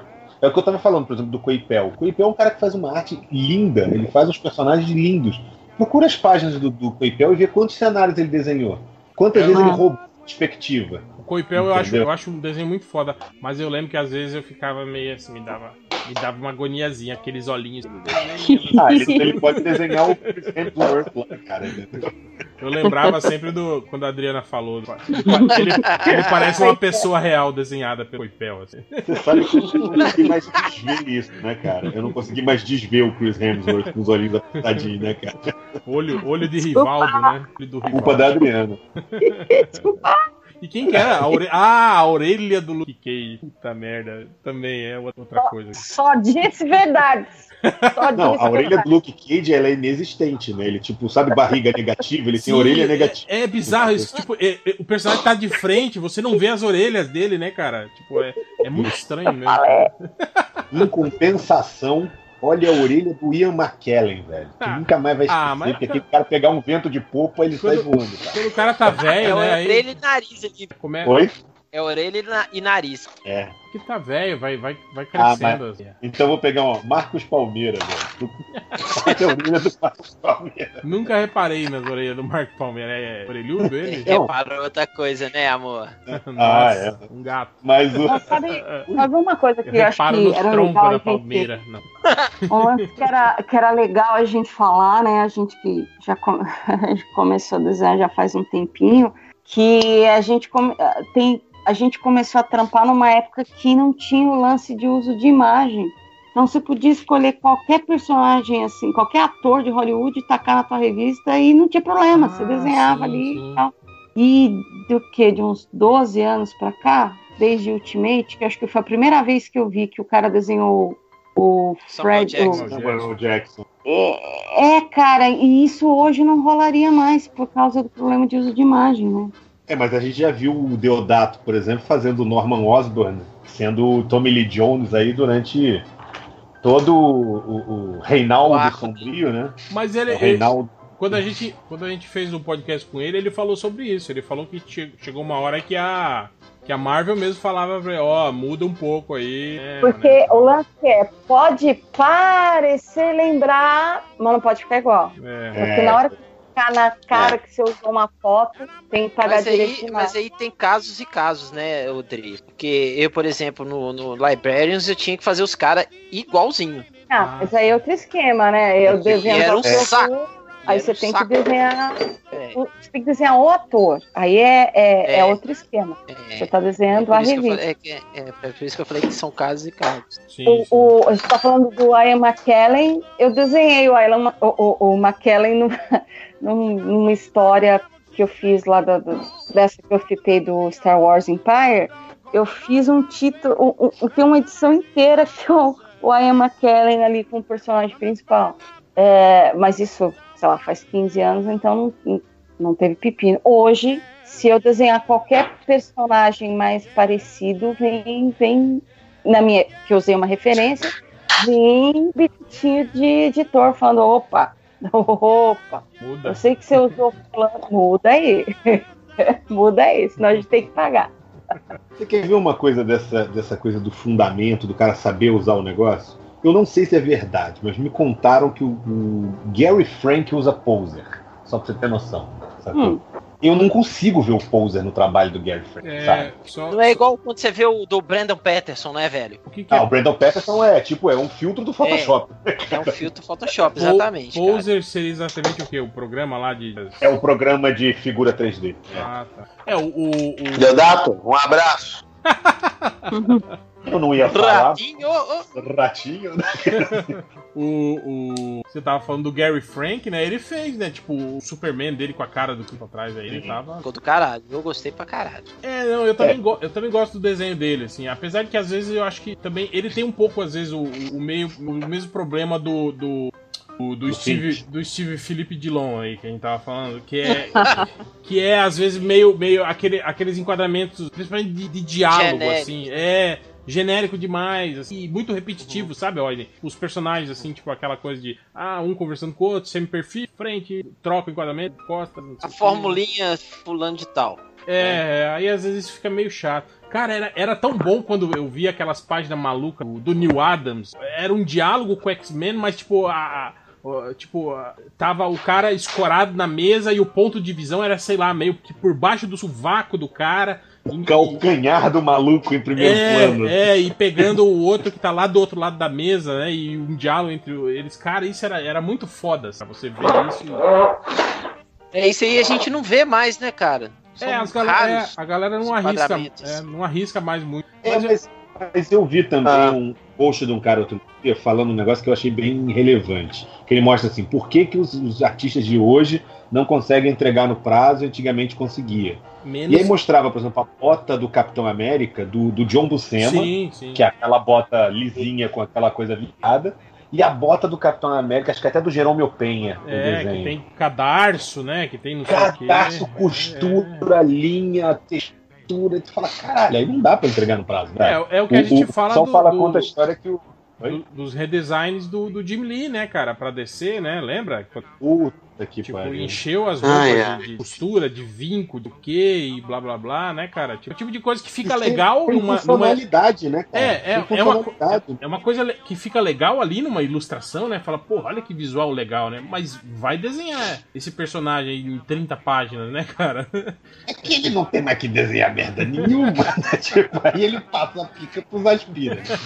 Mas o, o pessoal Mas brinca, o- o, o HDR falou o negócio do Jack Kirby lá, que produzia pra caralho. Ele também tinha uma outra coisa que ajudava ele a produzir, que chamava Joe Simon, né? Que tem a história da borracha, você já ouviu essa? né? Que o, o- Jack Kirby tava um dia desenhando, eles estavam no estúdio, e de repente o Jack Kirby pegou a borracha e começou a apagar. Aí o Joe Simon virou pra ele e falou assim: Ei, a gente recebe pra desenhar, não pra pagar.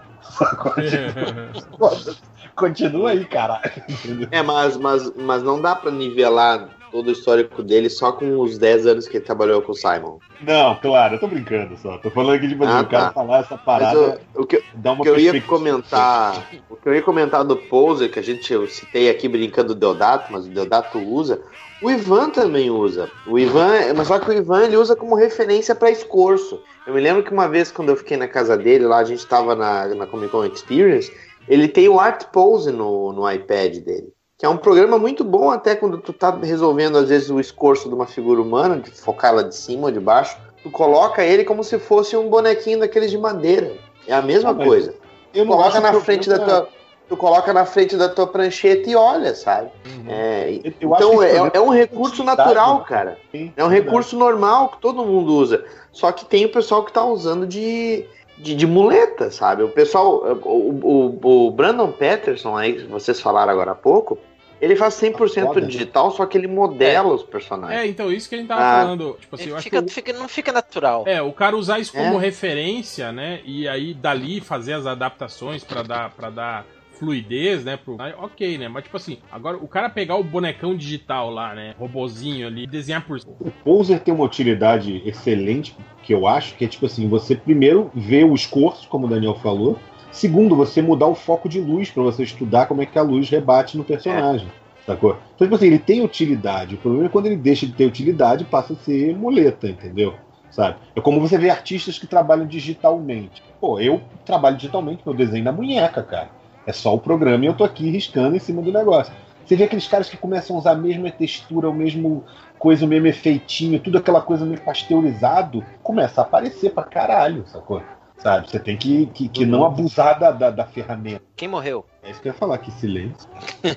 O réu morreu. Hell? Sério? Tá aí, Hell. Não, ele tá aqui, tá aqui. Tô- não, tô aqui. É que tava. Eu tinha deixado no barulho. Foi Ui. cagar. Mijando na uma- pia. Eu só quero deixar bem claro que mijando na pia. Isso é piada interna, ninguém vai entender. Não gravou esse papo. eu não entendi. Isso aí é o É. seguinte, o HDR chegava bêbado em casa, e aí, ao invés de. Ele ficava com medo de acordar a mãe dele dando descarga do banheiro, aí ele mijava na pia da cozinha pra não fazer Ah, barulho. exato, mas Em cima da louça. se eu fazia demais.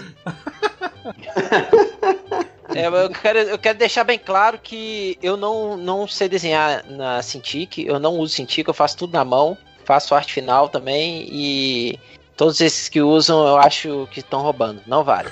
Não desce pro play se você não sabe brincar. Senti ficou pistola. Eu- Quem que. Alguém tinha postado um do Danilo? Acho. Não, não, pô, foi você, HDR. Um O quê? videozinho de você. Do tava- tubarão?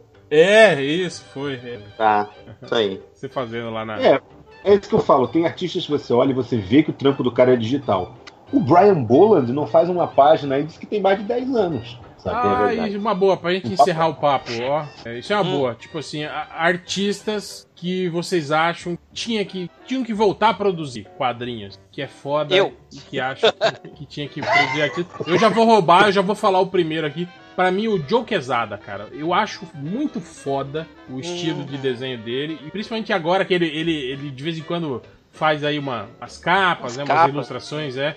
Cara, ele. O Joe Quesada era um cara que eu queria ver ele de, de volta à ativa. assim, Concordo, fazendo, concordo. fazendo Eu vou te falar que eu gostava mais do que Sada antigamente. Ele provavelmente está usando alguma muletazinha aí, algum poser, alguma coisa que hoje em dia me incomoda um pouco. Eu não sei dizer ao certo, porque eu não parei para analisar. Mas eu gostava dele por exemplo, muito na fase do Ash. Ele fazia o Ash, lembra? Não, eu Gostava do. gostei. É, não, mas ele no Demolidor eu achava muito foda. Esses dias eu tava relendo Também. o, É bom, é o, bom, Dia- é bom. o Diabo da Guarda aqui, porra. Porra, era um material muito. Até É, aquela, é, mi- o jeito que. até aquela Eu minissérie do. Azrael dele. É legal o desenho, cara. Ah, eu gostava, cara. Eu gosto. Concordo. Eu acho que ele tem que voltar a fazer página, cara. Porque a narrativa dele era muito legal. Eu, O eu- traço eu dele honestamente, é foda. Honestamente, eu vou reservar, vou guardar a minha reserva aqui pra ter que ler esses negócios de novo. Tem muito tempo e conforme o tempo passa, o nosso, o nosso emotivo ganha e a gente fica lembrando bem, mas eu não vejo esses, tra- esses trabalhos há muito tempo. Eu até vou dar uma olhada aqui de novo. Vou abrir a caixa de gibis. E você, Adriana? Quem que era o, o artista que você queria ver trabalhando aí a todo vapor, voltando pros quadrinhos? Tá, um desses artistas tá meio vagabundo. Dormiu.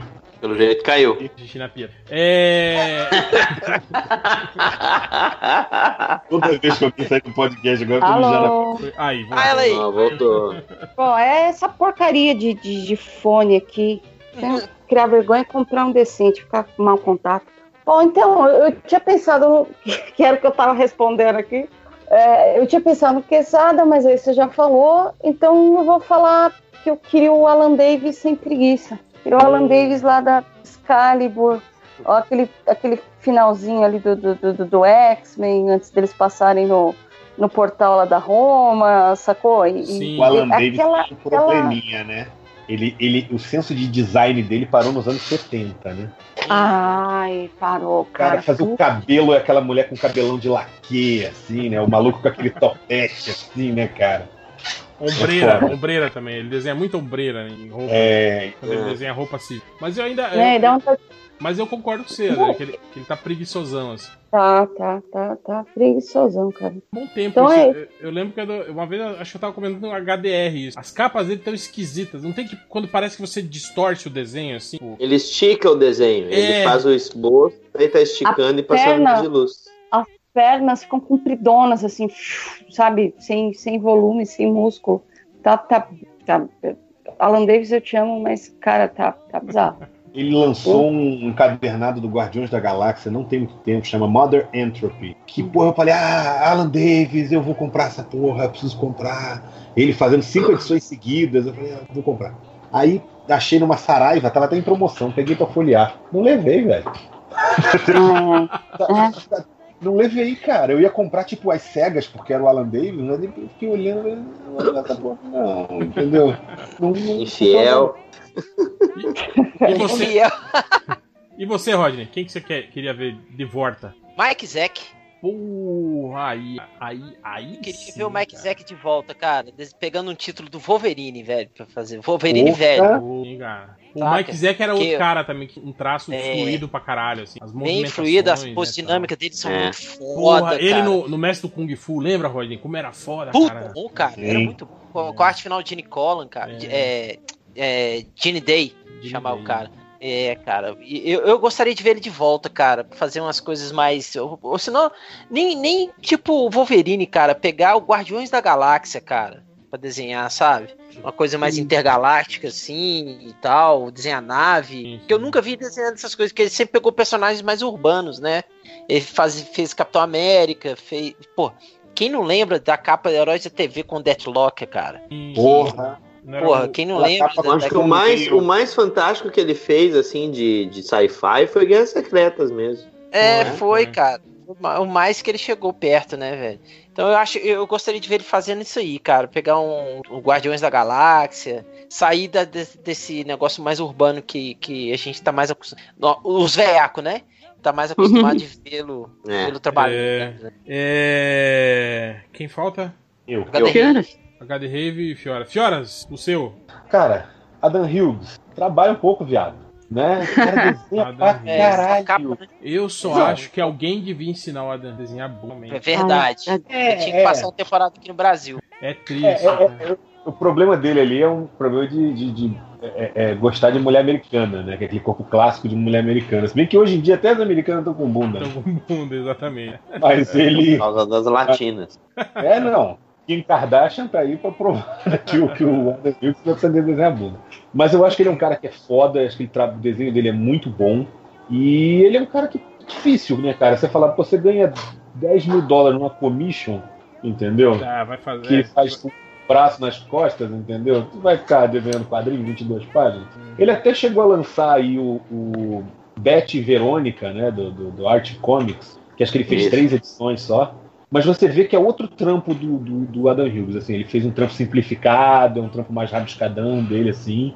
sabe? Mas, cara, não dá pra dizer que o cara não desenha, né? O cara desenha para um caralho, né? Boa. E você, HDR? Ah, vale gente que tá aposentada? Vale. Ou tem que ser gente mais nova? Não, vale, vale. Eu, eu teria duas, teria duas escolhas, mas ah, tá, vou, vou roubar, vou falar dois. É, aposentado Ben Windsor Smith. Porra. Porra. Esse tinha que voltar, cara. Esse, esse tá fazendo uma falta tremenda. E não aposentado, mas é, é preguiçoso mesmo, o Travis Sheriff. Eu acho que. Cara, esse cara é foda. É, o Travis Charles tem- tinha que aprender a entregar no prazo, né? Mas é o que eu falei, esse cara. Mas ele, tá, tem ele tá nativo, viu? Ele tá fazendo várias capas aí pra X-Men. É, Blue, Capas, Red. não é. quadrinho. É, não, o Adam Quadrinho. também faz capa. Eu queria ver página, né, cara? É. Não, mas o Travis Charles era um cara também que eu ficava abismado, assim, cara. com- Não, e eu, eu curtia ele que ele, ele, ele mes- mesclava, tipo assim, usava uma parte assim do personagem, aquele, aquele chapadão preto, assim, né? E depois, tipo assim, no, no rosto, né? Ó, pele, Vou te falar um negócio que, que, que não, não tá longe de cair no mesmo pé, viu? Olivier Coipel tem muito do Travis Sheriff no trabalho dele. Ó, demais, demais. E eu acho assim que, cara, eu- o, o Coipel ainda tem uma produção, sabe? Ele, e apesar dele ter essas as fugas que a gente falou, dos cenários, tudo. Mas eu acho que o Travis Sheriff estaria, se tivesse fazendo quadrinhos ainda hoje, ele estaria com uma pegada parecida com a dele. Nossa, cara, né, aquela, aquela do, do- aquela, aquele número lá do, do Travis Sheriff, que era o Wolverine com a Zilot. É o É, X- legal. é, o Silver, Silver Age. Ali né? é Golden Age. Ali é o Golden Age. É, o dele é o. Golden Age. É Silver Age Era- é o Jim Lee. Jim Era Lee com a, e com a Jane Grey ou Bandoleiro. Certa resposta. É triste. Bom, eu queria É, tem agradecer. uns caras que a gente vê. Só um Triste. segundo, só, Triste. só te interromper. Tem uns caras que vão ficando velhacos também, que, que você vai vendo que o cara também já não tem mais o mesmo pique, o mesmo saco, né? Um cara desse, por exemplo, é o Jim Starlin, cara. Você olha o, o Morte dos Novos Deuses ali no. que ele fez há pouco tempo, e caralho, eu adorava o trabalho dele, sacou? E aí hoje em dia dá a impressão que ele tá tipo, vou fazer essa merda aqui com preguiça, sabe?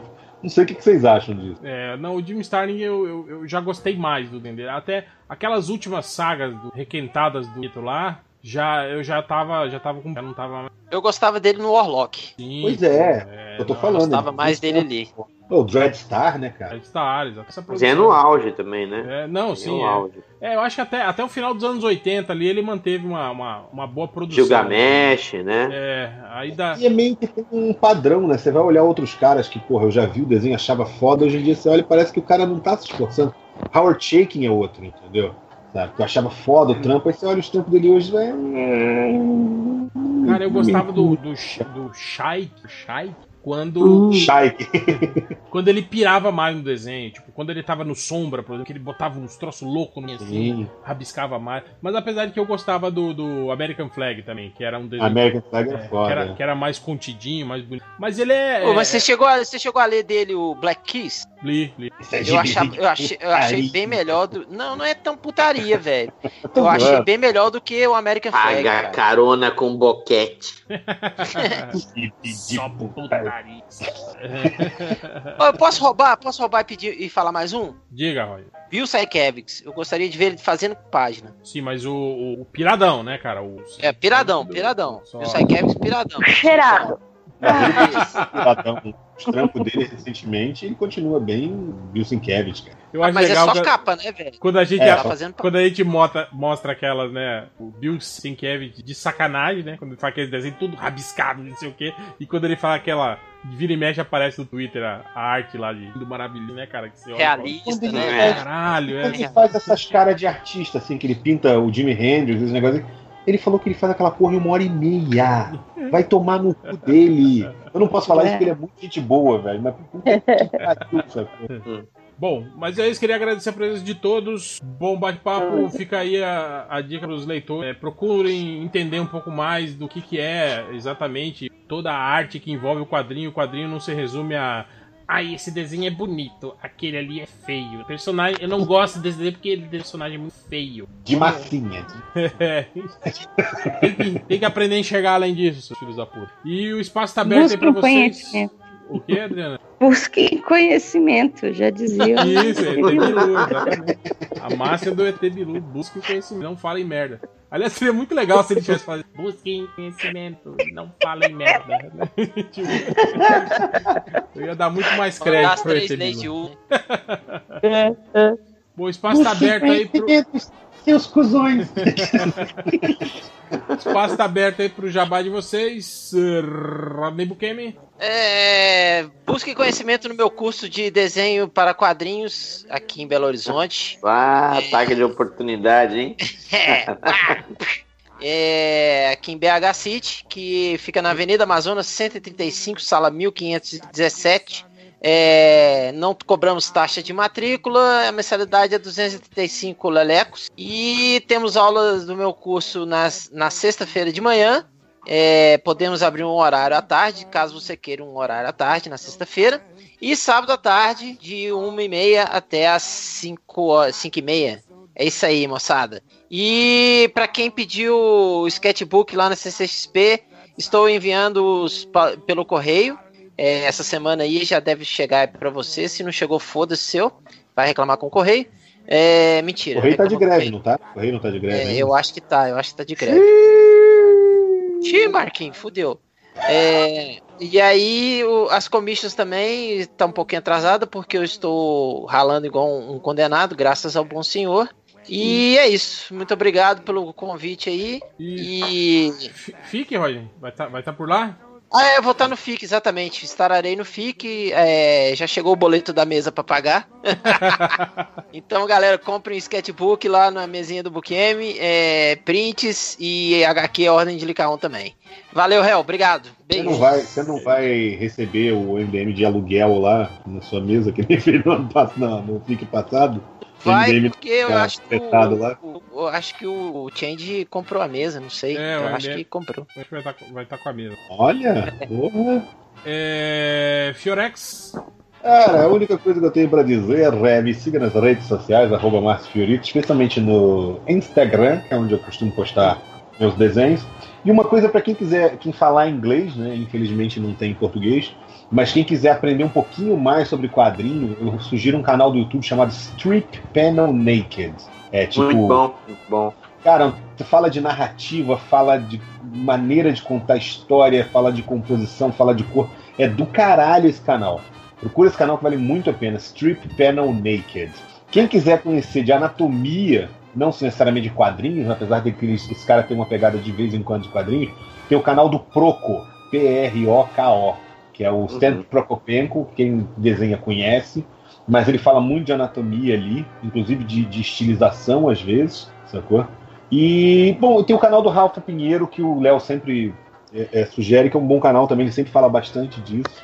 Enfim, busque conhecimento, eu já disse pelo menos a, a bússola do conhecimento pra você começar. Boa. É, HDR. Cara, esse episódio vai sair no- depois de um evento que eu tive em São Paulo, na Limited Edition. Então, se você foi, beleza, muito obrigado. Se você não foi, só dia 21 e 22 de julho estarei de São Paulo de novo na, no WPS, que é o novo evento da Yamato lá, que fazia o Anime Friends. Estão com um novo evento aí, vai acontecer em julho e eu vou estar lá como convidado. Fora isso aí, né? ArgCast, por favor, não me enche o saco. Vai ter episódio novo editado quando eu tiver tempo pra editar. E o certo? feed? Ah, merda, o feed. Foda-se o feed. Tá? Sabe, sabe consertar o feed? Então conserta, porque eu não sei, ok? Então, dinamo.art.br. Se você é de Porto Alegre também e está querendo ah, aprender conosco no Dinamo Studio, que está completando 20 anos de atividade esse ano. Recomendo. Existe em- Brincadeira, Olha. Dinamo, muito obrigado. dinamostudio.com.br, certo? Então é isso aí, já- valeu. Já pode beber, já pode ser preso, Dínamo, né?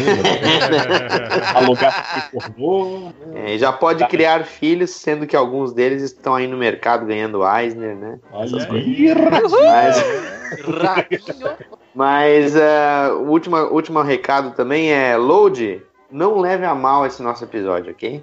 Ah, Você não, leva não, mal, não, não, cara. sério. Desculpa, o Load é, cara. cara. o Load é uma das melhores pessoas do mercado inteiro. Exatamente. Gente Não. boa pra caralho, só às vezes troca o pé pelas mãos achando que o McFarlane é foda e. Não, não só é um cara gente boa pra caralho, ele manja também pra caralho. Eu acho só que, tipo assim, foi só o catalisador do assunto. Como Foi- diria, Exato. como diria a Bezerra da Silva, o Load é um cara legal.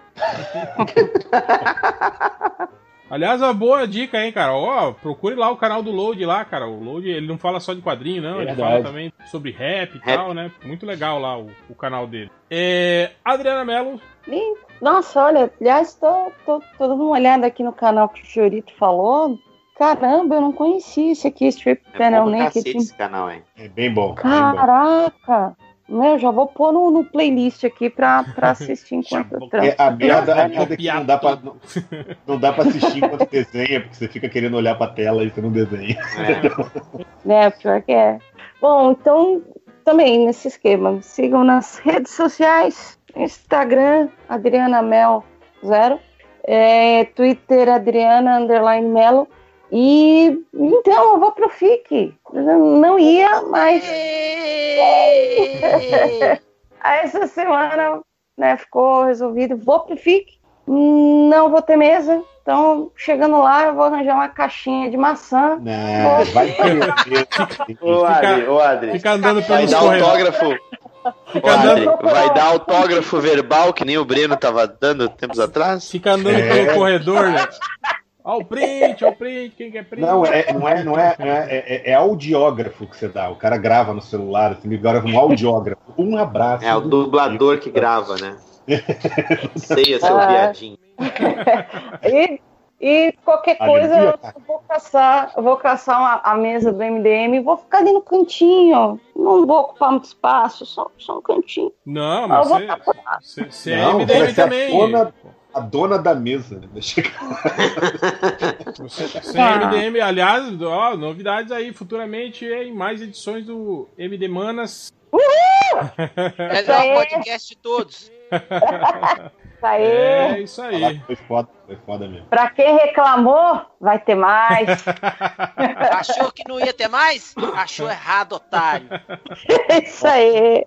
Eu também vou ter mesa no FIC. Ó. A mesa do bar. E digo uma coisa, se rolar Voz de boteco. o, o MD Manas, elas estão pensando num quadro com a Cris se rolar. Vai ser muito foda, viu? Mas Olha, é. A melhor, melhor frase da, da, da, da Cris no, no episódio inteiro é quando a minha, ah, o que que eu falo assim? Não lembro quem foi que falou. Fala assim, fala assado. Ela, você é muito legal, porque eu mandava logo tomar no meio do cu. Foi mesmo, velho. Mas então é isso, agradeço a presença de todos e até a semana que vem com mais.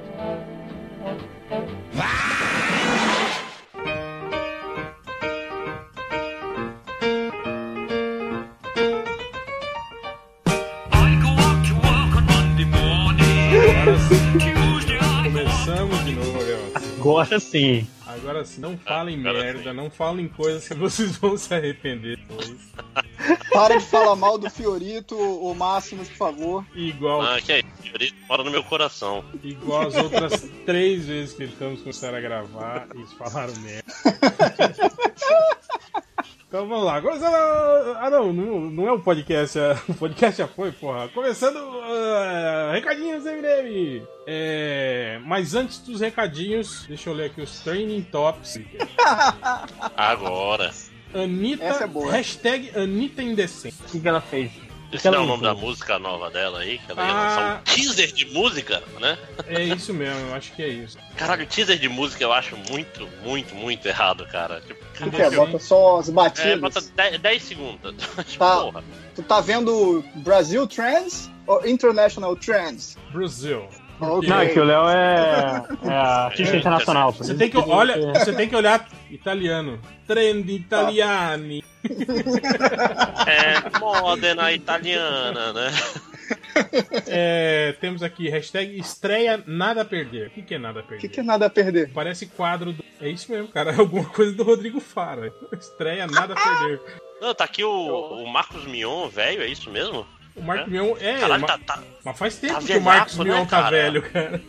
ele tá- já, pode fazer, já pode fazer o Raul Seixas num futuro biografia, já tá com a barba branca. Ou o Lobão, né? Tá ficando parecido com o Lobão, assim, Ele com a barba tá- branca e tal. Só que ele- agora ele é maromba. Ele- Temos também Rildo. O que, é Rildo? Rildo é jogador de futebol, é? Ah, é o é, zagueiro é, do. O Rildo. O cara do Vasco. O que foi quebrou, quebrou o 180 tornozelo, dias né? fora. Tomou. Seis tomou meses. Ah, ele- ele- foi ele que quebrou o pé do, do cara lá. É, do. Aliás, Paulo. meus parabéns pra regra do Campeonato Carioca desse ano, que é de você ganha o turno e ganha uma vaga pra semifinal, né? Quer dizer, a gente pode Não, ter, é. a gente pode ter um campeão carioca que não foi campeão, que não ganhou nem o primeiro nem o segundo turno, né? Que legal. Sim, é, é possível. Cara, É, é, é, é a é filosofia metade da Oprah. chance. Você tem uma taça, você tem uma taça, todo mundo tem uma taça. Esse é o mesmo esquema. Não, cara, é, e tipo, o Campeonato Carioca era ruim antes, mas tempo tal, era simples. Você tem ah, um turno, você tem outro turno. O vencedor dos dois turnos Fase a final. se enfrentam e é campeão. Agora não, é, é o, o campeão. Tecnicamente vai pra final os quatro melhores. Só que se você for campeão de um turno, você tá incluído também. Mas, cara, se você é campeão de turno, é muito provável que você esteja entre os quatro melhores. Então não adianta porra nenhuma. Ah, eu vou rir muito, cara, se o campeão carioca for um time. Ah, se for Flamengo, se for Botafogo ou Vasco, é assim não. Olaria. né? Não, mas não dá, já, Não, já, mas defini- já não dá. definiu já o- os quatro. Não, Já? Ah, Vai São- acabar o são- Carioca em março? Abril? Não, É. Abril. O Campeonato Brasileiro começa em abril. É, porque agora, agora o Campeonato Brasileiro vai até. E também tem Copa do Mundo, campeonato. Ah, sim, É, sim. tem que adiantar que pra dar Copa um- do Mundo. É verdade. Temos também Lauren. É, A descrição é boa. Lauren Jaureg vai abrir os shows da Halsey no Brasil. Cara, tenho que Jureg? isso aí. Também. É, Jureg? Caguei. tá? Jaureg. É bonita a mulher, mas eu desconheço. Não, e quem é essa tal dessa Halsey também, que ela. Tipo, Tipo, a, nada House, faz a sentido. House que é a famosa, né? É, ah, sim. Aí temos Cometa aqui, House. Temos aqui Apocalipse Honda 90. House. Essa novela da Record tá, tá arrebentando, hein, cara? Essa Apocalipse aqui, hein, cara? Mas é Apocalipse 90 o nome da novela? Eu acho que deve ser o capítulo 90. Não, deve ser. Não, Ah, tá. É. Porque já um Apocalipse nos anos 90 e tal. Ia ser legal, assim, todo mundo extremo, andando de skate e tal. É, mas tipo, eu, eu acho que o mundo acabou por ali mesmo, cara. De lá pra cá. Só...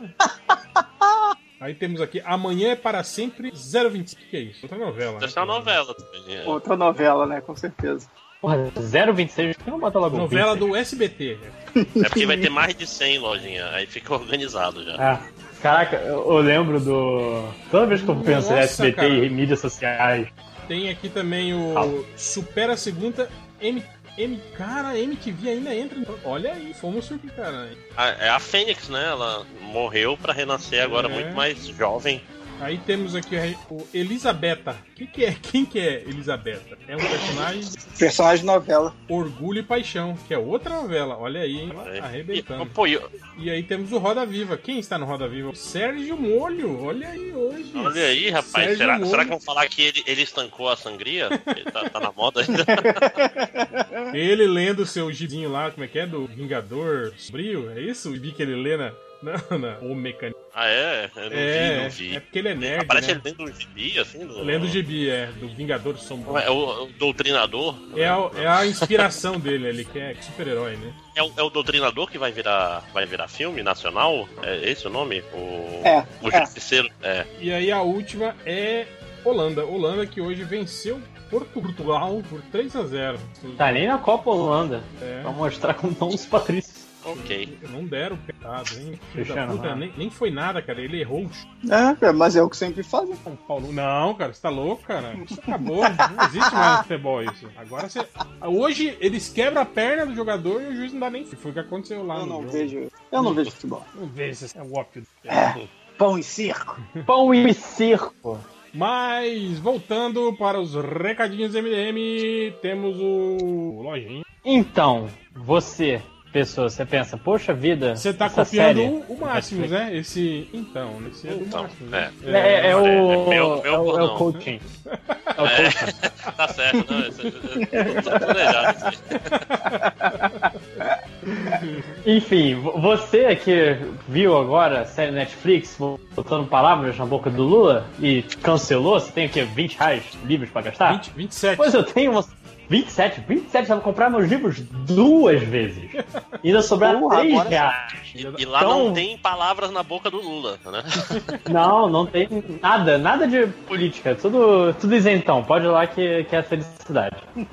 Então, se você pensa, poxa vida, eu tô querendo um livro. Mas o, o- será que, eu- o- o- os muros de Stillmore não é uma. Falar... Uma alusão ao Trump? É, não é? Talvez. Não? Olha aí, hein? Talvez, só, só, só tem um jeito de você descobrir. Olha aí, rapaz. Então, tem au- au- aulas, au- au- aulas de reforço. Então vai lá que. que. Era só isso que eu tinha. Vai lá onde, filho da puta? Vai lá, vai lá na Amazon. Ah, bom. Procura o meu nome lindo. Você pode procurar Matheus com TH, Forni, F-O-R-N-Y. É forni? Garantir dois Porra, a gente sempre chamou você de forne e você nunca corrigiu. É, porque, cara, quando, quando você vive vinte e tantos anos corrigindo as pessoas e nunca, nunca respeitam coisa, você simplesmente ignora. Você já tá fora. É, então. francês. Ele já tava feliz de É, de chamar onde, ele de onde pelo são nome. os, os fornis? Forni. São fornã? É, são, são, são da Suíça. Ah, então é. Mas é da Suíça que Tá fala. explicado. Que fala É. francês? Fornã. For... Eu, eu, é uma excelente pergunta, eu acho que sim. Eu tentei outro dia pegar o. o- A minha o- árvore os genealógica, né? Não, pra ver se eu tinha direito. Isso. Caso eu tinha de- direito a ir embora. Só que ele tataravô. Acaba no. Não, não no deu. paia. Direita, embora você sempre tem, cara. A porta é serventia da casa. Qualquer coisa, ser ilegal, né, cara? Qualquer, é, qualquer coisa tem sempre a entrada ilegal, né? No país, né, cara? Na Suíça, só além de você nadar um oceano inteiro, é atravessar umas montanhas da morte. Mas você chega lá em algum momento. Então você que pensa, caralho, porra, eu queria ler uma, uma, uma história brasileira com personagens bem desenvolvidos, focado em desenvolvimento de personagens, eu tenho a sua solução. Pode não ser jornada, mas se quiser dar um dinheirinho pra gente trabalhar, sai lá, tem, jornada. deuses, tem deuses baseados na, na cultura brasileira? Não, mas tem seres baseados na cultura brasileira. Olha aí, ó. Chupa todo Com, mundo. com, com nomes, com nomes tupi-guarani, de acordo com o dicionário, se esse estiver certo, que não, não o dicionário de latim que me fez usar conventiones. Se- seguindo as convenções do Tupi-Guarani, né? É, Tem- eu procurei outro dicionário. Tem algum ornitorrinco da fauna brasileira? Não, não tem. Pô, eu ia, Ó, tô tu pode fazer trabalhando uns no personagens, próximo, já vou botar. to- tomar leite de ornitorrinco pra se curar e tal, tipo leite de papoula na- no Game of Thrones, ó. Acho, acho legal. É da, da Amazônia. É. Ornitorrinco. Leite de Mas é muito burro, cara. Leite de ornitorrinco é meio perigoso.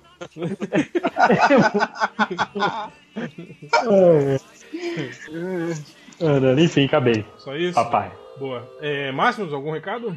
Não, hoje não.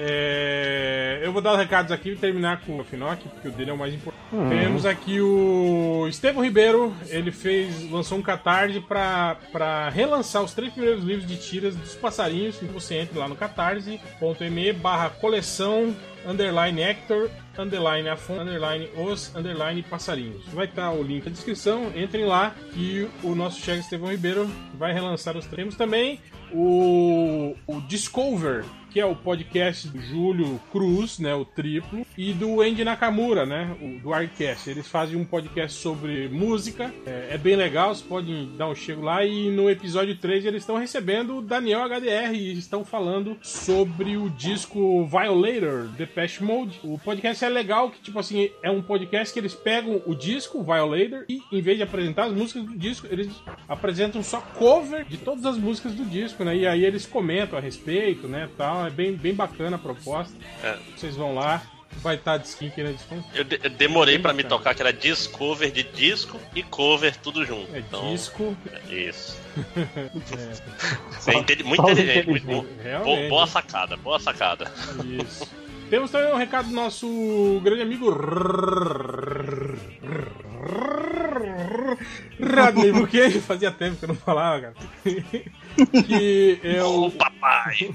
O, ele tá com vagas abertas pro curso de desenho lá no Compêndio Studios. É, aula todas as sextas-feiras, das 9h30 às 12h30 e aos sábados, das 13h30 às 16h30. Vai estar o link aí na descrição. Se vocês quiserem aprender a desenhar com o papai, vocês vão lá que o curso é mó legal. E temos também aqui, o Fábio Catena mandou é, o catarse do Yun Sugiyama e do Alexandre Carvalho.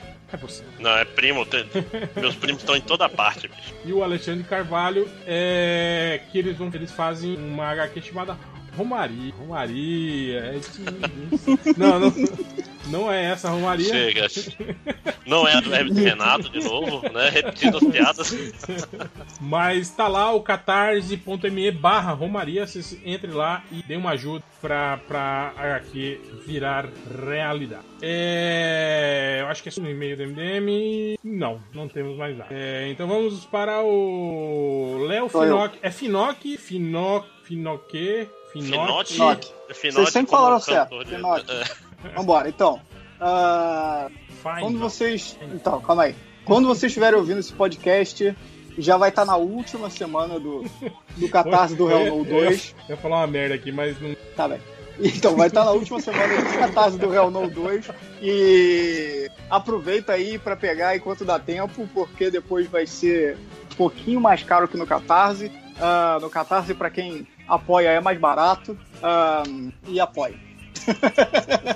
É, reta final aí, né? Entrando nos últimos 15 dinheiro. dias, né? É, então, exato. Hoje- Não estou inspirado hoje, né? Então, já entrou. Estamos nos 15 Eu sei dias, como mas é. quando esse podcast estiver no ar, vai já estar na menos última de 15 semana. dias então, é. é, vai, exato. Muito obrigado. Então corram lá, Eu seus tô- filhos da puta. Me deixem rico. Ajudem, é, deixe o sonho acabar. E todo mundo ainda quer ver o, o Hell No ainda, volume 3 aí, fechar a trilogia. Segundo ele é isso. Só que são, Vão só ser- que são quatro Vão ser partes. só uma trilogia. Uma trilogia de quatro partes. É, igual, igual os livros lá do, do Mutarelli, lá, né? Do, do Diomedes, né? Era uma de quatro partes, dividido Normal. em dois, né? Não, É. então vai, ter, vai, ser, vai ser quatro partes. Não, Cara, não você tinha que galera, fazer 666 partes pra, não. Cada um com uma página, né, cara? pra ser legal, assim, né, cara? Se bem que o, o- foi o, o Preacher, né? Que são 66 edições e mais 6 especiais, né? Fecham 6, 6. Mas esse cara é, pô, ele é. Ou, ele ou é gênio. 72. É um gênio do quadrinho. Você, se quiser fazer a conta. Não, cara, a parada era essa, era o 66. Ele não entendeu. Mas então é isso, apoia aí o, o Hell No Volume 2, tá- tá na reta final, tá pra acabar. É, ainda tem aquelas, aquelas. Tem vaga lá pra quem quer especiais do Guia do Falido, Guia do Fudido. Ah, eu acho que já, acabou. já encerrou tudo, já, né? Já, só tem agora que eu abri mais essa semana aí, porque eu, a pedidos eu abri uma um- mais cinco que vem com uma commission A, A5, né? Que é metade do A4, do tamanho do papel, preto e Hum. branca, que é um desenho que você vai escolher e eu faço. O desenho que você escolher num A5 pra você. E de, e de quanto é essa? Essa é de 95 reais. Não, eu pensei que alguém ia dizer alguma coisa. Ah, Eu já comprei. Todo mundo Tá- botando tá- dinheiro já. Não, tá todo mundo botando dinheiro pra jogar na minha cara que eu sei. Tô abrindo minha carteira. Bom, então é Acho isso. bom mesmo. Então é isso. É, Ninguém mais tem recado? Não, então acabou os recados. Agora para o. Ó, eu vou ler essas que eu selecionei, como vocês não falaram de outras, se vocês acharem aí, vocês me falem, tá? Tá bom.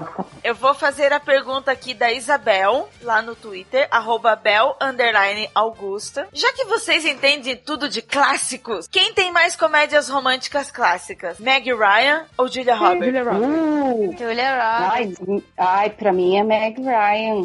Tem, Você tá nossa, tem. Não, peraí, um lugar chamado Styles. Notting Hill. Não, essa é, tá aí, tá entre os meus favoritos, mas tem aquele mensagem pra você, tem Harry Sally, tem. Ai, Sintonia de Amor.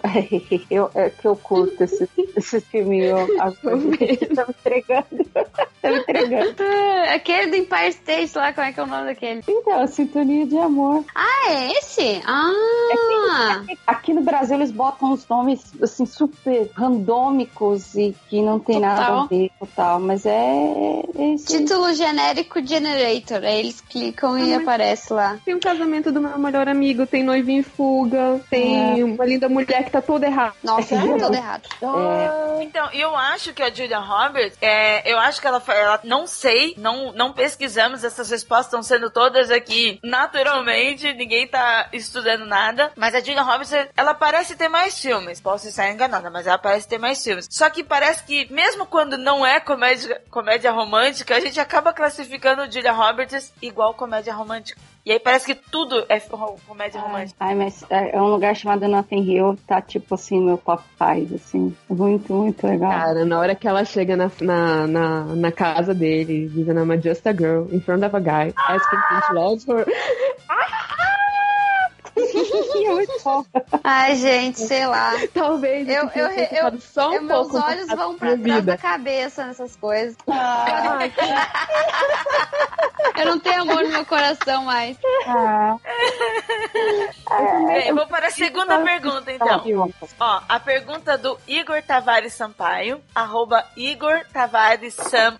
E os caras que reclamam de sommelier de lombada? Como são sommelier de capa? Ai, não vou comprar capa, não vou comprar essa HQ, esse livro, porque a capa é feia. O que, que vocês acham desse sommelier de capa? Posso responder essa? Porque, assim, é uma questão mercadológica. Você, quando faz um livro, geralmente ele vai para uma livraria ou para uma banca de revista. Só que não existe apenas um livro no mundo. Não sei se a pessoa sabe, existem vários livros. Então, se você não tiver uma capa que chama a atenção, que de alguma forma prende a pessoa porque ela acha aquilo ali interessante, a pessoa não vai comprar, porque afinal de contas dinheiro não dá em árvore, né? Infelizmente. Então não é uma questão de você ser sommelier de capa. O sommelier de lombada realmente é meu bizarro, apesar de que eu faço sim a coleção da Salvati. Eu gosto muito da minha lombada lá, bem bonitinha, mas eu também leio as HQs. Só que é importante você ter uma boa capa, principalmente pra quadrinhos, cara. Tipo, porque quadrinhos é sim a soma entre roteiro e arte. E você precisa desse casamento perfeito. Se na capa não tem uma boa arte, cara, você já, já começou errado. Você precisa. Porque Ô, mas- provavelmente a pessoa não vai depois folhear e ver se aquela arte ali dentro é boa ou não. Então você precisa se vender logo de cara. Você precisa se vender na capa. Pois é, mas e, e, e os falcatrua que fazem a capa com um artista foda e quando tu vai abrir não é o mesmo artista que fez a capa? Isso rola mais no mercado americano. Aqui eu acho que pelo menos no nosso nacional tem pouco. Mas acho que como eles já estão acostumados a isso, eles sabem que existem capas variantes. Então, sei lá, os novos 52 que saíram com, sei lá, 52 capas diferentes. Não foram 52, mas enfim. Tiveram algumas séries que tiveram várias capas variantes. Já faz parte da cultura e da pessoa meio que já sabe, já tá meio que avisada ali. E sei lá,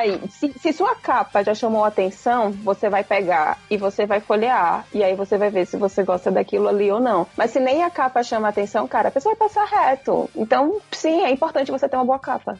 E para colecionadores é mais importante ainda. Hoje eu estava conversando com um amigo sobre, sobre isso. Coincidentemente, a gente estava falando sobre não só capa, mas edição de livro. Toda a edição de livro e geralmente de graphic novel. E aí, coloca. A gente não tem patrocinador aqui, né? Eu sei que nesta, nesta empresa não é permitido, mas se alguém quiser mandar presente, a gente não liga, pode mandar. E eu tava falando hoje justamente sobre a Dark Side. Quem, quem consome os conteúdos da Dark Side sabe que nem sempre os livros e, a- e as HQs que eles estão lançando agora é tão bom quanto a sua edição. A gente compra por causa da edição, por causa da capa, por causa do- da- das folhas, por causa da lombada, mesmo quando não, não gosta do conteúdo. É, aí já entra também Pra uma outra discussão de que é o pessoal que tá comprando, de, como, de quando você trata livro como um produto de luxo, né? E que aí é, tem seu lado negativo, é legal quando o quadrinho ele é considerado algo de luxo, sim, mas também é interessante quando livros em geral e aí quadrinho também é um produto popular, também é um produto de massa. Também é legal existir o pocket, enfim, é bom quando existem dois, mas o nosso mercado agora, ele tá nessa coisa meio, meio só de luxo mesmo. Mas, mas pra colecionador, geralmente, o colecion... tem alguns colecionadores que ele tem todas as edições que já saiu no Brasil, todas as edições que já saiu na, na- nas gringas, e aí se é um produto americano, ele comprou a versão que era issue, e aí ele vai ter o TP, ele vai ter o ônibus, ele vai ter o capa dura, ele vai ter absolutamente tudo. Então o mercado para um colecionador aí já são outros 500, aí já é loucura.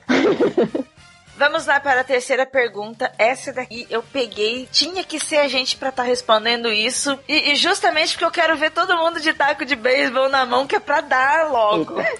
A pergunta é do Octopodiums Jack, arroba Sleep Shripping. No seriado remake de Senhor dos Anéis, vocês acham que eles vão Game of Thronizar a história com violência de sexo e nudez? Vocês gostariam disso? Eu não li os livros, mas acho que os livros têm cenas de sexo, não? Não. Tem, mas o que. É, não, Hum, pera, não. é, não tem. É, a pergunta dele, porque no Senhor dos Anéis você não tem sexualização nenhuma comparado com Game of Não tem mulher em Senhor dos Anéis, gente. Tem uma mulher. Só tem uma. Não, tem duas, tem duas. Ah, tem duas. Não, tem Ah, três, tem tem, três, tem três. Não, Nos ah, tem, é. tem três. Nos livros. Não, mas peraí, Kate tem a Galadriel.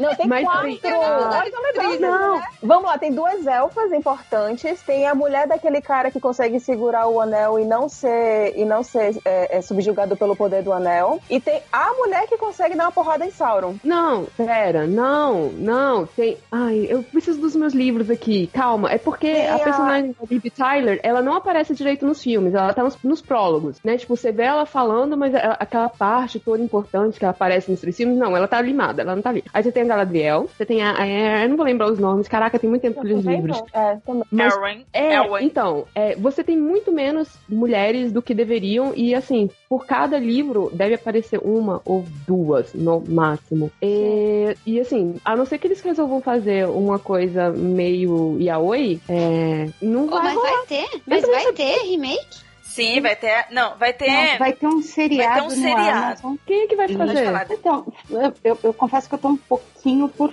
Eu só vi rumores, e assim, eu, eu desconfio muito. Eu sou muito fã do Senhor dos Anéis. Eu também. E assim, eu desconfio bastante quando vai ter alguma coisa assim, porque apesar de eu gostar, eu sempre fico, ai meu Deus, eu não quero ser aquela fã chata, mas puta, vão mexer na obra. Então eu também não quis saber muito sobre isso. Mas enfim, a pergunta dele, eu achei, eu achei pertinente da gente responder por quê? O que que eu entendi aqui na pergunta dele? Quando ele pergunta se a gente gostaria de ver histórias com violência e sexo na nudez, e nudez, é, para mim é claramente a cultura de estrupo.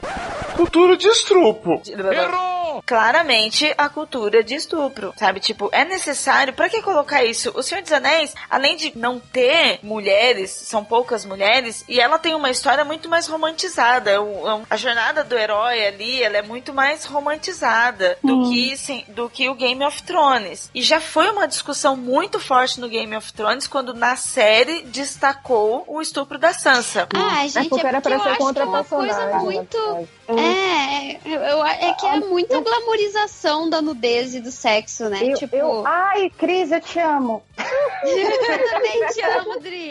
É muita glamorização dessa parada. É tipo assim, gente, é uma pessoa pelada, é só uma pessoa É pelada. Por que, é que a gente bota tudo no pedestal, sabe? De velho.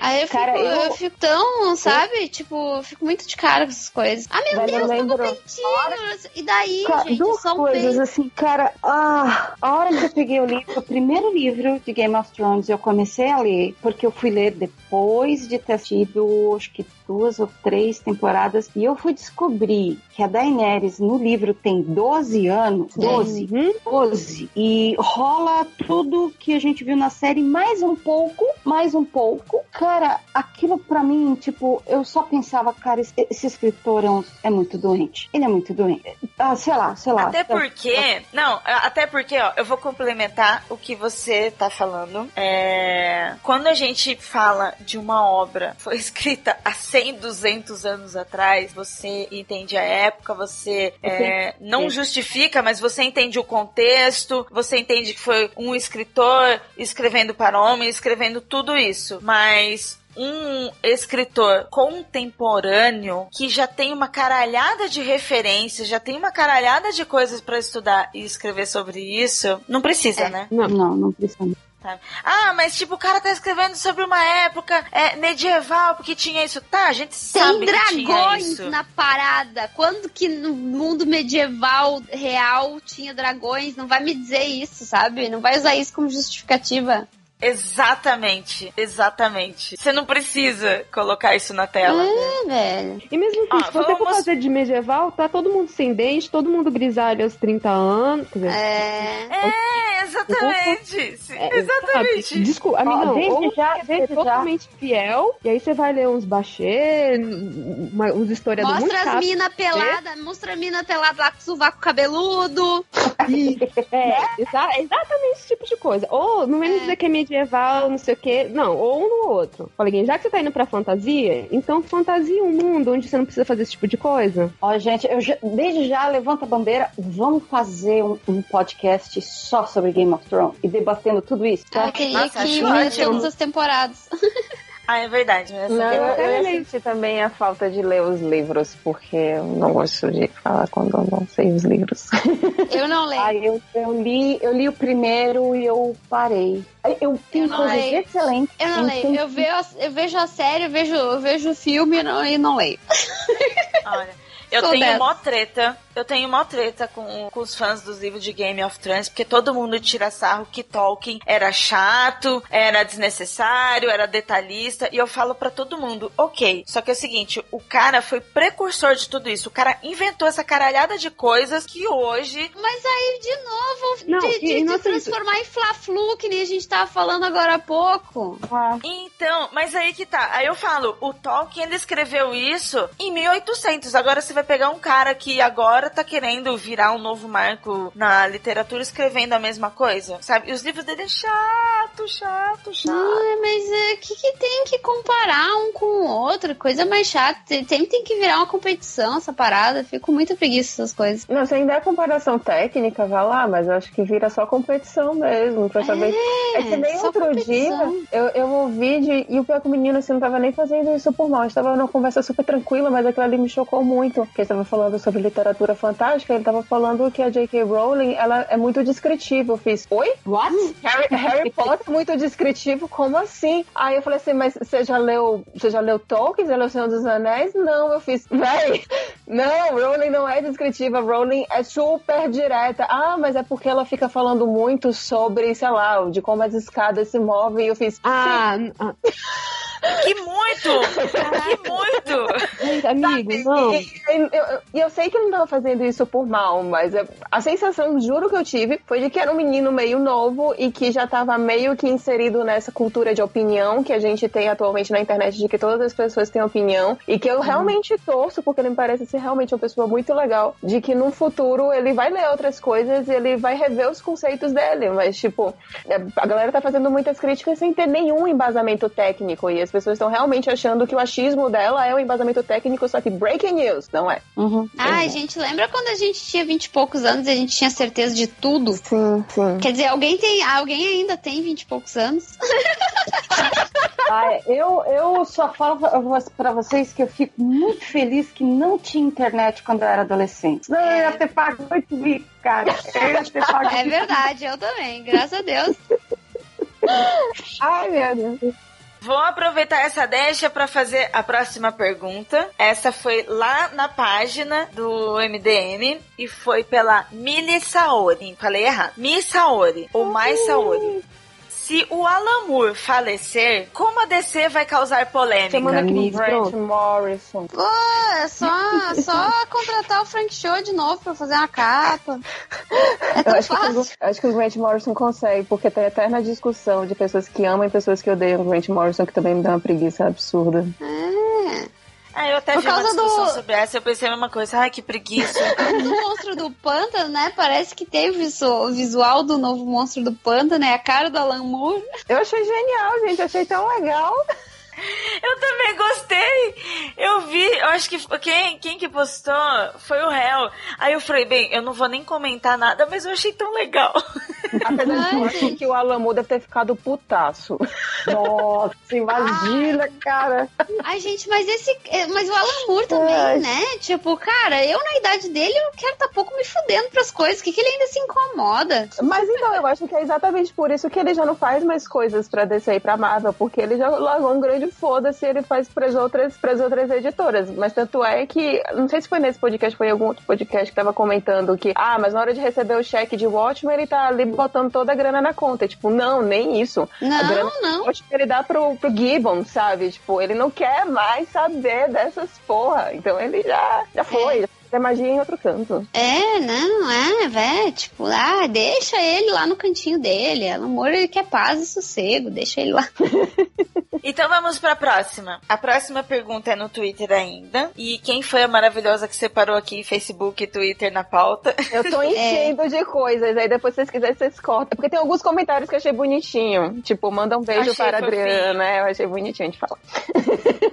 Falando em beijo, deixa eu mandar um beijo pro Cosmides, porque ele falou que se eu não mandasse um beijo pra ele, ele ia ficar bravo. Então, Cosme, um beijo. Beijo, Cosme. Olha, esse Cosme foi pedir beijo pra Júlia, mas eu vou tirar um sarro.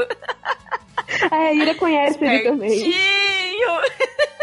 Ele é super ouvinte aqui, mas olha. É, meninas, pergunta do Digimon Pentelhudo. arroba Mario. Pera, não. pera. Não, ó, parabéns, parabéns por esse nome maravilhoso. É, eu não quero nem tentar imaginar Não, isso. e a arroba dele? Pode falar, por favor. É Peolecoso. É, exatamente é isso. Peolecoso, é o seu, é o seu bolinha, gente, eu acho. Sei. Qual a temporada de Malhação favorita de Da vocês? vagabanda. Vagabanda, é verdade. Se bem que eu gostava muito de dado, né? O do livro, eu li num livro, acho que era nas primeiras temporadas, primeira ou segunda. É a primeira, a primeira temporada. Gosto, Meu gosto. Deus. sim. A primeira, isso. Origem de raiz. É. Eu, eu também gostei de uma temporada que eu não lembro que temporada que era, mas era com a Priscila Fantin e com a Samara Filippo, porque eu gostava muito das Ah, é duas. verdade. Acho que foi logo depois da reformulação, que quando deixou de ser academia e virou escola. Então, da vagabanda, É, não isso é? mesmo. Não, a vagabanda já foi Então? tipo a segunda depois disso. É, então eu acho que ela foi antes da Vagabanda. É. Não, na verdade é porque teve academia, aí teve um negócio tentando ser tipo conectividade, e aí eles ficavam dentro de um quarto olhando o computador e tinha o André Marques e era muito ruim. E aí veio a escola. Gente, eu conheço muito Socorro. Ah, então, e agora eles reformularam. Na verdade, eu, eu tô querendo assistir agora. Ah. E eles estão colocando todas essas discussões é, atuais de, de preconceito, LGBTfobia. É, Ai, mas não, socorro. não é aquelas Tomara que eles estejam fazendo bem, pelo menos, que pelo amor Então, de eu Deus. via chamadas, é, porque a Globo só falha em tentar colocar esses assuntos É. nos seus conteúdos. Mas eu tava vendo as chamadas dos programas e parecia interessante. Hum. Eu não sei, eu tô querendo ver pra ver como é que está isso, sabe? De roteiro, tem uns novos roteiristas, tem umas pessoas novas aparecendo. É, é Não que o sabe. problema é que não adianta ter novo roteirista se, se os cabeça lá não dão liberdade pra eles, né? Se o cliente é o mesmo, né? Ah, não adianta, é. Mas enfim, cruzando os dedos pra que dê tudo certo, mas tenho meus, meus problemas com a, com a Globo. Posso ir pra próxima pergunta? Sim. Ó, pergunta feita pelo C. Arles, arroba gato preto doido. Tá bom. Adoro esses nomes. O surfista prateado vai ou não aparecer no próximo Vingadores? Eu acho que não. Ixi, tan, tan, tan. Júlia, Eu Adriana? falei vai de galho- galhofa, tá? Ué? Não sei, eu, eu não vou assistir Vingadores mesmo. Pode parecer se ele quiser. Pode se quiser. Olha. Polêmica. Ah, é, é, ainda, Fica é prateado. porque ainda não saiu. Gente, é, eu, eu não gosto da Marvel. Eu não assisto. Eu não, o último filme. Todo dia tem uma merda. Tá, tá. É. Cadê o ratinho? Não, tira, tira. Quem foi que convidou ela? O que foi que. Não, não conta, co- conta. co- Senta aqui, vamos lá, respira, quer um copo d'água? Diga aí, o que foi?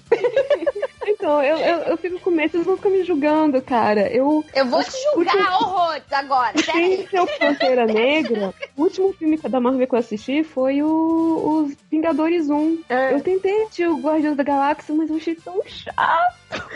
Gente, nós temos, nós temos perfis de, de entretenimento muito diferentes aqui. Qual que é o nome muito. Cumberbatch? O Destino? É, é, o Doutor Estranho. Doutor Estranho. Que, que filme chato! Não. É, tá, Eu- Doutor Estranho Eu tô é rindo. Eu tô Ah, rindo eu porque o, o Andrei me avisou. Ele disse: Olha, não vá falar mal da DC lá no MDM. E eu, por quê? Só porque os filmes são umas bostas. Toma! Não, mas por que, que não pode falar mal da DC no MDM? Não tô Ele assim, entendendo. Mas eles são Marvetes. É, eu não criar casa. né? Porque é o Warner que paga, gente. Não pode falar mal. A gente não tá recebendo contra-cheque, tu não pode falar mal, senão a gente não recebe. Ai, ai. Isso é verdade. Ai, ai, ai. Então vamos para o próximo, próximo comentário. Belle, você quer falar, já que você Tá separou? bom, pode ser. Eu separei umas perguntinhas. Eu peguei as perguntinhas do Facebook, né? Fiz que nem a Xuxa, peguei as cartinhas, joguei pra cima e saí catando. Aí, nossa, gente, tem umas pessoas que não vão entender essa referência. Então a gente pode usar a referência do Yuji, né? Que ele tava ali rodando aquela roletinha, né? Exercitando Playstation. Para os nascidos dos anos 90 pra cá, né? Início dos 2000. Exato. Aí o Lucas Augusto, ele falou assim: manda um beijo pra Adriana e um abraço pro Caruso e Fiorito. Só isso, até. Então, a Adri, um beijo e um abraço para Caruso e Fiorito. E até, Lucas Augusto. Aí o João Paulo Alves Cardoso, ele fez a seguinte pergunta: Come, casa ou joga no barranco? Renan, Maurílio e Rogerinho. Hum. Ah. Nossa, gente, eu não tinha visto esse, esse- essa pergunta. Como é que é? Olha, Não, vai, eu vou vai, ser vai. bem sincera. Gente, é, eu sou Tim Renan, então já começo por aí. Então. eu levo pra casa. Maurílio vai pro barranco porque essa é a sina dele. É. Cara, o que, que eu tô fazendo aqui? Me contrataram pra tomar porrada de vocês, só pode. Em minha defesa, eu assisti muito pouco TV Quase. O que eu assisti eu gostei, mas eu realmente assisti muito pouco, então eu não sei o que opinar. Mas eu achei muito engraçada essa moda que teve a semana passada, de que eles são o mão da porra, e aí fizeram várias montagens deles em poses hipersexualizadas. Eu achei curioso. É muito sensacional, justamente porque eles não fazem parte alguma do estereótipo de mídia. Sim, é isso que é divertido neles, entendeu? Ele é o tiozão que tá bebendo. Eles são os tiozões que estão bebendo no boteco da esquina. Sim, essa, essa que é a, essa que eu acho que é, que é, que é a ideia, né, do, do, do, do, do, sketch dos caras, né, que eu, eu acho tão... Mas peraí, agora eu quero responder porque eu sou fãzona dos caras. Ah! É Mau- é Mau- as opções é Maurílio, Renan e... Rogerinho. O Ah, não, gente, o Julinho da Van, gente. O Julinho Não da tem. Van. O João Paulo, ele ignorou o, o Juninho da Van. Coloca. Mas Eu acho que ele não colocou de propósito. Eu acho que não dá todo mundo, né? Se é casa, mata Casa. e joga do barco. Come, casa ou joga no barranco? Tá, ó, é, eu tenho medo do Rogerinho, então eu vou trocar o Rogerinho pelo Julinho. O Julinho, o Julinho eu curto pra caramba, até porque eu gosto de homem assim, dois por um. Ah, você viu que a Adriana usou um cheat code aí, né? Ah, é, dois de altura por um de largura. Então, assim, eu. Nossa, Julinho eu ia fácil. Eu ia fácil. Assim, esse aí é comer. Olha Aí, o, deixa eu ver, o casar eu ia no Maurílio, porque Maurílio, estabilidade, é aquele, sabe, aquele arrozinho com feijão todo dia, sabe, aquela, aquela coisa, assim, aquela, é, é estabilidade. Maurílio, e, e talvez um pouco de tédio também envolvido, mas enfim, é, eu gosto muito do Maurílio, tadinho. E é, agora jogar do barranco, tadinho do Renan. Eu jogava, acho que o Renan do barranco pra ele ver se o, se o filhinho, o Renanzinho dele tava lá embaixo. Meu Deus! Não, que é a piada. Não, eu vou fazer uma observação muito importante Hum. sobre estes, estas beldades do talento brasileiro atual. Eu tava conversando com uma amiga em que ela também é super fã do choque de cultura e a gente tava comentando sobre essa brincadeira que eles são homens da porra, são bonitões agora e tal. E fisicamente, pra mídia, eles não são. É, nós estamos acostumados com esses estereótipos vazios, sem nada. Os caras, se eu, se eu conhecesse esses caras nas- na, rua há um ano e meio atrás, eu também não ia dar nada pra eles. Depois que eu comecei a acompanhar o trabalho deles e depois que eu os conheci pessoalmente, que eu conheci mais ainda o seu trabalho, a partir daí eu comecei a achar eles bonitos. Por quê? Porque eles são bonitos? Não, porque eles são talentosos pra caralho. Cara, muito, muito, muito. muito. Eu, eu, eu, eu já falei lá no MDM também, eu tô viciada no canal do, do TV Quase e falha de cobertura. Eu assisto quase todos, o último programa do mundo assisti quase todos. Caras, o texto dos caras é muito bom, muito bom, muito bom. Principalmente o, o, o último programa do mundo é, é tipo, é o, é Daniel surtado no último, assim, assim, numa tape muito maluca. E acho que só eu assisto, né? Porque eu com vocês tão quietinhos. Não, eu assisto pra caramba. Eu adoro o trabalho deles. Eu acho sensacional. Eu acho que tem que valorizar o, o trabalho nacional. Da mesma forma que a gente tá aqui neste programa para falar sobre quadrinhos, eu acho que a gente tem que falar sobre entretenimento em geral. Eles não começaram agora, eles não eram tão conhecidos, mas eles já trabalhavam com isso, mas eles estouraram agora na internet. Então agora que as pessoas perceberam sobre eles. Mas, pô, eu, eu acho que os caras têm que crescer mesmo, a gente tem que valorizar e tem que consumir o nosso produto aqui, não. Essa minha resposta é igual a da Dri, tá? ah, é? É, mas eu, eu, eu só discordo da relação dela de casa, motivo de casar com o Murilo. Né? Murilo ou Maurílio? Maurílio. Maurílio. Maurílio. Maurílio, cara, que, que nome fantástico. Tá, teve Só um. eu acho os intelectuais muito divertidos. Ah, Os amantes da sétima arte. Amantes da sétima arte. Ah, é muito fofo, gente. É, a, a próxima pergunta do, do Facebook é um monte de, de, de, de símbolos japoneses, talvez. Eu não sei ler isso daqui, então sinto muito, não vou saber ler o nome da pessoa. Mas eu espero que a pessoa reconheça a pergunta dela, que é: Vocês sentiram falta de ter uma cena do Pantera Negra lendo e fazendo exercícios para mostrar que ele é um homem com equilíbrio perfeito entre mente e corpo? Hum. Eu acho que isso é meio que uma piadinha, né? Imagino eu. Mas eu particularmente não senti falta não, e vocês, meninas? Eu não senti falta de nada naquele filme. Ah, Eu, Tá eu- tudo eu ótimo. curti- não, é, é, é, eu curti, eu curti tanto que. Não, real- não, eu senti falta de algumas coisas no filme, mas não isso. eu senti falta de uma porradaria mais bem executada. Eita! Só. Não, só isso, mas o filme é maravilhoso. Eu só lembro de, de- do seriado do, do Arrow, que eu simplesmente não consigo assistir, porque eu não suporto quando simplesmente. Primeiro que o roteiro já, já é meio meh. Aí segundo que aquele ator também é mais meh ainda. Aí de repente, do nada, para pra mostrar o cara malhando sem camisa, Ai, porque sim, porque você precisa. Por Aí eu abdômen. ah, cara, eu Ai. não, não, não, não, obrigada. Pula. Não, o motivo é abdômen. Peraí, que não tem nada que mostrar. Que a gente vai mostrar abdômen. Ah, ok, abdômen. É, tipo, não, desnecessário, mas enfim. É, aí a próxima pergunta é uma pergunta, que é do Alonso Júnior. Qual a maior vergonha que já passou na vida, exceto participar do MDM? Nossa. Eu vou contar uma. É uma, tipo, não é a maior da minha vida, mas é uma situação engraçada e pode ter acontecido com qualquer um. Eu tava numa calçada, um calçadão daqueles que tem espaço tanto para pedestres quanto para ciclistas. E aí eu estava passando em frente de uma área dessa calçada com vários bancos. E em frente a esses bancos havia um bicicletário. E eu tava passando muito distraidamente, era hora do almoço, então o bicicletário estava cheio, porque normalmente é o horário que os boys vão levan- levar serviços até o banco. E eu tava assim passando e de repente alguém me chamou, não me chamou, sei lá, falou alguma coisa, não me chamou atenção e eu virei pra trás. Só que eu virei pra trás e continuei andando. Quando eu percebi, eu caí no meio das bicicletas e eu derrubei umas 15 bicicletas caídas em cima delas. Ai, eu não me machuquei, filme. mas foi hilário. Ai, nossa. Foi, foi Não. muito assim, tipo, foi muita cena de filme de comédia, sabe? Tipo, eu andando e de repente, blé, blé, blé, blé, blé, e as pessoas assustadas e eu caída no meio das bicicletas. Tá tudo bem, gente, tá tudo bem. Só tô passando vergonha. Ai, nossa, deixa eu pensar. Eu- Nossa, é que, assim, pô. Se você não tá preparado, esse tipo de pergunta é difícil, né? Muito difícil, porque, assim, vergonha a gente tem várias, né? Porque, aí, ver. eu faço todos os dias.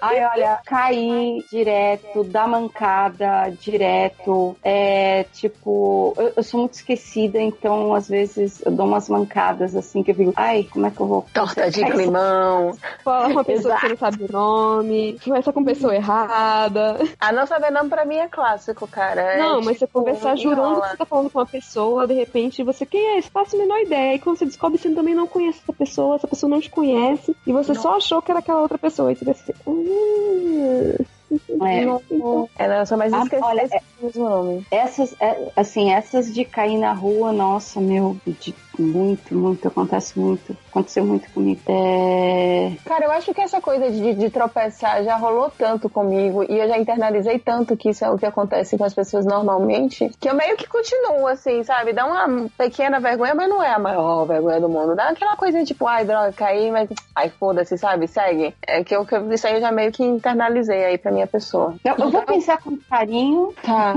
Cadê a Cris? A Cris sumiu. Ah, ela caiu. Ah, a gente falando de cair. right? Ela caiu aqui. É. Tem mais perguntas, Belle? Tem mais, não tem? Tem, tem mais pedido da pergunta. Adriana. Fala, fala enquanto Tá. isso. Vamos ver. O, o Matheus Scovino, ele comentou também no Facebook, assim, agora que a Adriana é da casa, vocês voltaram a atropelar a, hum, a atropelar ela. Só que assim, não tem um ponto final, então eu não sei se ele tá falando, agora que a Adriana é da casa, vocês voltaram a atropelar ela. Ou se ele falou, agora que a Adriana é da casa, vocês voltaram a atropelar ela.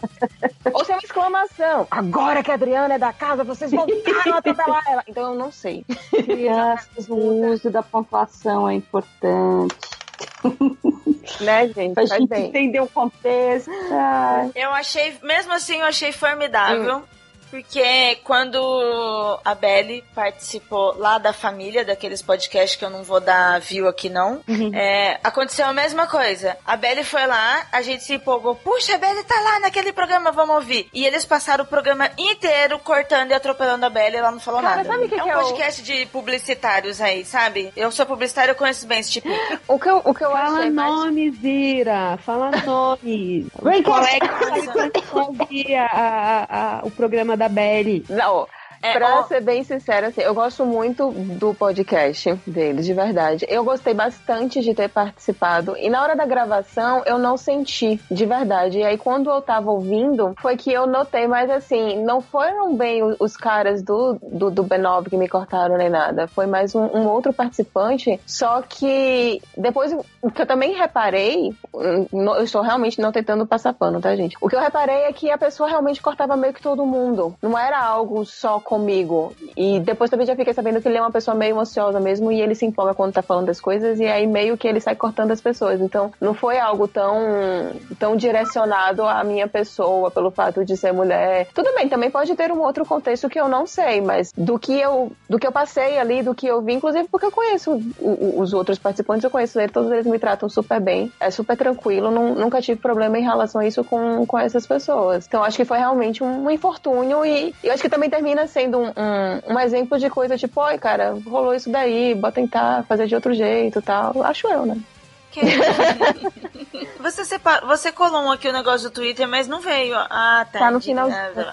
É verdade, então eu vou deixar você falar, Belly, pra você continuar. Então tá bom. E aí, o que eu peguei mais aqui no Twitter foi do Rogério Nunes, que é uma arroba RSMutante. E ele falou assim: indiquem um livro foda e um merda. Podem começar. Foda e um livro merda. Tá, de livro foda, eu vou indicar dois. Eu vou indicar Belas Maldições, porque eu realmente eu gosto muito desse livro. Eu reli e eu continuo achando ele, puta, muito engraçado. Eu adoro o, o humor do Gaiman e do, do Pratchett. Eu acho que um completa o outro e eles formam, tipo, sinergia muito boa. E eu vou indicar a História Sem Fim, o livro. Ah, porque... eu também ia indicar. Porque eu tenho o Auren tatuado nas costas, né, gente? Então, vou me indicar esse, esse livro. Não, mas é sério, o livro é muito bonito. Se você chorou no filme quando Antrax morre, amigo, você vai se debulhar no livro, porque no livro ele ainda Não, pede e- pra morrer. E vamos, e vamos combinar que o filme é uma bosta comparado com o livro, né? É, então, mas é porque o, o- o primeiro filme, pelo menos, ele se, se esforça. O Não, mas primeiro você filme é sabe só que o. Você sabe que o Michel End processou, né? Ah, é?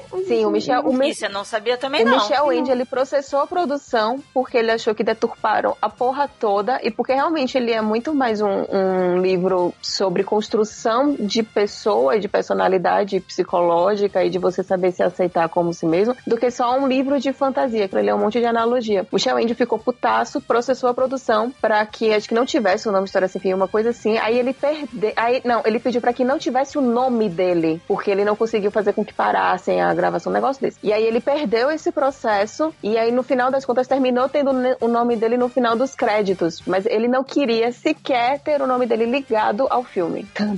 Nossa, não, não, não sabia disso. Porque tipo, o primeiro e o segundo tem a ver com o livro. O segundo é bem pior. Porque o primeiro é aquela primeira metade do livro, né? Você ainda consegue. É, década de 80, eles se esforçaram. Porque o livro que é o filme de 86, 84. Por aí. Alguma coisa assim. Meados de 80. Aí o segundo, o segundo já é bem piorzinho. E depois tem umas continuações que você. Tipo, aí eu não lembro mais porque eu já desisti do, depois disso. Mas eu gosto muito desse livro e agora o livro merda eu vou pensar daqui a pouco eu falo. Essa tá Ah, ficando mais droga, difícil, né? Droga, eu não vou. Ai, que vontade de, de citar um, mas não.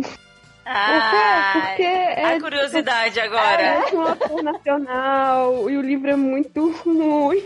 O livro é realmente muito ruim. É de um autor nacional que se acha assim, o rei da porra toda. Ah, então, pronto. Você me ajudou, vai, pronto. É, um livro, eu vou, eu vou aproveitar então a sua, a sua indicação de, de História Sem Fim, vou continuar com, com Michel Ende e vou para um segundo livro que não é, eu acho que pelo menos eu desconfio que ele não seja tão famoso aqui no Brasil, que é Momo e o Senhor do Tempo, que é um livro absurdamente lindo. É uma história de uma sociedade em que existem os homens de cinza e que eles são uma espécie de um banco e que eles guardam o tempo. E para você conseguir fazer mais coisas, para você fazer com que o dia renda mais, você vai dando dinheirinho, você vai dando seu tempo para esse, para esses, esses homens de cinza. Só que à medida que você vai contando tudo na sua vida como se fosse tempo, né? Tenho 5 minutos para comer, eu tenho 15 minutos para chegar não sei aonde, eu tenho mais 30 minutos para resolver o problema no banco. Sua vida termina ficando presa nesse tempo. E as coisas começam a ficar cinza. Só que existe essa menina Momo que ela não leva a vida dela de acordo com o tempo. E aí é um conto que ele vai desenvolvendo embasado nisso, que é absurdamente lindo e eu super recomendo. E um livro bosta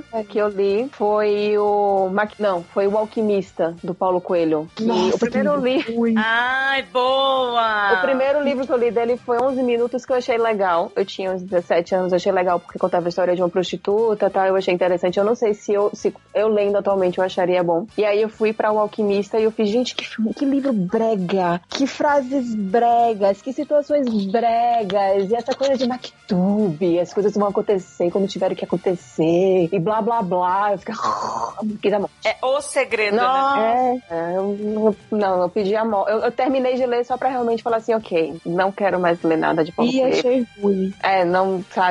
Tudo bem que ele seja um, um, um puta produto brasileiro, que ele esteja vendendo bastante aí no exterior, massa. Isso não necessariamente é padrão de qualidade. Se joguem, quem gosta, gosta, mas eu acho bem bosta. Não, não desce pra minha pessoa. Eu, eu, eu concordo. Eu vou. Eu, eu passei, infelizmente, eu passei por uma etapa de Paulo Coelho até eu descobrir que era uma bosta. E eu li vários até eu ter certeza que era uma bosta. Coitada, gente. Sim, eu também tinha 14 anos. É uma pessoa perseverante. Eu fui, eu li essas porcarias e depois eu, nossa, o que, que eu tô fazendo com a minha vida? Eu vou indicar um livro aqui então. É difícil indicar livro bom assim que a gente gosta, porque é muito, são muitos. Eu vou indicar o Castelo Animado. Ele é muito conhecido pelo anime Sim. do Miyazaki, pelos estúdios mas o livro não é uma história oriental, ele é um livro, ele é uma literatura inglesa, qual o Miyazaki utilizou para fazer um anime. E ele conta a história de uma garotinha, uma garotinha, tem os seus 15 anos, né, a Sophie, ela é amaldiçoada por uma bruxa enquanto tá trabalhando na, na, na lojinha onde vende-se chapéus da sua família. E essa bruxa, muito irritada com ela, com ela, lança uma maldição e foge, onde ela fica uma velhinha também. E aí ela vai, é, a Sophie, indo atrás da velha para tentar descobrir o que aconteceu, como desfazer isso, ela acaba vivendo num castelo, que é o castelo de Hauru. Este castelo, ele é um castelo nômade, onde magicamente ele vai viajando pelo mundo. E também, dentro desse castelo, tem um demônio de fogo, que se chama o Calcifer. Esse demônio de fogo, Calcifer, este nome foi a inspiração pro Andrei para escrever o Calciferum. O nome do livro Calciferum é inspirado nesse demônio que está no castelo animado. É, o livro é muito delicinha, o anime ele é muito bem feito, mas ele tem algumas coisas diferentes mesmo, isso é questão de adaptação. Então, se você gostou do anime, vale a pena ler o livro. É uma leitura infanto-juvenil, então ela é super rápida, prática, aquele livro que, meu, é, em uma tarde você lê, ou então em dois dias indo trabalhar, fazendo um percurso de uma, uma hora e meia, você já lê. É super tranquilo e eu indico esse livro. Hum, bom saber. Que eu gosto. Ah, tá bom. Um livro que eu não gostei e eu nem terminei de ler e é foda. Eu sou muito fã de World of Warcraft. Eu tenho a tatuagem da Horda. E aí eu fui ler os livros que saíram de do World of Warcraft do E eles são horríveis. Cara, por que que todo, É assim, todo livro de jogo é uma merda, hein? Me explica. O do Mass Effect também é doído, mas doído de ler, cara. O do... Ele, primeiro, eles são uma- primeiro que eles são fanfics, meu. Sabe? Ó, não não, Kira, não é do jogo. muito mais bem escrita que isso, viu? Sim, sim, não, não é depreciativo a fanfic. A fanfic é o modelo que eu quero dizer, Não, sabe? eu- é, foi uma piada. Desculpa. Ah, desculpa. eu não entendi, porque vai que você é apreciadora de fanfic, tem gente que gosta, né? E, cara, é, é assim, e mesmo passando, tipo, não, vou, vou ler, né, a capa bonitinha, edição, né, pra fã do jogo, e não, desceu. E eu achei tão ruizinho, tanto de, não só da história, mas a escrita dele mesmo, sabe? Aquele livro que você tá lendo e não funfa, não anda, não anda, não anda, e você, ah, não quero mais ler isso aqui. Parece um livro técnico, né? De quando você tá lendo aqueles livros pra, pra terminar a dissertação. Não sei o que. Você fala assim, meu Deus, só acaba esse livro. Esse aqui, quatro horas É, depois. não é- de três é. páginas. Exatamente. A Cris não voltou, acho que ela ficou sem internet mesmo. A Adriana foi resolver alguma A Cris coisa. não falou nem no, no WhatsApp, então. É, mas infelizmente eu não vou poder ficar aqui esperando mais. Vamos dar os E que então. Assinem o Super Peter Brother.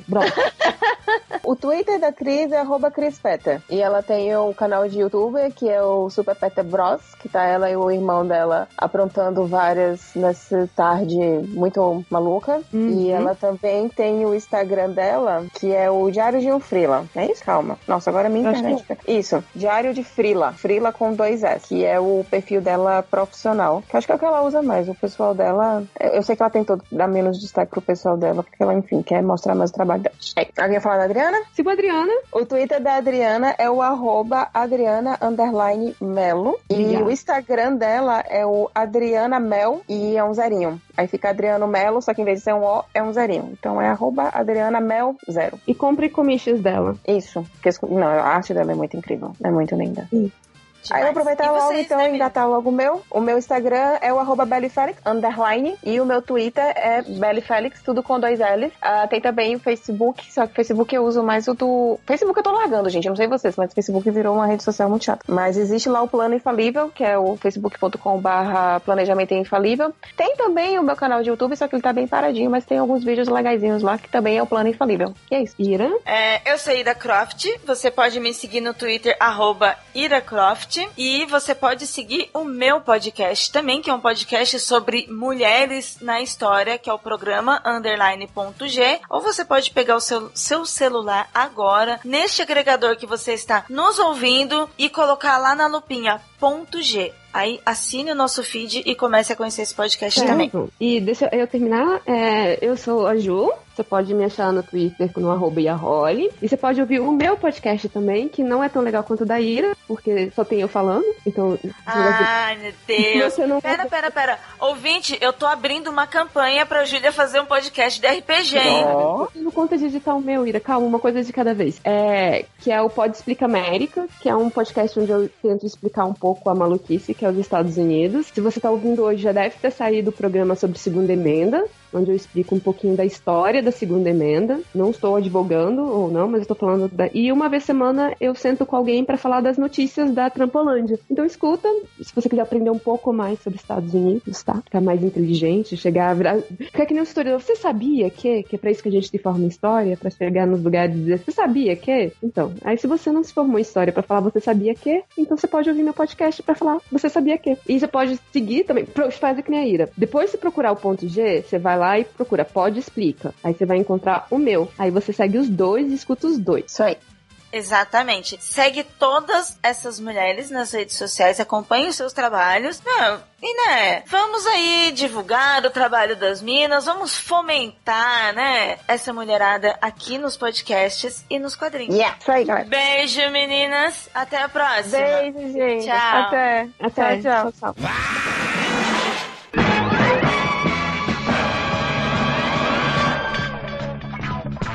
posso falar isso não, porque dá pra fazer engenharia reversa aí no meu currículo lá de se descobrir de qual empresa eu tô falando. Caraca. Tô inclusive fazendo isso agora. Isso tá gravando, viu, cara? Isso que você acabou de falar aí. Ok. Você falou isso aí, me lembrou uma vez na, na- empresa que eu trabalhava, né? Aí, tipo, eu tava precisando de um, um cara pra fazer serviço externo, essas coisas assim, né? Aí um, um chegava e falou: Ah, pô, eu conheço um cara, né? Ele é meio doidinho assim, mas é gente boa, né? Ah, então chama lá. Aí o cara ficou, né, cara? Trabalhou, tipo assim, um mês lá, né? É, fazendo cobrança, né? Levando documento, vol- indo, voltando, não sei o que, babá. Aí, quando chegou no dia do, do pagamento, né? É, aí pagaram ele, né? Aí na hora do almoço. Pagavam de manhã, né? Aí na hora do almoço ele. Cara!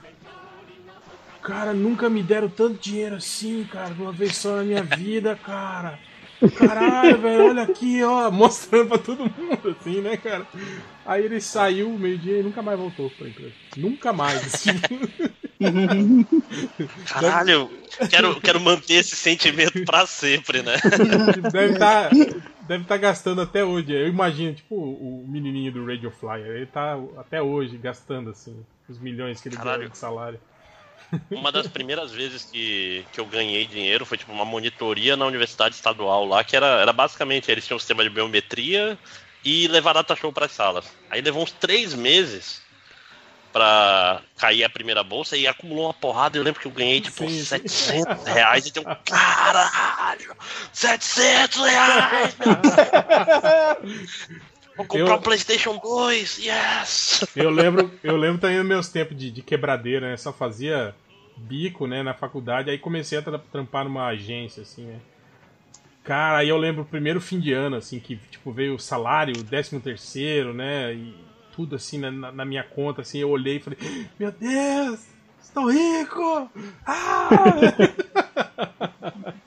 é legal É que você, foda, cara. você nunca pensa, né, que no, no mês seguinte você não, você vai receber. Você não re- quando, você Menos, recebe, é. é, quando você recebe a- as de férias, né? é isso. É. Cara, eu acho muito errado esse negócio. É um negócio que só fode o caboclo. Tipo, ah, no mês Sim, que vem você não me, fo- me recebe. fode de uma maneira, cara, porra. Que ninguém, ninguém economiza fala, não, eu vou segurar aqui porque, né, mês que vem, né, vai vir metade Não, você salário. torra é porque você nunca teve essa grana. Depois de tanto que você merece. vou Gastar tudo nessas férias aí, volta de férias. O mês não acabou ainda, você tá. É. Eu Não, tenho pode nem ir na, na CCXP, né? Posso Mas nem é na foda. CCXP. Aí tem que escolher, décimo ou, ou vou pra Europa ou vou pra CCXP. Olha que mundo injusto, né, cara? É, tem que acabar o capitalismo. Né? Não posso ter o dois. Mas. Lá, vamos. Tá valendo já, já tá gravando. Estamos aqui reunidos nessa noite para a leitura de comentários do MDM. Yay. Introdução diferente, né? É, quem quer começar? Alguém quer começar? Comecem aí, porra. Deixa eu começar aqui então. É, começar com os comentários do post do podcast passado lá do. Como é que é? Arquivo Confidencial Liga, né? Linga. o- Linga da Justiça, Justiça, né? Justiça. Justiça. O Thiago Wendhausen da Rosa. Situação. Hell se recusa a gravar podcast de anime e mangá. 20 minutos depois, Hell recomenda a leitura de Games Pé Descalço. Que é bem maneiro, né, cara? Não, mas, isso- mas, mas esses caras são burros, porque eu já cansei de falar já no, no MDM que eu já li, eu, eu li os, os, os mangás que valem a pena, eu já li, né, cara? Tipo, É, tu até Gen, falou que comprou o Akira também. Sim. É, eu não leio essas merda que vocês leem aí de, de Naruto. Os Naruto de- aí. É, Berserk, essas merda aí, né, cara? Ah, Berserk não é merda não, respeite.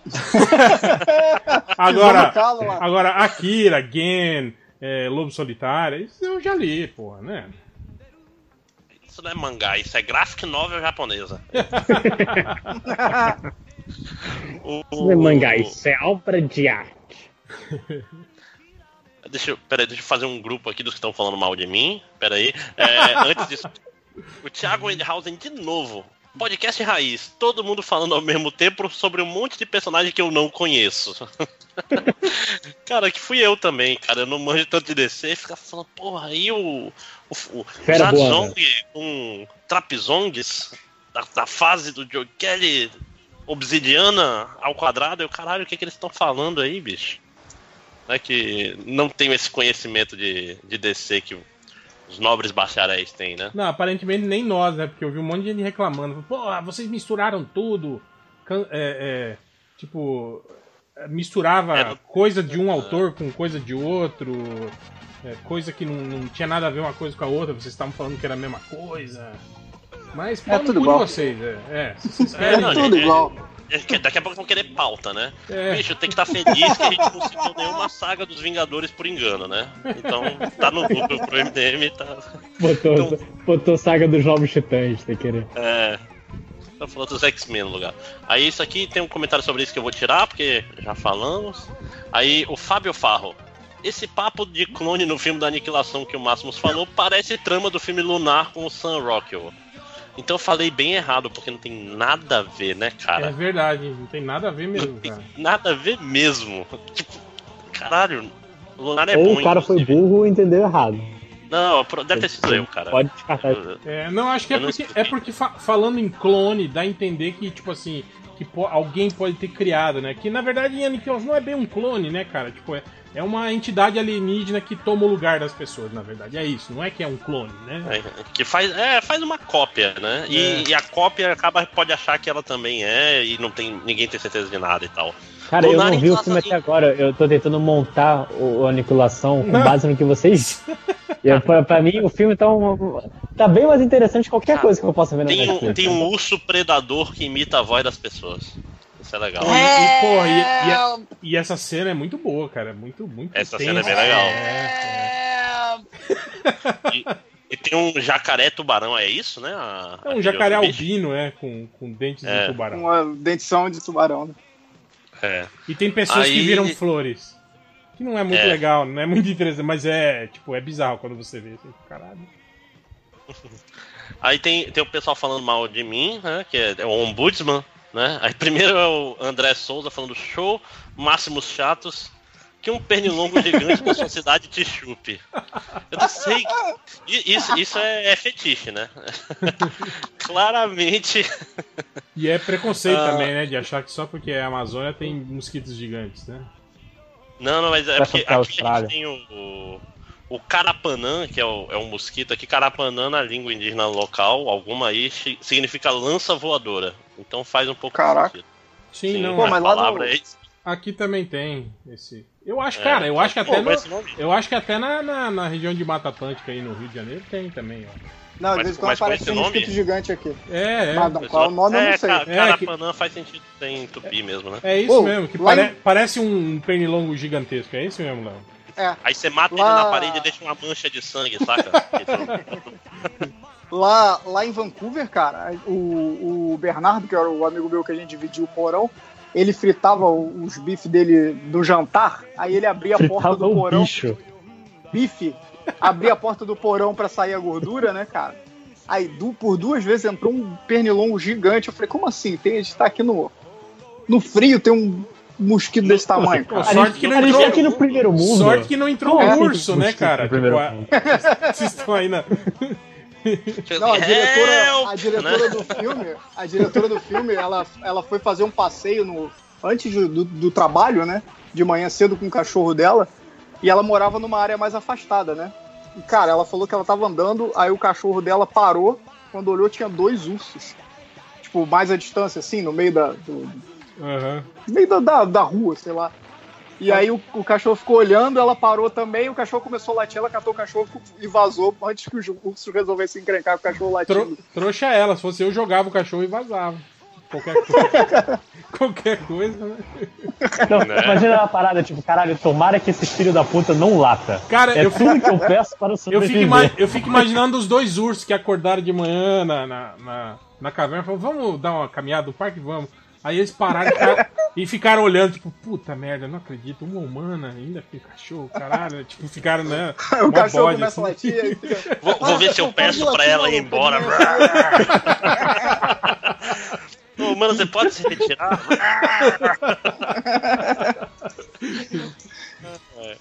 O, o Carlos Pedro Ribeiro. Estou fazendo download já com a certeza que o Máximos falou da agendinha esquerdista dele Ai. no ponto do podcast. Errei, acertei, aí logo depois. No terceiro minuto do podcast, o, o cara já fala merda. Parabéns, Strike 2. Então, Hum. Carlos Pedro Ribeiro. Tudo pertence a quem tudo produz. Pode, Strike 3 pode ir embora do podcast. Bate embora, não volta, fecha.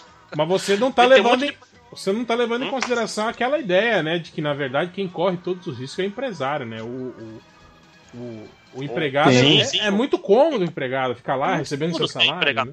Você vai lá duas horas de ida, duas horas de volta. É. É, pode ser demitido a qualquer momento. É um PJ. não tem férias. Porra, o cara tá reclamando Não, ainda, né? PJ é quem sofre mais.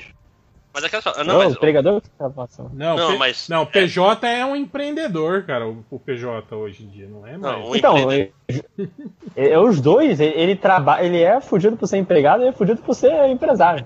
Sabe qual é o negócio? A gente foi doutrinado no colégio a pensar que a gente tem que ter um, um trabalhar para ter um salário para prover para nossa família. Quando na verdade é só ter um lápis, um papel e uma ideia. E um- ou um bolo do Fábio Porchat também.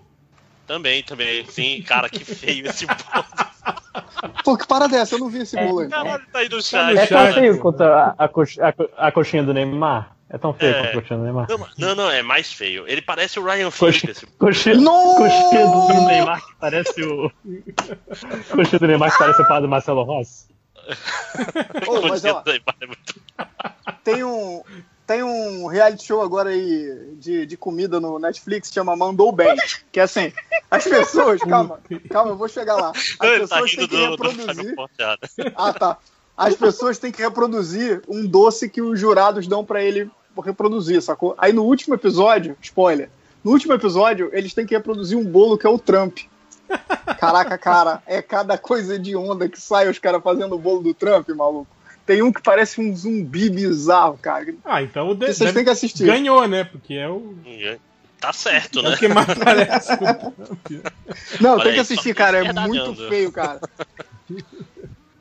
Ai, ai, vamos continuar aí. Aí, de novo, ó, aí esse não fala necessariamente de mim, mas fala no geral. É, Os Bolso... Eu não sei, eu não lembro a gente falando do Bolsonaro no, no podcast passado, mas o Eduardo Leone. Hoje a gente Maior-.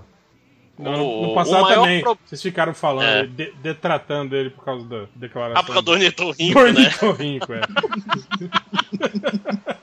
Ah, cara, Só porque, ele, uma, só porque ele mamou no ornitorrinco lá e matou é, tem que fazer uma coxinha, uma coxinha Super- com a cara do Bolsonaro com catupiry de ornitorrinco. Eu acho. super bactérias. né?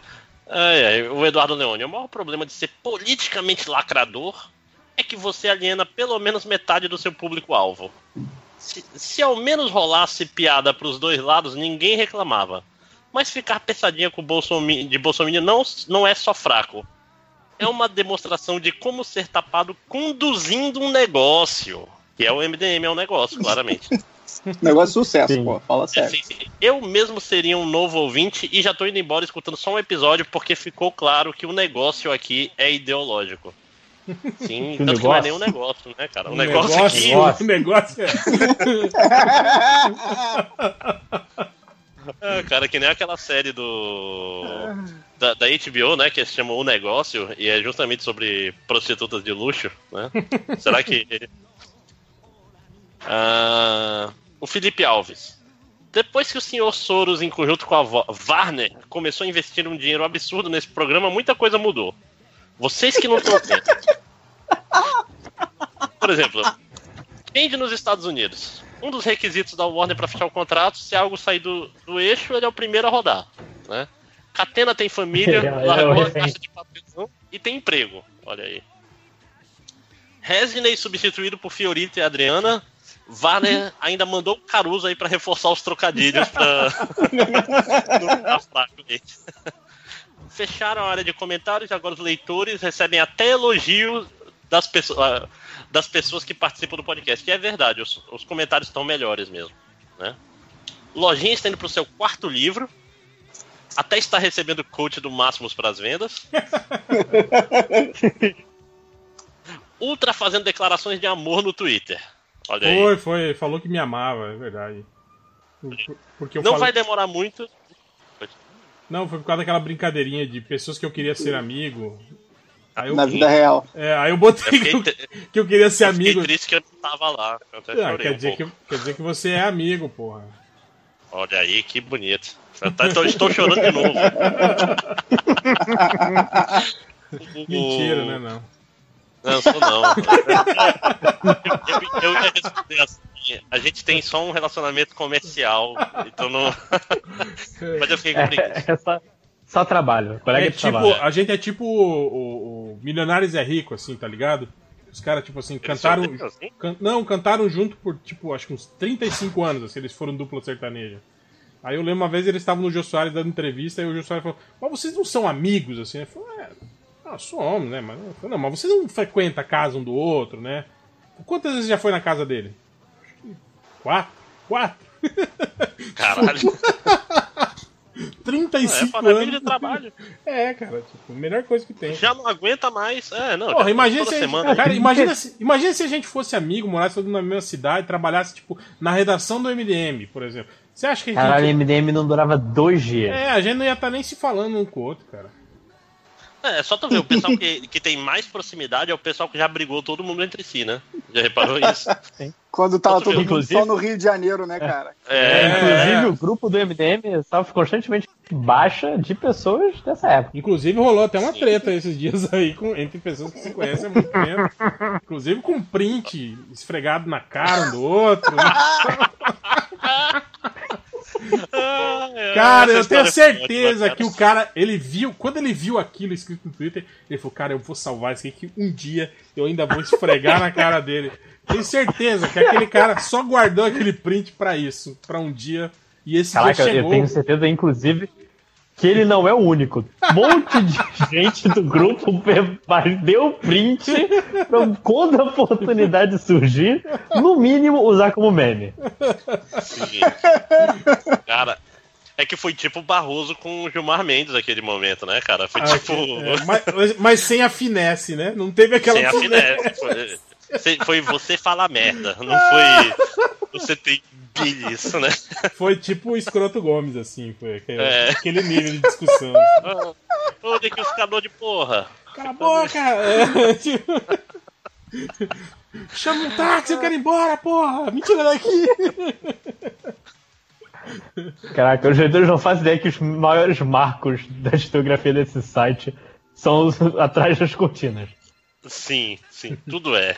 Não, e bom, eu quero ver a, o pessoal ide- querendo identificar quem são as duas pessoas, né? Quem tava no print e quem, quem jogou na cara, né? Mas o grupo É, do WhatsApp de- ficou, ficou, ficou mais legal agora, tá, tá melhor. Ah, ficou. É, Mas Ficou, agora a gente não tem que voltar três, três dias no passado quando chega a notícia. né? Vocês viram isso, gente? Vocês, vocês viram aqui a. Mas, Ai, co- ai. continuando. Vamos lá, deixa eu continuar. Aí, o mesmo comentário ainda. Não vai demorar muito pra esse tal de Hell se mudar pro Rio de Janeiro. Agora estão querendo lançar o Léo Tuber Internacional aí pra espalhar mais as garras da Warner e dos Soros. Olha aí, cara, descobrindo nossos planos, cara. Pô, vai, vai contar pra todo mundo, ferrou, né, cara? A gente vai perder. Léo- Cara, Cara, Léo Tuber tem que fazer logo streaming, cara. Começa com esse Far Cry 5. Eu já falei. Vou começar a fazer, vou, vou pegar as dicas pro Nerd Reverso aí do Twitch. Não, Ah, Meg não. Esse grande gênio, né? da- das, das transmissões de streaming, né? Nerd Reverso. Ah, que pra quem não sabe, Nerd Reverso tá fazendo streaming no Twitch. Então, se você quiser. Imagine só. Não, Nerd Né? Reverso, que inclusive que era pra estar aqui, falou: Ai não, minha internet tá ruim, não vou conseguir gravar, né? Aí você vai olhar lá ele tá transmitindo, né? O jogo de videogame dele. Transmitindo. Tá ruim porque não dá pra transmitir e gravar ao mesmo tempo, né? ah, e pra terminar aqui, o Lucas Augusto. Lamentável podcast saindo literalmente de manhã. Vou fazer questão de ouvir às 18 horas pra manter a tradição. Fora editor novo. Hashtag Nazik presente. Olha aí, bonito, cara. Ó, Nazik vai Olha se aí. emocionar. Vai- vai Boa, pô, um eu, eu, eu até postei um hashtag saudade Nazik hoje, porque, por causa disso, cara. Porque a galera ficou falando que. Porra, o réu dá uma sugestão e o, o editor novo, novo fica tripudiando dele. Eu falei, pois é, no tempo Nazik isso não acontecia. Saudades Nazik, né, cara? Porra. Espero, Aí espero que, que tudo se resolva aí entre, entre todo mundo nessa situação. Porque eu gostava do Nazik, apesar de tudo. Coitado. apesar de tudo. Eu, tipo, eu gostava dele, apesar dele estar vivo, né? É. Eu, eu gostava dele. Quando ele abria a boca, ficava mais difícil. Mas eu gostava dele. Ele, ele tinha seus problemas, não eram poucos. Inclusive, eu- não.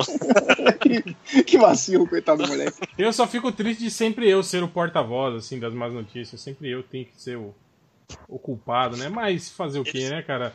Se ele Tem- soubesse o resultado da eleição secreta, ele estaria É, olhando. é. As, as figuras simpáticas, né, que, que realmente tramam pelas costas dos outros, né, e que apunhalam as pessoas, não, não podem aparecer, né, cara? Isso cabe sempre a, ao cara. Bom, É, alguém, alguém tem que ser o tem que ser a, a cara do da parte escrota. Alguém sacou? tem que ser o, o Pedro de Lara do MDM. O Pedro de Lara era cantor em algum momento? Não, tem ele era músicas do Pedro astrólogo, ele era.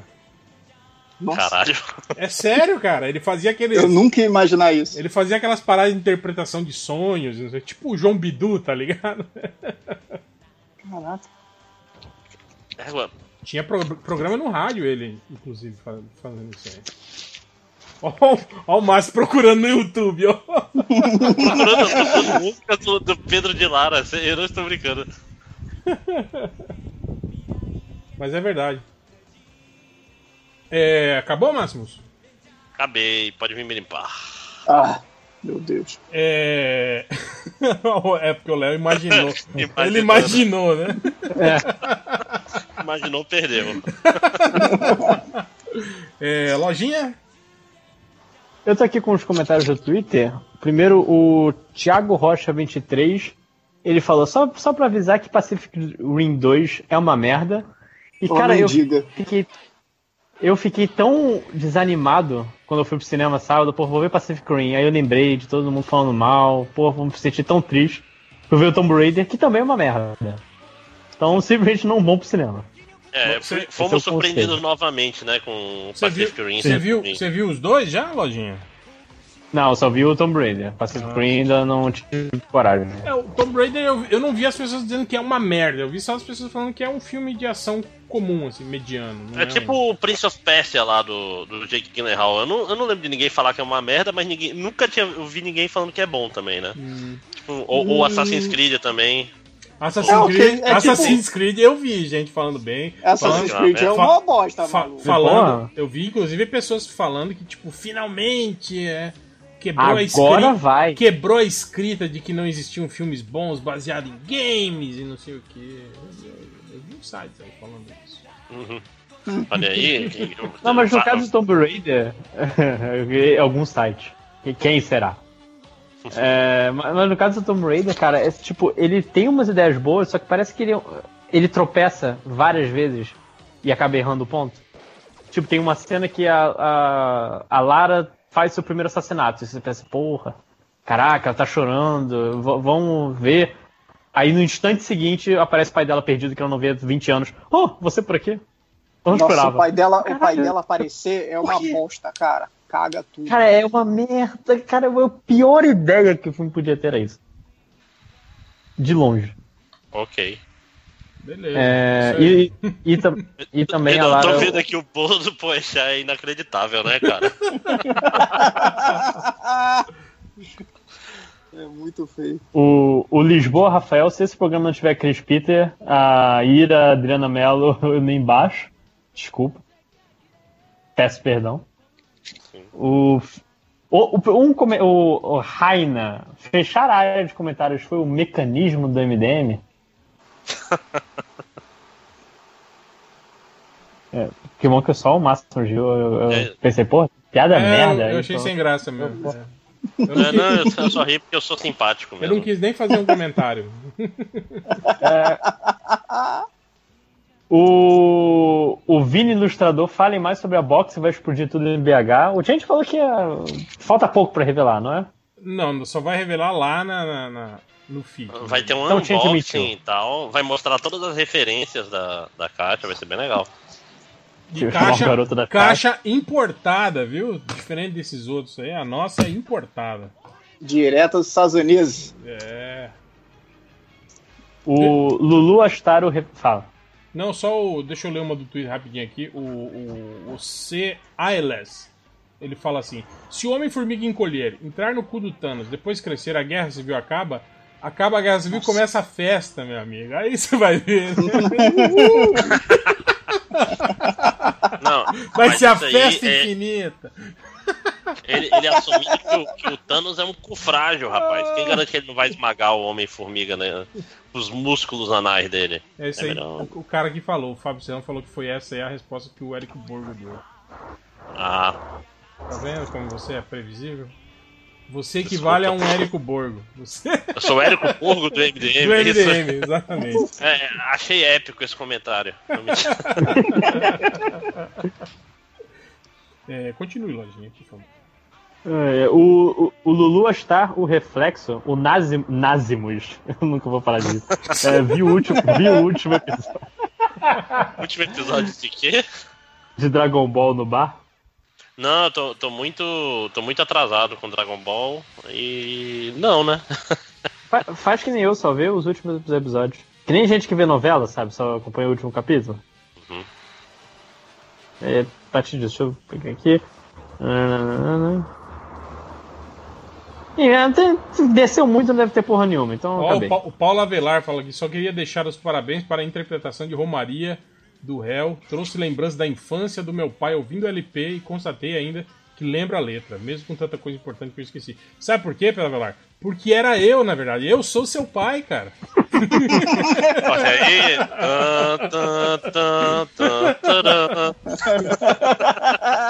Pergunta pra dona Paula. Pra dona Paula Avelar aí, você vai ver.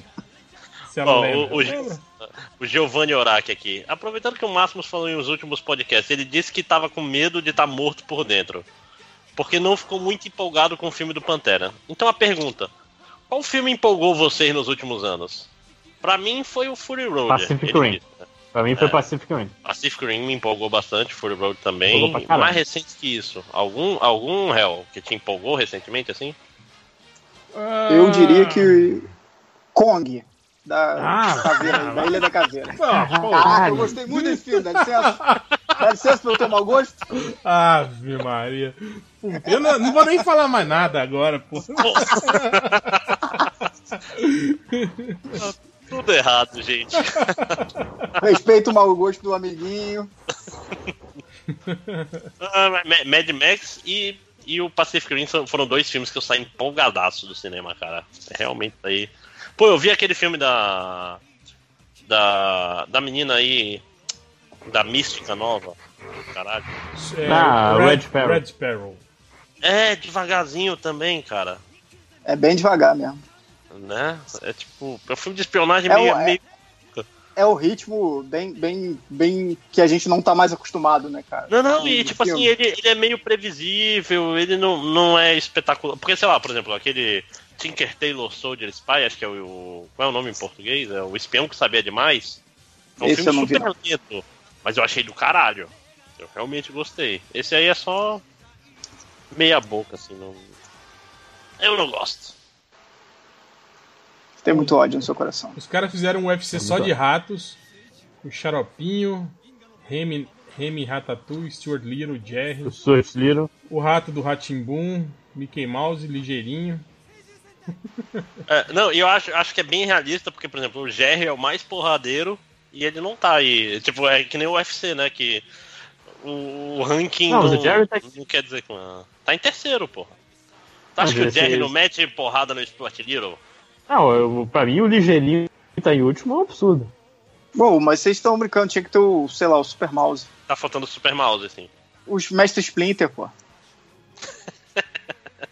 Quebrava geral, sacanagem, né? Pô, o- o- o- os ratos lá de, de, de Marte lá, porra, os ratos. Sim, sim, é- mas isso é outra categoria, geral eu também, acho. Né, cara? É, É. isso. Aí seriam ratos, ratos super poderosos. Ratos, é, ratos grandes. Né? E o, Aí, tipo assim, os- o- o Jucabala. O Jucabala e Zé, Zé Bolha, lembra? Tinha o Jucabala também. E o Topodídio? Topodídio, eu tava pensando nele agora. Topodídio era meio merdão, né? Então acho que ele ia apanhar. Caraca, Nada, eu ele era- muito do, ele era da dançarino, parada do, cara. do programa do Topodídio, cara, quando eu era criança. Só porque ele era italiano. É, Não, cara, eu achava maneiro mesmo. Ele e o Ricardo Petralha, né? Que era. Depois, era depois começava o Perdido da Noite ou eu tô viajando? Não, cara. Que Perdido na Noite. Ele virou ator de, de novela. Não, cara, depois do programa Topodídio. Não, tinha Bronco. Bronco, é. E o Perdido na Noite era madrugadão. Caraca, Bronco eu também achava maneiraço. Não entendia metade O- do que falava lá, mas. O Chris Dess pergunta: baseado no réu que assistiu recentemente o filme A Reconquista, diga os filmes merdas que vocês assistiram achando ou já sabendo que ele seria uma porcaria. Cara, eu não terminei. Eu não terminei de ver a Reconquista até hoje. Eu, eu vi Krampus esse final de semana. É, nem como filme ruim é bom, cara. Assim, ele não é ruim. É porque assim, tem vários Krampus. Esse aí é com aquela Tony Collette, é com. É esse que tá agora no, no Netflix. É o, né? é o Mar Novo. É o Mar É, Novo. ele, ele, tipo assim, ele é um filme só esquecível, sacou? Tipo, não é um Troll 2, não é. Não é nada. E tá, Não, tipo, 80% no Rotten Tomatoes, eu achei meio inexplicável.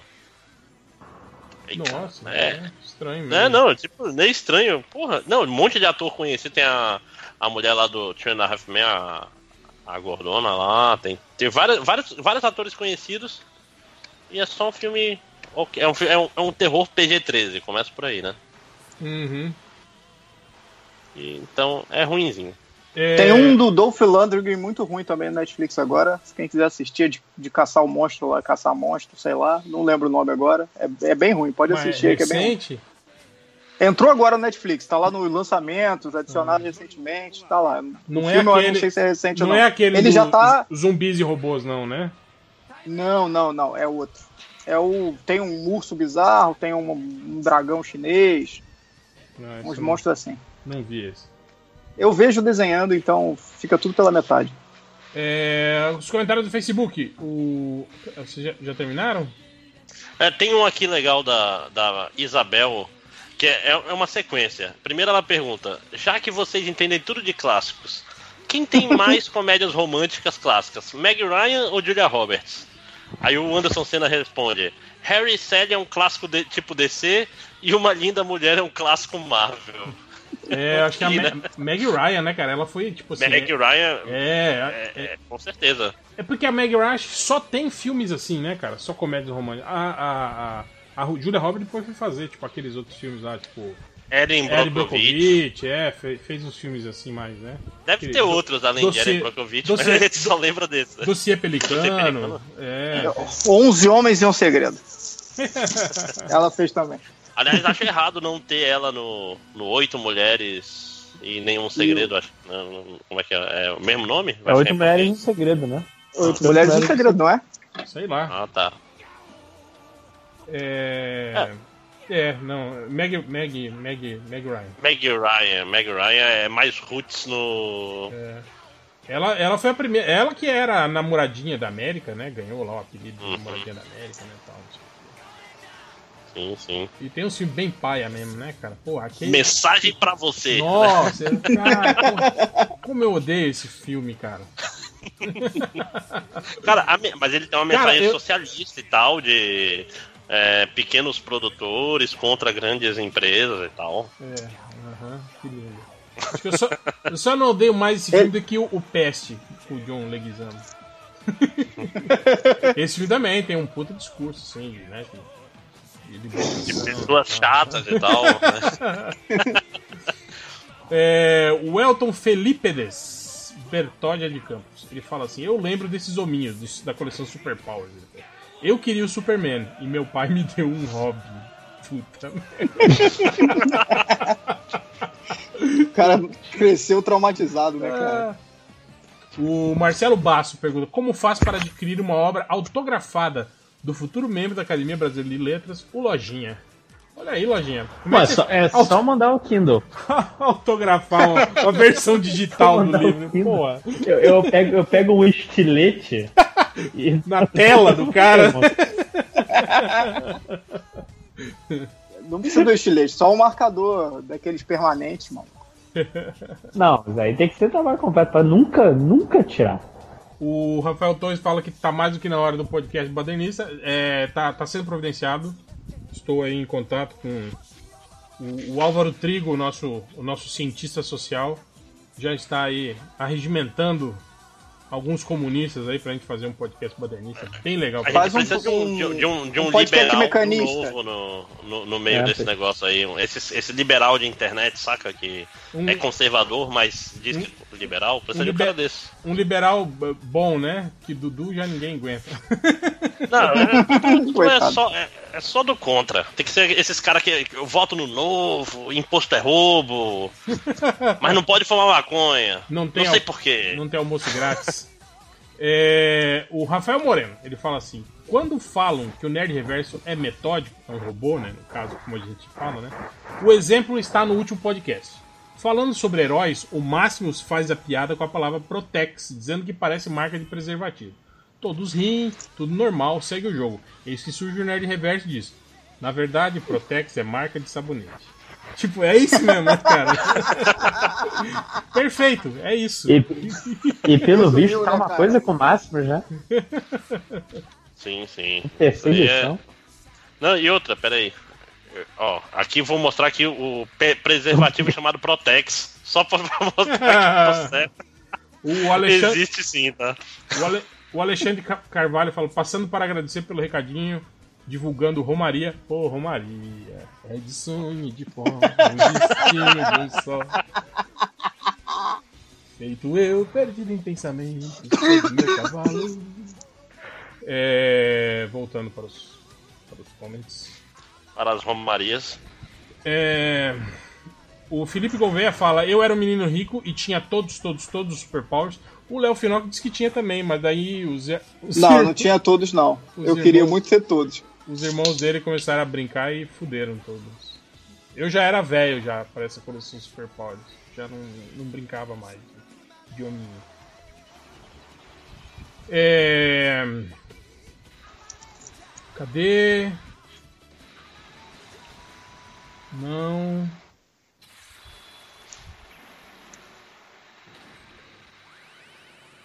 Não. Não. Tá, tá, tá difícil, hein? Não. É, o Uf, Dave- não. David McLeod fala: manda um olá pro Fábio Catena, saudade das histórias do caderninho do Rancor. E O caderninho do Rancor não é do Catena. O caderninho do Rancor É é, do Triplo, é, inclusive- Do triplo. Você acabou de entrar no caderno do Rancor do Triplo agora. É verdade. É verdade. Daqui a pouco o, o Catena vai ser o cara que inventou o caderninho do rancor, né? Que nem o Lojinha virou o, fã É. primordial. Mas é foda, o Catena não tem rancor com ninguém, bicho, só com uma pessoa. Mas em compensação, esse Rancor. Não, não, mas o, o Catena, eu lembro aquele. Que, uns podcasts atrás que ele participou. Fazia tempo que ele não participava. Porra, ele tava on fire, cara. Ele tava distribuindo. Tava. É, acumulou, cara. Ele acumulou todo esse tempo fora. A gente já falou antes do coisa que MDM só faz isso. A gente convive diariamente com ódio e tristeza. Os caras ficam fora um momento, quando volta, porra. O Pedro Agum, ele fala: E aí? Algum de vocês viu a série O Mecanismo da Netflix? Acompanharam a polêmica? O que acharam? Queria mandar um beijo para o Caruso, meu não MDM favorito. Manda muito no Zorra Total. Aliás, é muito lamentável ficar escrevendo cartinha virtual na esperança de ser lido num programa lamentável. É. É. É Sim. muito, muito lamentável. É, a série Mecanismo não vi, não vi, eu cancelei minha Netflix. Eu não. Eu não aguento mais as mentiras. Desse... Fake fiction. É fake É, fiction. fake fiction, é. Eu agora tô assistindo Netflix com uma senha roubada. Outra, outra pessoa. Tu, tu sacaneia ele duas vezes. Tu não paga e tu rouba. Olha aí. É. Assim que você é revolucionário, amiguinho. É isso aí. Ah, Mas você pretende ver, Hel, o, o mecanismo? Eu. Cara, eu não sei, cara. Eu tô. Eu tô. Porra, eu tô com tanta série atrasada, velho, que eu tô. Sei lá, velho. Tipo, eu não preciso ver Caralho, o. eu só, eu só eu- vi o eu- primeiro episódio da temporada de Jessica Jones. Eu não preciso ver o mecanismo porque eu tô acompanhando as notícias, entende? Tipo, eu, eu já vi a história real, entende? Pra que assistir essa porra dessa série? Vai ficar vendo lá o Celto Mello fala, ficar falando. Então, isso- isso- não dá pra entender porra nenhuma. Ai, tomar no cu, porra. É foda. O Arthur, Não, é- o Arthur Felipe Vai. Lopes ele pergunta: Hel, que expressão é essa? Um lepa de um cara que você usou para descrever seu amigo por mim? Porra, não conhece. Lepa? Lepa é algo grande, tipo um- uma lepa de um- alguma coisa. É algo grande. Isso eu também não conheço, não. essa, essa daí é, é bem regional, cara. Eu não, nunca ouvi lepa. Ah, então desculpa, não vou mais usar então, por- porque você. Isso, não evite. conhece. E- evite só, maluco. só- Eu vou te depois passar uma lista de expressões que pode. Foda-se. Censura, hein? Censura. Seu- seus bobó tira-tira. Vovó, tira, tira. Aliás, estamos devendo aí o podcast de. Essa de só, gírias, né, cara? Só, essa não é nem Mato Grosso, é só goiabano que entende essa. Porra, já deu tá no saco isso. o, o, o podcast de gírias, cara. Isso vai ser bom. O Ou vai ser uma merda. Felipe Mota de Farias, alguma chance da primeira Graphic MDM ser relançada aos modos da coleção histórica Marvel? É uma boa, hein, cara? Já é um Inclusive, clássico, lança, né? lança em capa dura. Numa caixa, né? Aquelas, capa aquelas cobra, 40 caixinhas. cobra 40 reais. E, e como tem todos os MDMs, já é um clássico, né? É, é importante. O Matheus Escovino pergunta: qual MDM comprou ingresso para pré-estreia de Guerra Infinita? Alguém comprou? O Lojinha deve ter comprado, né? Eu, eu, eu comprei. Eu, Ou o. Fiorito deve ter Caraca, é muito ansioso, maluco. Sabia, sabia. é. eu sou, cara. Eu tô... Porra. Vai ser, Eu, ai, cara, me- que nem um melhor idiota. filme do mundo, melhor trailer do mundo. Ai, ai, aí uma semana depois já ninguém lembra mais, porra nenhuma. Já, já escrevi. Eu diria que já escrevi no review. Tá 10, tá? Não, eu- cara, eu nem vi e já tenho minha reclamação do Thanos feita, mesmo sem ver. Porque a MDM é assim. Mas, porra, esse Caralho, Thanos não inclu- sorri.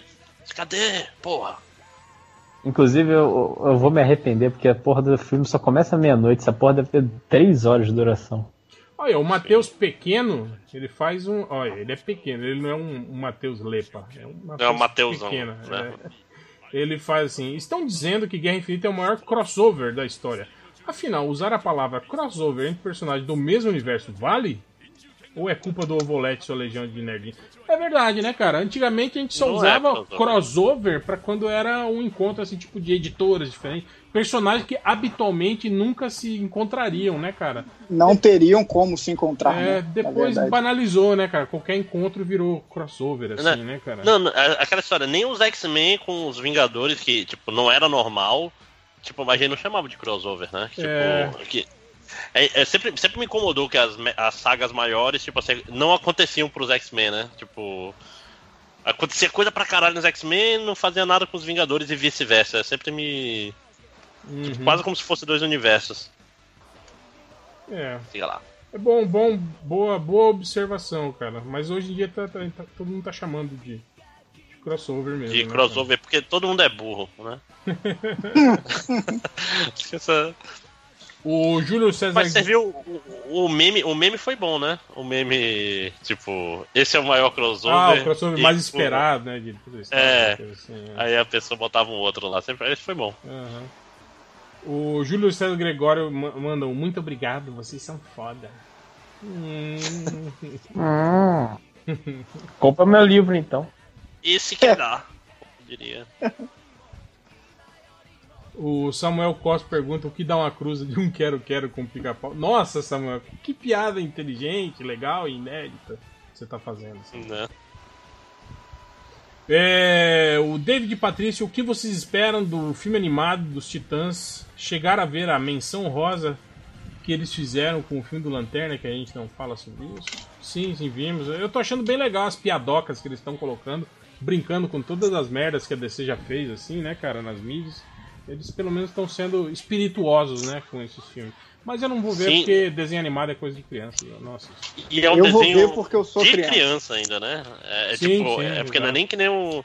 E, e eles faziam piada, tipo, olha só, esses são os titãs que as pessoas gostam e tal, quando eles viram os titãs do, do primeiro desenho. Eu, eu acho engraçado. Eu assisto de vez em quando esse aí, mas não, não acompanho e não vejo desenho no, no cinema porque me sinto perdendo dinheiro. Desculpa, Léo. Tudo bem. Tudo bem. Seu- É, Meu É. caderninho do rancor aqui, ó. Eu comprei, comprei uma. Um, na mesma loja do, do triplo. Tá anotado aqui, Máximo, Máximo. Primeiro que vai tomar um pescotapa no fim. Que isso? Mas vai ser com carinho, eu Que garanto. violência. O Felipe JS Nunes pergunta: quantas caixas box vocês vão levar para o FIC? Sete. Vou levar. Sete. Não, não dá nem uma pra cada MDM. É. Vamos ver. Olha aí, ó, o Lucas de Paz, mais uma dica para o Lojinha.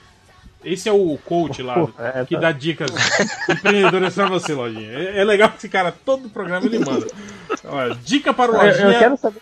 Eu, eu tô curioso se esse cara pelo menos comprou um dos meus livros depois de tanta coisa. Top, anota aí, ó. Dica para o Lojinha número 4. O audiolivro inovador. Mentira, Cid Moreira já fez isso na Bíblia. Mas você não sabe quem é esse cara. Fala, grava você lendo sua querida obra. Se quiser ganhar tempo, não corta nada. Faz tipo na Zik quando editava MDM. Compra uns CDs, grava eles e vende no FIC. Porra, aí, Lojinha.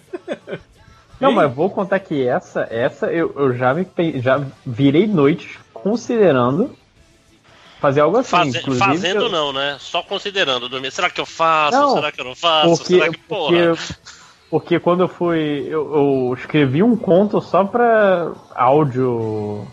O, o, Pra áudio. o, repetindo, é, o, eu o, Luciano Abrão complementa. Ele fala, ó, grava um audiodrama com a galera do site. Eu acho que não, acho que poderia ser assim. Poderia ser o Lojinha lendo o livro dele e a gente fazendo tipo comentário. Não tem os comentários do diretor assim? Trilha de comentário. Eu gostei desse. Caralho.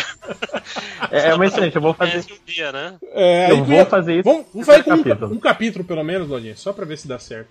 Pode ter um capítulo preferido. Fala, "Porra, Esse capítulo vai vender. Não, mas não é legal fazer com o primeiro. Vamos fazer com o último. O capítulo assim que, que tá resolvendo tudo, assim, a parada. Aí é mais legal. O, o do clima. Lojinha, você pode, você pode, você pode também escrever um roteiro de quadrinho, e arranjar alguém pra desenhar por você por, por dinheiro. Não, dinheiro por visibilidade, porra. Ah, então eu não vou fazer não. O, o Jean Lucas Azevedo pergunta: o que aconteceu com o Macatena? Todos sabemos que ele ainda é um MDM e que estava presente na CXP, mas por que ele não participou mais do podcast? Porque ele tem uma vida, né? Ele tem emprego, ele A, tem família. a vida aconteceu. Né? tem prioridade. Tipo aquele né? seu amigo que você chama pro churrasco ele não vem mais, nunca mais aparece, tá, É. tá ocupado e não gosta mais de você. E quando você olha no, no Instagram dele, ele tem sempre com os caras que você não conhece, bebendo cervejas especiais com suas esposas, né? E você tá aí, continua, né? Um lixo, como sempre. Entrando no MDM. Você, pega a cerveja que esquentou, você bota num copo, congela e usa ela de gelo de cerveja da próxima vez, né? Fica a dica aí, ó. É, O Márcio Senna pergunta se é verdade que no Proibidão do MDM tem um áudio do Change dizendo que tem que fazer um grande acordo internacional com a Warner, com a DC, com tudo, pra estancar a sangria. No seriado do MDM vai ser outra pessoa que vai falar, né? É o com a WC, né, com a Warner. Olha o cara aqui reclamando, cara. O Pedro Vergueiro Seron fala assim: aliás, para o cara que faz o podcast especial de RPG de Supers, custava pegar no sistema mais moderno? Tipo Fate, Savage, Words, Hum. M&M, ou até mesmo Icon? Ah, vai se fuder. Ah, vai tomar no cu. Ai, tá muito datado esse sistema de vocês. Ah, foda-se, pô. É, o, o Matheus Escovino pergunta: O Change tá lendo um gibi dos X-Men Dourado e os outros MDMs estão lendo algo do que está saindo atualmente? Não, pra falar a verdade, essa semana chegou. Cadê? Chegou a minha encomenda da, do Amazon. Eu comprei o Hellboy no Inferno volume 2, não li ainda. Vou, vou ler esse fim de semana.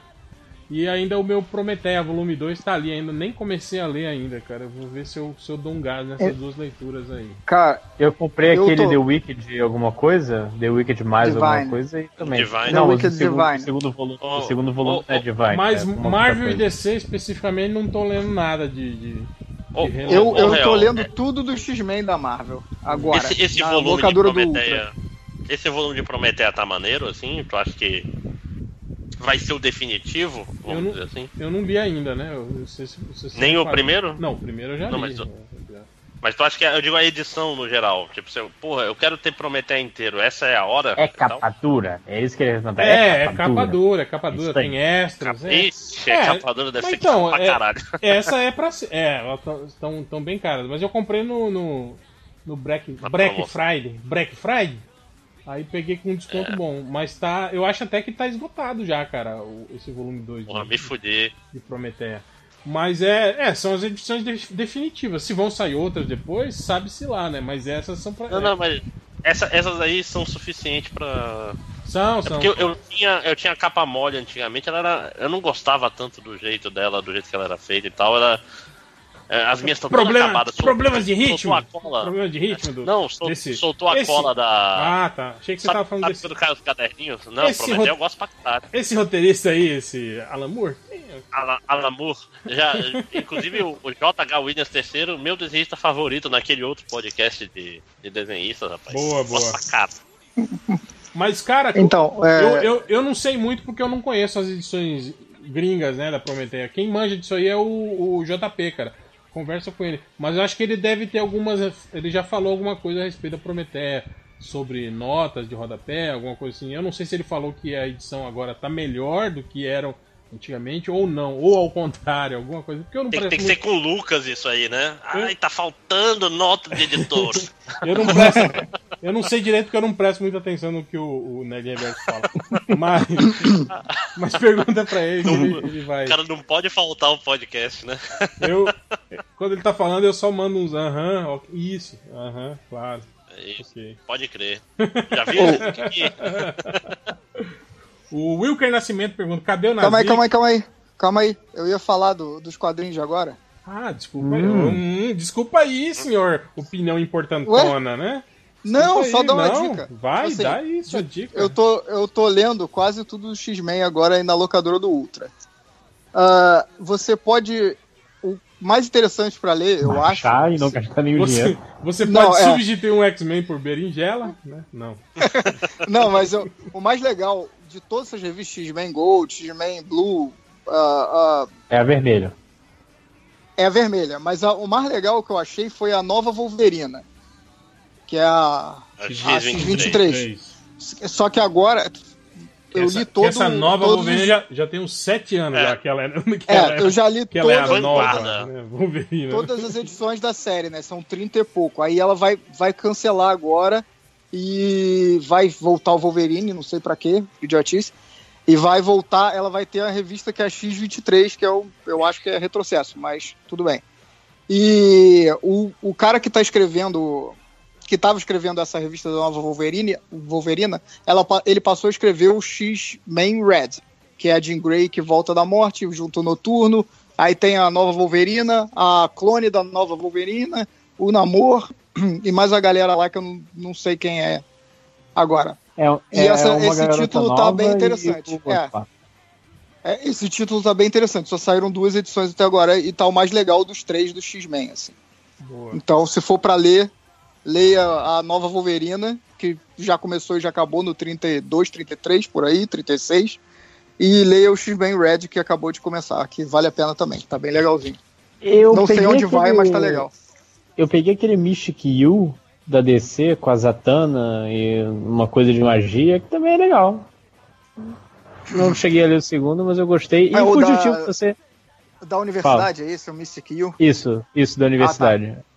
Achei divertidinho. E se você leu Fugitivos, essa nova fase tá muito boa. Só que só se você leu Fugitivos. Senão, você não vai entender porra nenhuma. Ok. O Wilker Nascimento pergunta: cadê o Nazi? Porra, Wilker. 20 anos de curso, faz uma pergunta dessa no MDM, né, pô?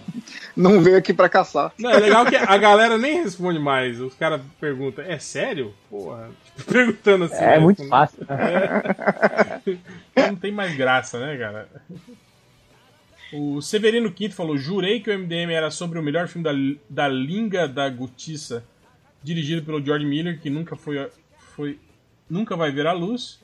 Podia rolar uma animação. Você... Ah, é, a gente podia dar uma comentadinha rápida aí do que a gente viu, né? Que saíram aí, divulgaram algumas.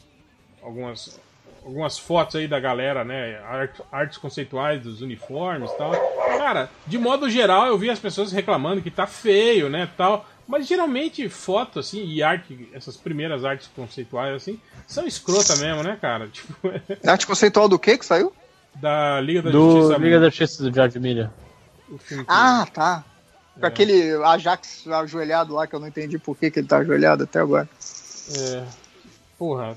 Que é a gravidade da Terra. Sério mesmo que você vai reclamar Ah, tá. disso, cara? Por quê? Por que, que ele Sei tá lá, todo mundo ajoelhado, tá em porra? pé. Não, eu só não entendi. Eu tô falando, todo mundo tá em pé, o cara tá ajoelhado por quê? Que ele é marciano. É, tá lá, preconceito. cara, fazendo uma, uma pose heróica. Toda, toda foto de herói sempre tem um cara agachado, tipo, noturno, sempre tem um. né? É, é tipo time de futebol vai bater foto, só- É, sempre tem os cara. caras que abaixam, né? Aquela, cara, aquela foto não faz sentido, o cara tá ajoelhado. Ok. Tá, então o filme ia ser uma merda, né? Porque, porra, o Ajax ajoelha. Não, se, se o Ajax Sim, né? ficasse em pé, ia, o filme ia ser maneiraço. É, os visuais eu achei meio estranhos, assim, né? Principalmente uns do Batman que eu vi. O Batman usa, tipo.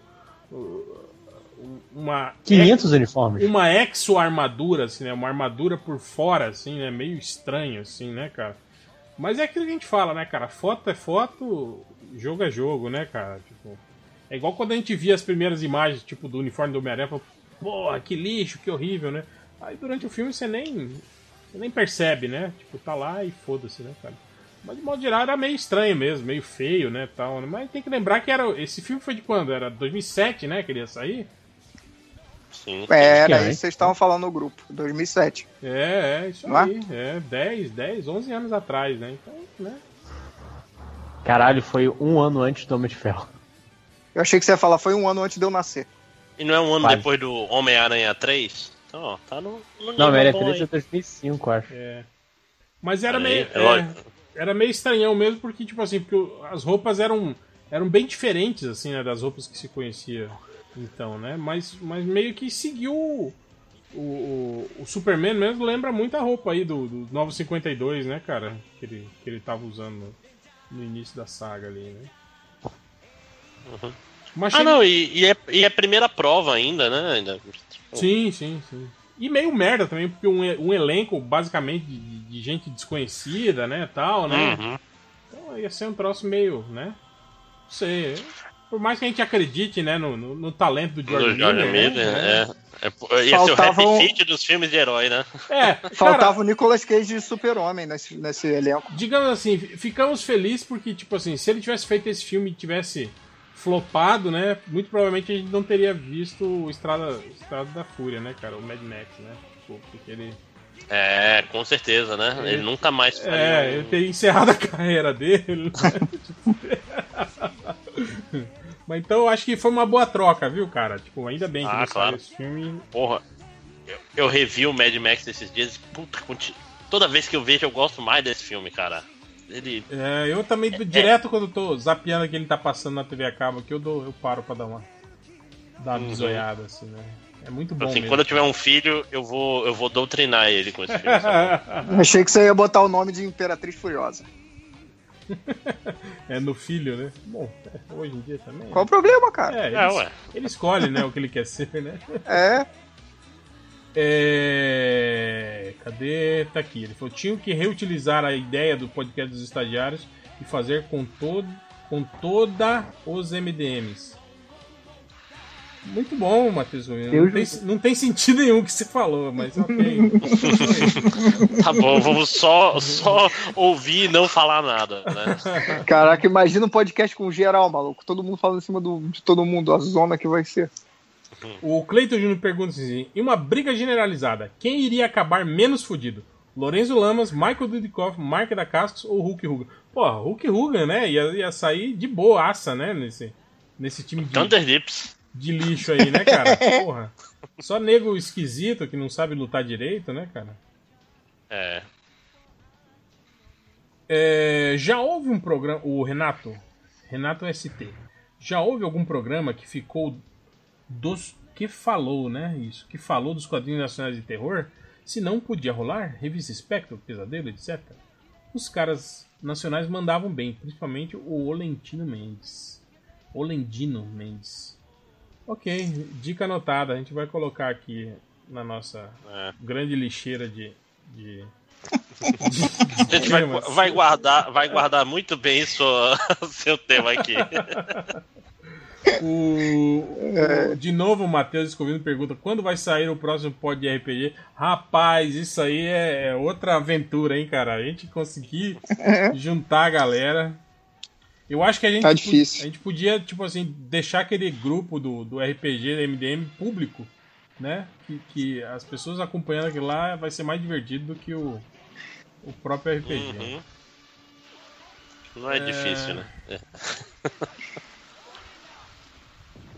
É, o Renan Márcio pergunta quais MDMs virão pro FIC. É uma surpresa, assim como a caixa box. Você vai abrir a caixa box e vai descobrir. Os MDMs vão estar dentro da caixa. Vai estar todo mundo lá dentro, tipo um filme do David Lynch. Tipo saca? a stripper que sai do bolo, tá ligado? Vai ter um grande bolo lá no FIC. e aí vai sair. Geral saindo pelado, né? Só com aquela tanga. Ah, é. E eles vão sair fazendo um grande trenzinho pelo FIC todo, assim, ó. Andando pelos corredores, né? E e vai um voltando. tanga, tanga estilo Sting no filme de Duna. Saca que aquela tanga em V. É, e pra terminar, o comentário do Jean Ferreira. Ele fala assim, ó. Fui pra casa da minha mãe no fim de semana. Tava ouvindo o podcast e ela, ao entrar no meu quarto e ouvir a voz do réu, diz: Esse homem é famoso, né? Eu digo que não a ela. Aí ela fala: Achei que conhecesse a voz dele. Preferi não tocar mais assunto. Aí, tô falando, Jean. Ouviu a voz, lembrou, né, cara? Porra. Saudades.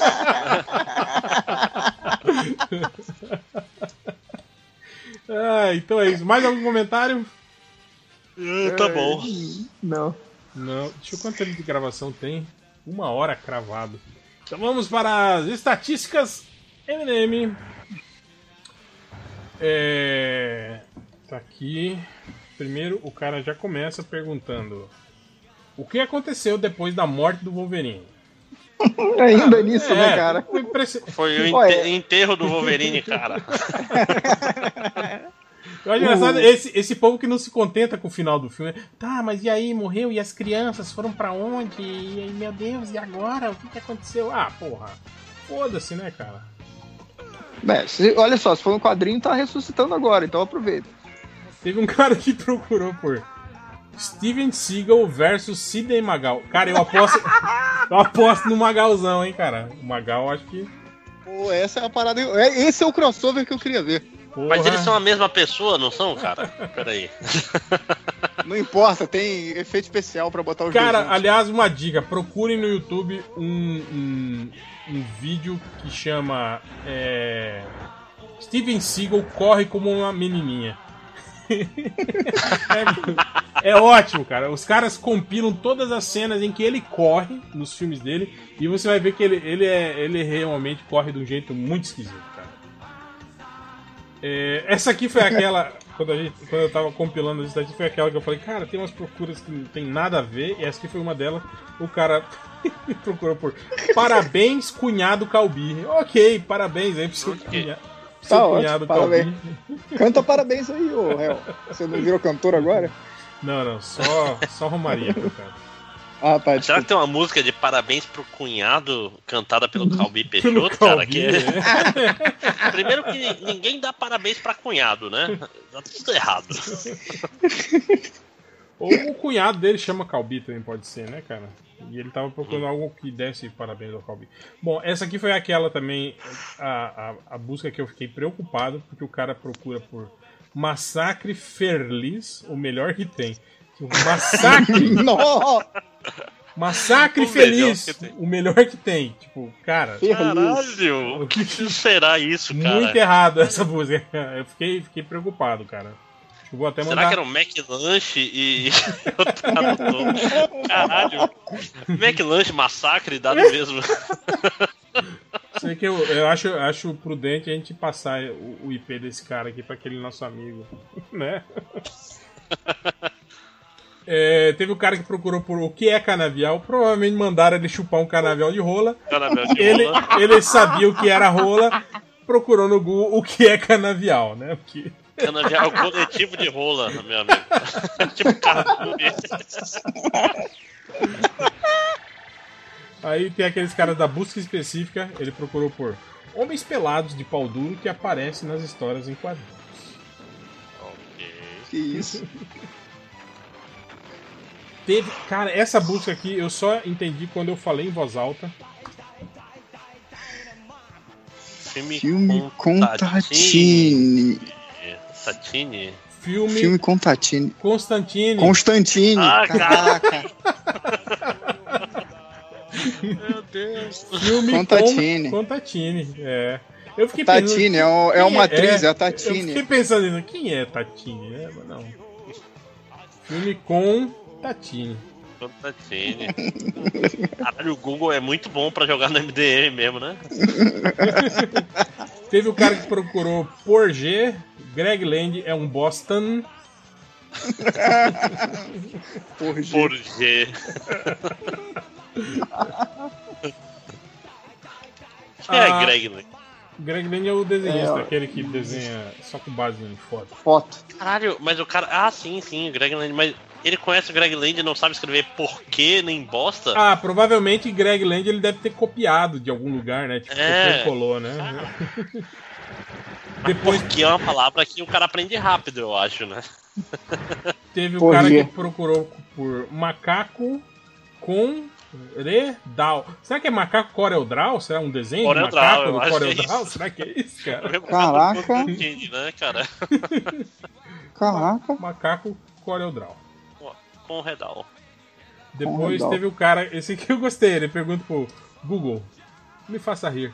Tá triste, né, cara? Tipo, entra no Google e fala, me faça rir, né? Tipo, alegre Tá meu bom. dia. É. É, Essa busca eu achei que era uma coisa esquisita, porque o cara procurou por Arthur da Capitão Man pelado. Aí eu pensei, porra, esse cara tá de sacanagem. Mas daí eu vi que tem mesmo um tal de Capitão Man, né? Numa, numa série do. Infantil, inclusive, de, de, de live action. Caralho! que coisa errada. Mas, é- mas é um ator adulto, não é? Não se Ah, preocupe. ah, não, Arthur. É um ator adulto. Arthur. Depois teve o cara que procurou por. O que, que significa tem culpa eu? Olha aí, se não tiver música, tem aquela música do, do latino, né? Tem culpa eu, tem culpa a chaça. a desgraçada da cachaça. Não era isso a música? É, O latino que tá triste merece essa homenagem com a morte do seu macaco É o macaco o. Elvis, né? O Dozes, né? Que era o nome do macaco. Mas você sabe que é por quê, né? Que o macaco morreu porque deixou fugir, né? Não, por que, que tem esse nome, Por que, que se chama 12? Não. Os 12 macacos, cara. Ah, por que, que é 12 no plural? Eu imaginava, mas, mas porque é 12. Né? Ah, e Não é coisa 12. do, do É o- brasileiro, né, cara? Que ele é muito fã do Elvis, pô. Não, cara, é um. Aí ele queria dois, é two Elvis, dois Elvis. É porque o Dois primeiro, o Elvis o tio Elvin morreu, o segundo é o tio Elvis. É uma sacada, pô, com os 12 macacos. É... Cadê? Tá aqui, o cara perguntou. Esse cara aqui é é muito burro mesmo, cara, porque o cara pergunta. Explicar, né? Todos os fins do filme da Marvel. Oh, Da Marvel. Mas será que são as cenas, as cenas extras que ficam em aberto e ele não entende? Cara, vai tomar no cu, né? cara? Não tem o que explicar nesses filmes, né, cara? Porra. Mas pior que eu vejo um monte de vídeo, cara, no, no YouTube, assim, do tipo. Explicando o fim de Guerra Civil, explicando o fim de não sei o que, explicando o fim de. Cara. Aí o cara fala assim: tá vendo esse martelo do Thor aqui? É uma referência, né? Tá vendo esse cabelo da mulher do Aquaman? Tá molhado. Cara, não, mas é foda. Mas será que ele não quer descrever em vez de explicar? Que- É, mas daí ele tinha que escrever, escre- descrever. Descrever. Né? Mas, mas aí tu tá pedindo muito esse rapaz que não sabe Descrever escrever com sim, Marvel, né? É. Agora, um cara esperto é esse, por exemplo, que já procura só o bucetão, que é o que ele quer aí, ó. Tá vendo? Isso. Bucetinhas, tô fora. Não. Pego minha bicicleta e vou embora. Depois teve o cara que procurou por HQ erótico de sexo. Ok. Porque tem os eróticos que não tem sexo, né? cara? Aí. Depois, tá aqui, esse aqui, esse aqui também é um, um cara, tipo, ele pergunta, quando tinha sexo explícito nos bailes de carnaval? Durante o carnaval, né? Não, porque isso aí eu acho que é lenda, né, na cabeça dessa galera. Quando o pessoal fala, né, que passava aqueles, aqueles programas de carnaval na TV, na Bandeirante de madrugada, que mostrava o pessoal. Só tinha mulher pelada. O pessoal trepando e não sei o que. Aí o pessoal acha que é verdade, né? Tinha lá o presidente da república do lado da mulher sem calcinha e o câmera filmava tudo. Isso aí, isso aconteceu mesmo. E pra finalizar, o cara que perguntou. busca em- provavelmente internacional, porque o cara perguntou a maior puta de Portugal. Caralho. ok, espero Olha que aí. tenha achado e, e sido muito feliz. Aí Quantos metros será que ela em tem? Será que tem mais de dois? E é isso, acabou, papai. Pode vir me limpar. E. Pô, faltou a música, mais. né? O latino É, aí, cantando a Chaça, como é que é? Tem culpa eu, tem culpa a Chaça? Eu não sei, eu nem sabia que existia essa música. Sim, era da fase ruim do latino. A fase ruim do latino. Ok. Nossa. Tem culpa eu, tem culpa a Chaça. Cátia Cachaça é o nome da música. Ah, só essa, essa eu conheço. Essa eu já, já vi. Aí. cantando. Sim, sim. Aí. Mas então é isso. Então fiquem aí com a música do Latino em homenagem a ele que tá triste porque o seu macaco morreu, postando fotos sentado na praia olhando para o infinito. Isso lembra o Michael Jackson triste pelo rato dele, né? Que morreu, né? O. Como é que era aquela música do, do Michael Jackson? Lembra que morreu o ratinho do Michael Jackson quando ele era criança e tal? Sim, sim. Não, não conheço. Que o pai, o, pai dele, o pai dele matou, aí depois fez ele gravar uma música e gravar. Porque o pai do Michael O pai dele matou o rato dele? E depois não sei, mandou, o rato morreu depois. depois mandou ele fazer uma música em homenagem ao rato pra ele ficar triste de É, verdade. pois né? é, é. Que vacilo. E bateu nele até ele fazer direito a música. E o pai do Michael Jackson teve bad vibe. Aí, ó, um grande motivador, né? Se fosse por ele, o filho nunca seria o, o que foi, né? O rei do pop, né? É, tá aí agora. Mas então é isso, fique aí com a música. Como é que é? Katia Cachaça, é isso? Katia Cachaça? É, Cátia Cachaça. Uma Isso. música da fase ruim do, do, do, do latino. Fiquei até triste. Então é isso e até semana que vem.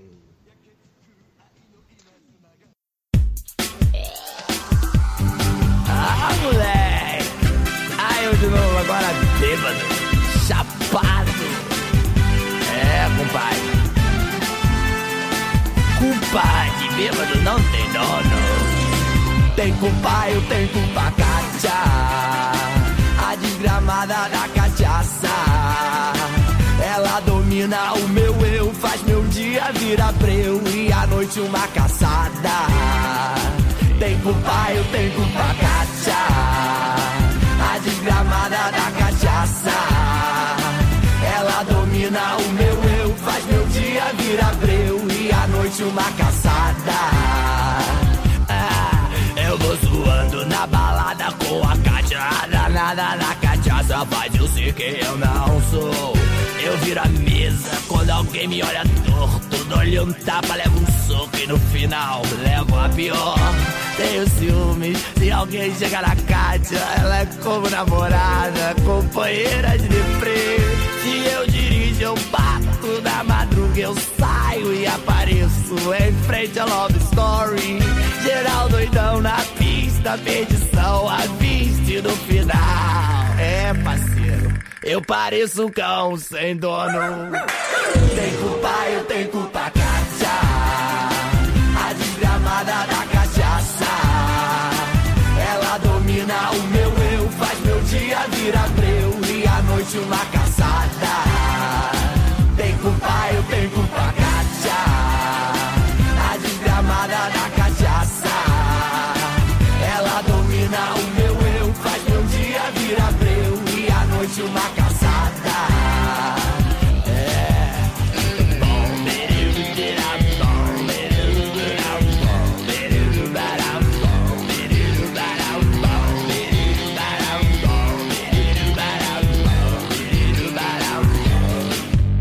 zoando na balada com a Kátia Danada na cachaça faz eu sei quem eu não sou. Eu viro a mesa quando alguém me olha torto. Dou-lhe um tapa, levo um soco e no final levo a pior. Tenho ciúmes se alguém chega na Kátia Ela é como namorada, companheira de deprê e eu dirijo, eu bato da madruga, eu saio e apareço em frente ao Love Story. Geral doidão na pista, perdição à vista do final. É, parceiro, eu pareço um cão sem dono. Tem culpa, eu tenho culpa, Kátia. A desgramada da cachaça. Ela domina o meu eu, faz meu dia virar breu e a noite uma